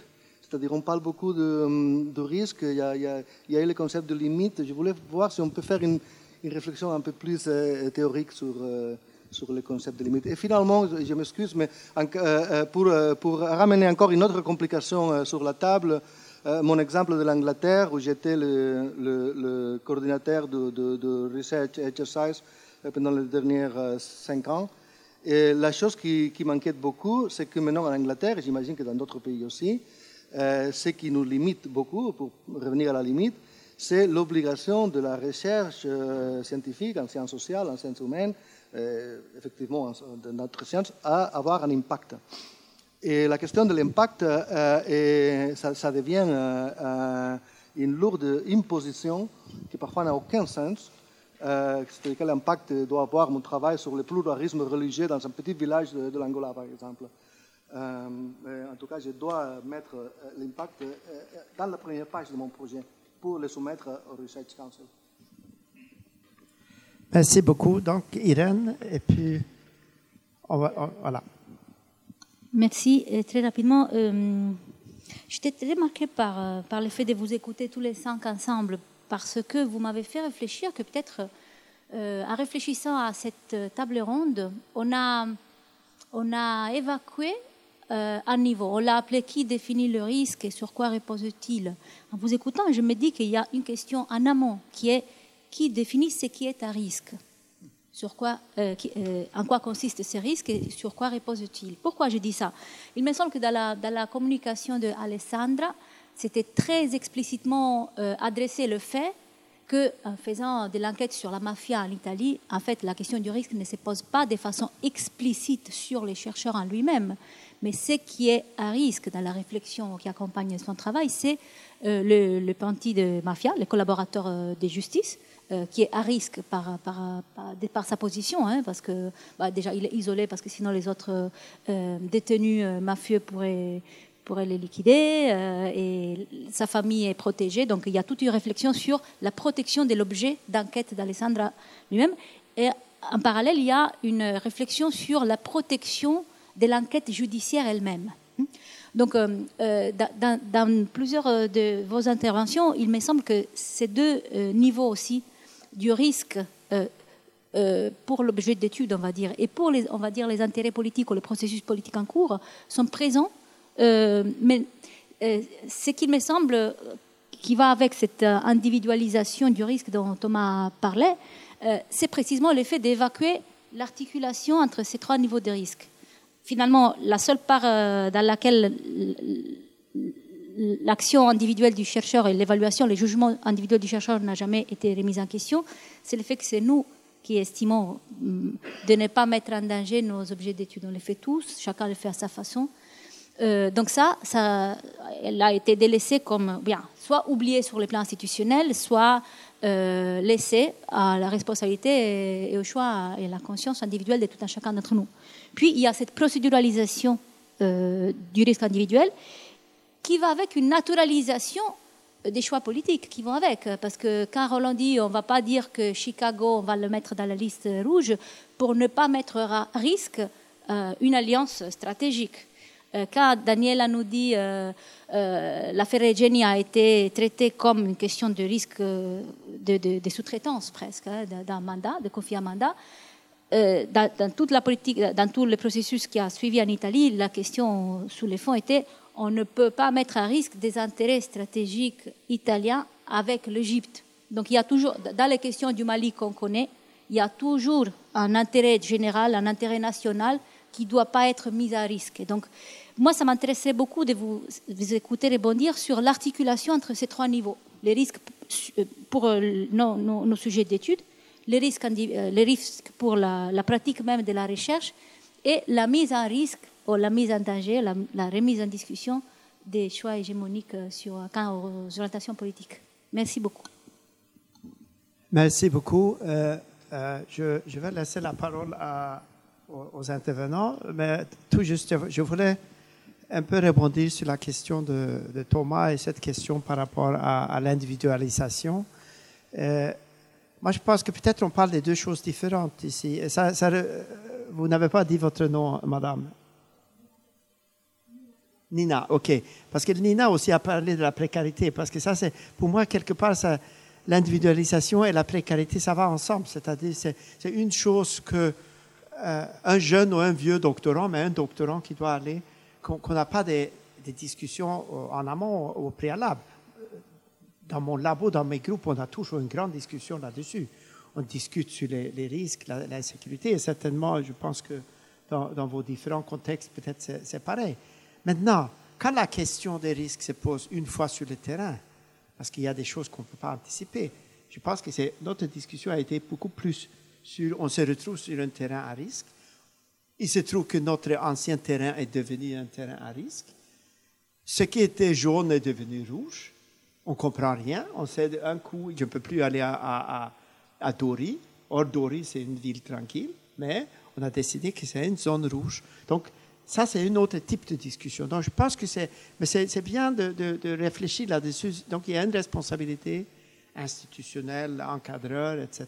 Mais il y a aussi quelque chose qui est vraiment lié à l'individu sur le tas, comme on le dit. Donc, et, puis la deuxième chose que je voulais dire, justement, avec la euh, coloriage, ou bien comme la coloration des cartes.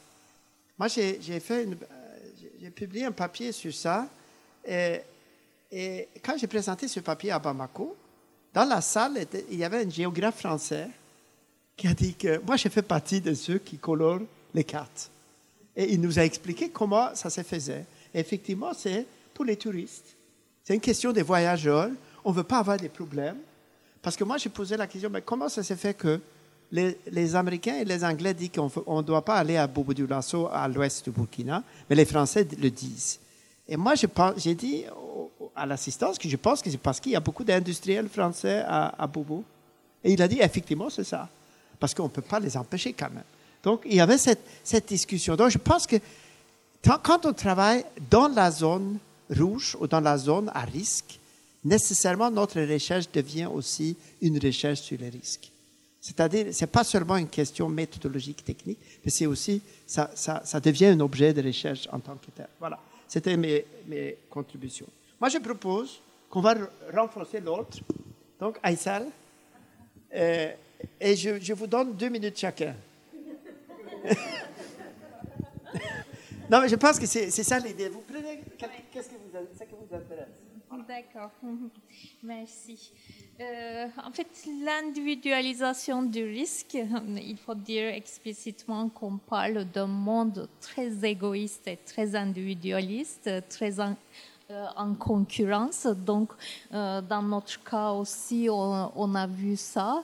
Euh, selon l'hiérarchie académique, ça change beaucoup de choses. Les, assistants, les auteurs défendent eux-mêmes, les titulaires, ils sont ailleurs. Donc déjà, en fait, il faut, il faut dire explicitement, on est très individualiste et égoïste même. Euh, donc, pour être collectif, il faut faire beaucoup de choses, ça c'est sûr.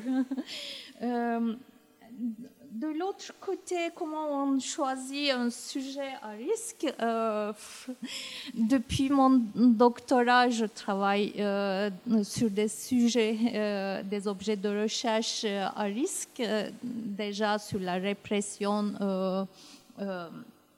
sur la police. Ensuite, actuellement, je travaille sur la délation, par exemple.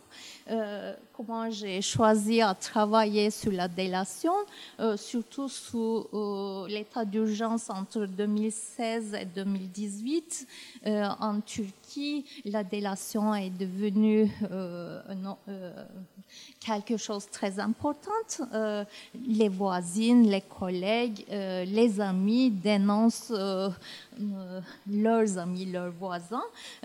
et un étudiant à moi m'a dénoncé euh, d'après ce que j'ai enseigné euh, dans le cours. J'ai invité euh, une collègue déjà limogée, donc j'ai été dénoncée, j'ai été sanctionnée par l'université d'abord. et ensuite, j'ai fait un procès. C'était un long processus.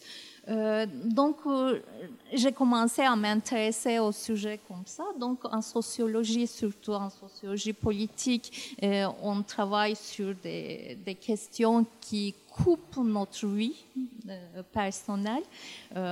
Au moins, je trouve comme ça. Je, je, je, vois les choses comme ça. Donc, voilà. Merci. Juste pour rebondir sur euh, une ou deux remarques. Euh, concernant l'individualisation, vous voyez, ça fait effet. Euh, je pense que, bon, en réalité, il y a quand même des processus de mutualisation entre chercheurs où justement ce processus délibératif, c'est quelque chose qu'on partage entre collègues. Après, sur le fait que l'encadrement institutionnel contribuerait à ce processus délibératif, malheureusement, je pense qu'on en est très loin aujourd'hui, dans la mesure où toujours quand on se pose la question de qui définit le risque et à partir de quelle motivation, Aujourd'hui, il me semble que ces processus d'encadrement bureaucratique et institutionnel sont davantage là pour empêcher que l'institution ait à subir un coût que pour véritablement aider le chercheur à définir le risque. Et c'est là où on peut parler d'individualisation de, la responsabilité, en fait, et de, la capacité à endurer ces coûts, euh, qui va, in fine, reposer sur l'individu et non pas sur du collectif. Ce qui, en mon sens, est un problème. Et ça rejoint votre remarque, Nina, euh, sur le fait que ce coût, il ne sera pas le même pour un jeune chercheur que pour un chercheur plus senior. Euh, la perception du risque n'est pas la même chez, un jeune chercheur et chez un chercheur senior. C'est dur à dire ça, chez un chercheur.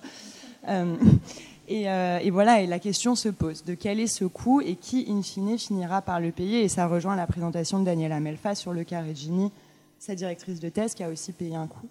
Euh, et je pense que c'est important de s'interroger euh, sur ces logiques de l'assurance, en fait, qui prédominent sur la question. Merci pour euh, ce débat très stimulant. je trouve que la perspective comparative jette une lumière importante sur plusieurs questions. Et donc, le corps enseignant n'est pas un bloc Oui, d'accord. Ici, nous sommes plus ou moins d'accord sur la valeur de la recherche de terrain, mais j'expérimentais chez moi que ce n'est pas comme ça. Euh, euh, Roland Marshall a posé la question qu'on donne euh, à, des non-universitaires la, charge de, décider sur faire ou ne pas faire la recherche. Mais en fait, il y a des décisions qui reviennent à des collègues. Je pense au directeur du département, je pense au collège doctoral.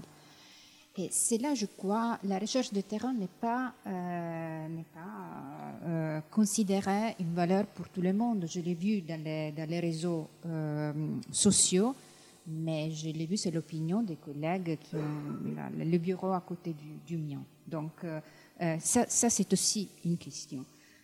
sur l'impact de la recherche, c'est vrai, c'est difficile à, démontrer au cours de cette audition euh, que j'ai eue avec des collègues auprès de la, commission parlementaire d'enquête, un collègue a essayé de dire que l'espace euro-méditerranéen sur lequel l'Union européenne investit, en fait, c'est aussi les produits des chercheurs qui sont de, euh, comment on peut dire, de faiseurs de ponts euh, et, Khaled Fahmi, dans un texte que je viens de lire, insiste sur l'importance de chercheurs étrangers comme ambassadeurs de l'Égypte. Donc, parce qu'ils connaissent bien, ils, parlent bien. Mais c'est vrai que c'est difficile de faire peser si on doit définir les risques euh, dans son rapport coût-bénéfice il est difficile de, faire, euh, euh, de, mettre dans la balance des aspects de, de, cette, euh, de, cette, de ce type. la dernière chose vraiment flash, Irène, la question de la, le troisième aspect que tu as souligné, je suis tout à fait d'accord. Et en fait, en revenant au débat italien, la question de l'intérêt national a été euh, posée. C'est surtout euh, Elisabetta Brighi qui a décortiqué ces, sujets et a montré les contradictions de la politique italienne à cet égard. Bon, euh, comme c'est dans mes habitudes, je crois qu'il faut critiquer les organisateurs de ce panel parce qu'en en fait, on, a parlé de, on a parlé du risque, mais on en a parlé dans des, dans des moments et dans des séquences qui sont complètement différentes. Donc, euh, avant d'aller sur le terrain et de faire l'évaluation du risque, il y a, d'abord le fait de pouvoir prendre l'avion. Euh, si on respecte les lois, euh, donc il faut plutôt m'écouter moi. Enfin, si, mais si on est déjà intellectuellement sur le terrain, c'est Mathilde qu'il faut considérer. Donc il y, a, ce problème, il y, a ce problème-là. De la même façon, je crois que tout ce qui a été dit euh, pour croiser les, approches internationales, c'est extrêmement important. Sur le financement, bien évidemment, mais même sur l'évaluation de la sécurité, parce que le, truc qui est complètement fou, c'est que vous, vous êtes interdit, mais que votre collègue belge ou italien, il ne l'est pas. Et, pourtant, apparemment, les risques d'enlèvement sont les mêmes, euh, apparemment. Donc, euh, donc y a, y a, l'objectivation de tout ça est quand même très problématique. Euh, donc moi je pense que ça c'est un aspect, euh, c'est effectivement euh, des, choses qu'il faudrait regarder de façon plus séquencée.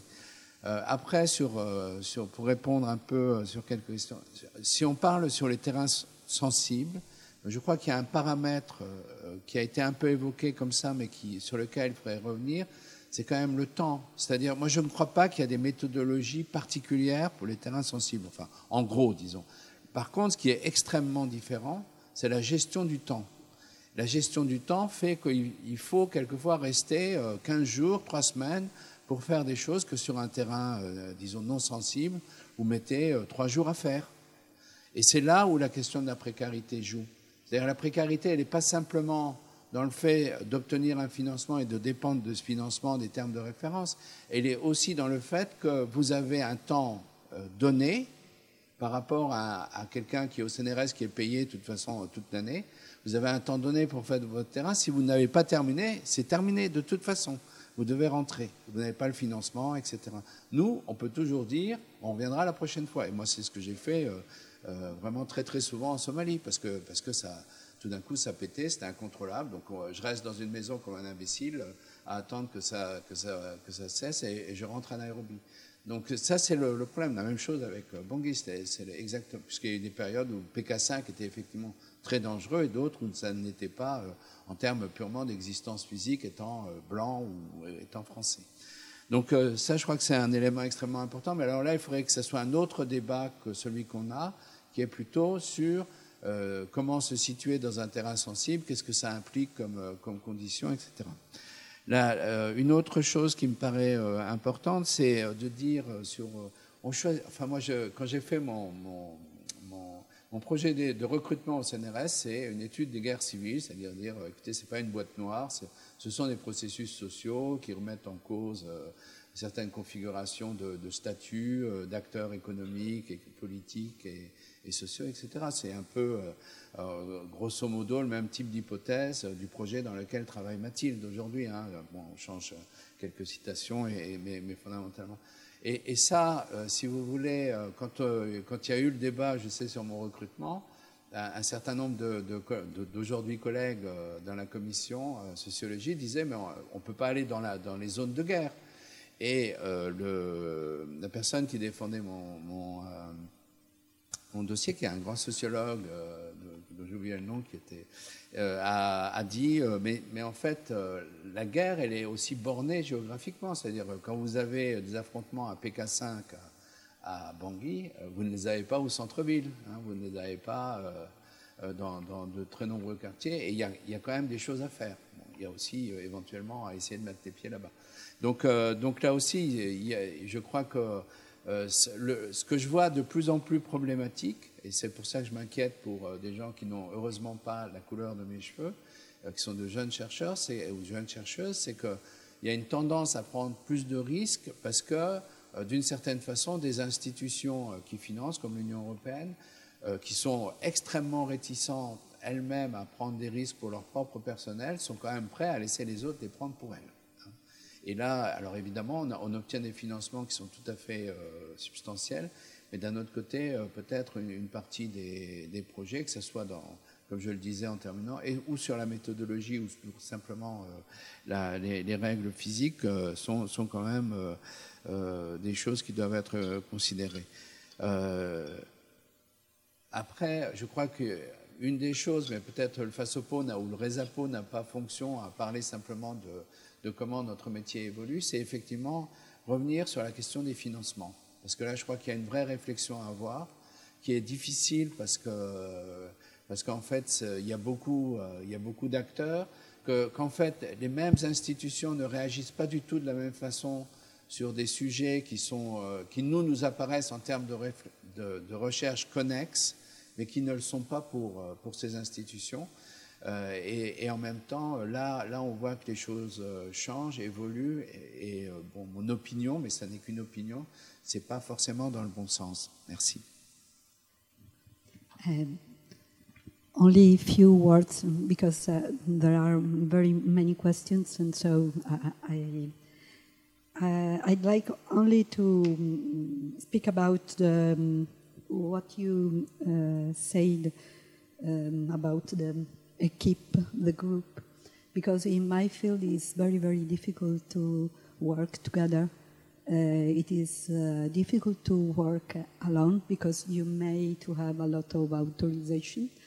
But uh, what is possible perhaps is uh, um, to speak um, uh, when i finish my interviews I spoke with uh, a lot of people, uh, such as priests, such as judges, such as journalists, experts, and so um, I I could have uh, um, other opinions about uh, their my position and their positions, and so I I could uh, also uh, modify my gaze um, for um, my object. Uh, then another question is, um, I think, um, that of uh, bureaucratization in uh, Italy from 2010. we had a horrible law uh, that changed um, our way uh, to do research. And so uh, we have credit for um, subject uh, we we have um, uh, hierarchies of uh, um, reviews, and so we are not um, uh, free to publish what we want and uh, also to decide the, the matter and the subject. I remember that when I began um, to, uh, to study, uh, when I began to, when I tried to enter in a university, uh, and um, it was possible after um, 13 years uh, of free work, uh, I decided to study, to study um, about the relationship between mafia and church. And I had um, um, very, very um, great obstacles because uh, uh, one of the um, professor who worked with me uh, say that it wasn't a scientific matter, and so I couldn't study this this kind of um, subject. And uh, another problem is, um, I think, uh, um, the impact of research. And uh, also, for my experience, it is different because we saw in many circumstances that also if you had um, uh, if you want to uh, uh, um, if you want to give a, a good uh, message, uh, you uh, couldn't be sure that people who heard can understand. And so we have had some films about Tutorina that had um, a very um, um, bad uh, impact, uh, even if they were written by the sons of uh, people who were killed by the mafia. And so I think it is a very um, difficult matter. And then um, when uh, Irene spoke about uh, the risk of uh, um, the collaborator, I think uh, um, they have a, um, a, great risk, but uh, I think that uh, also who uh, made research in this field had a great uh, um, uh, Uh, risk because uh, uh, the involvement in the relationship is very, very hard, and you can be sure that uh, if you are not captured by this uh, uh, word, that it is horrible, but it is particular, and so you have to maintain the just distance between you, and, and, so it is very, very difficult from a, methodological point of view, and um, um, so it is my experience. Sur ce, je pense qu'on va clôturer cette euh, table ronde. Euh, encore euh, une, une applause.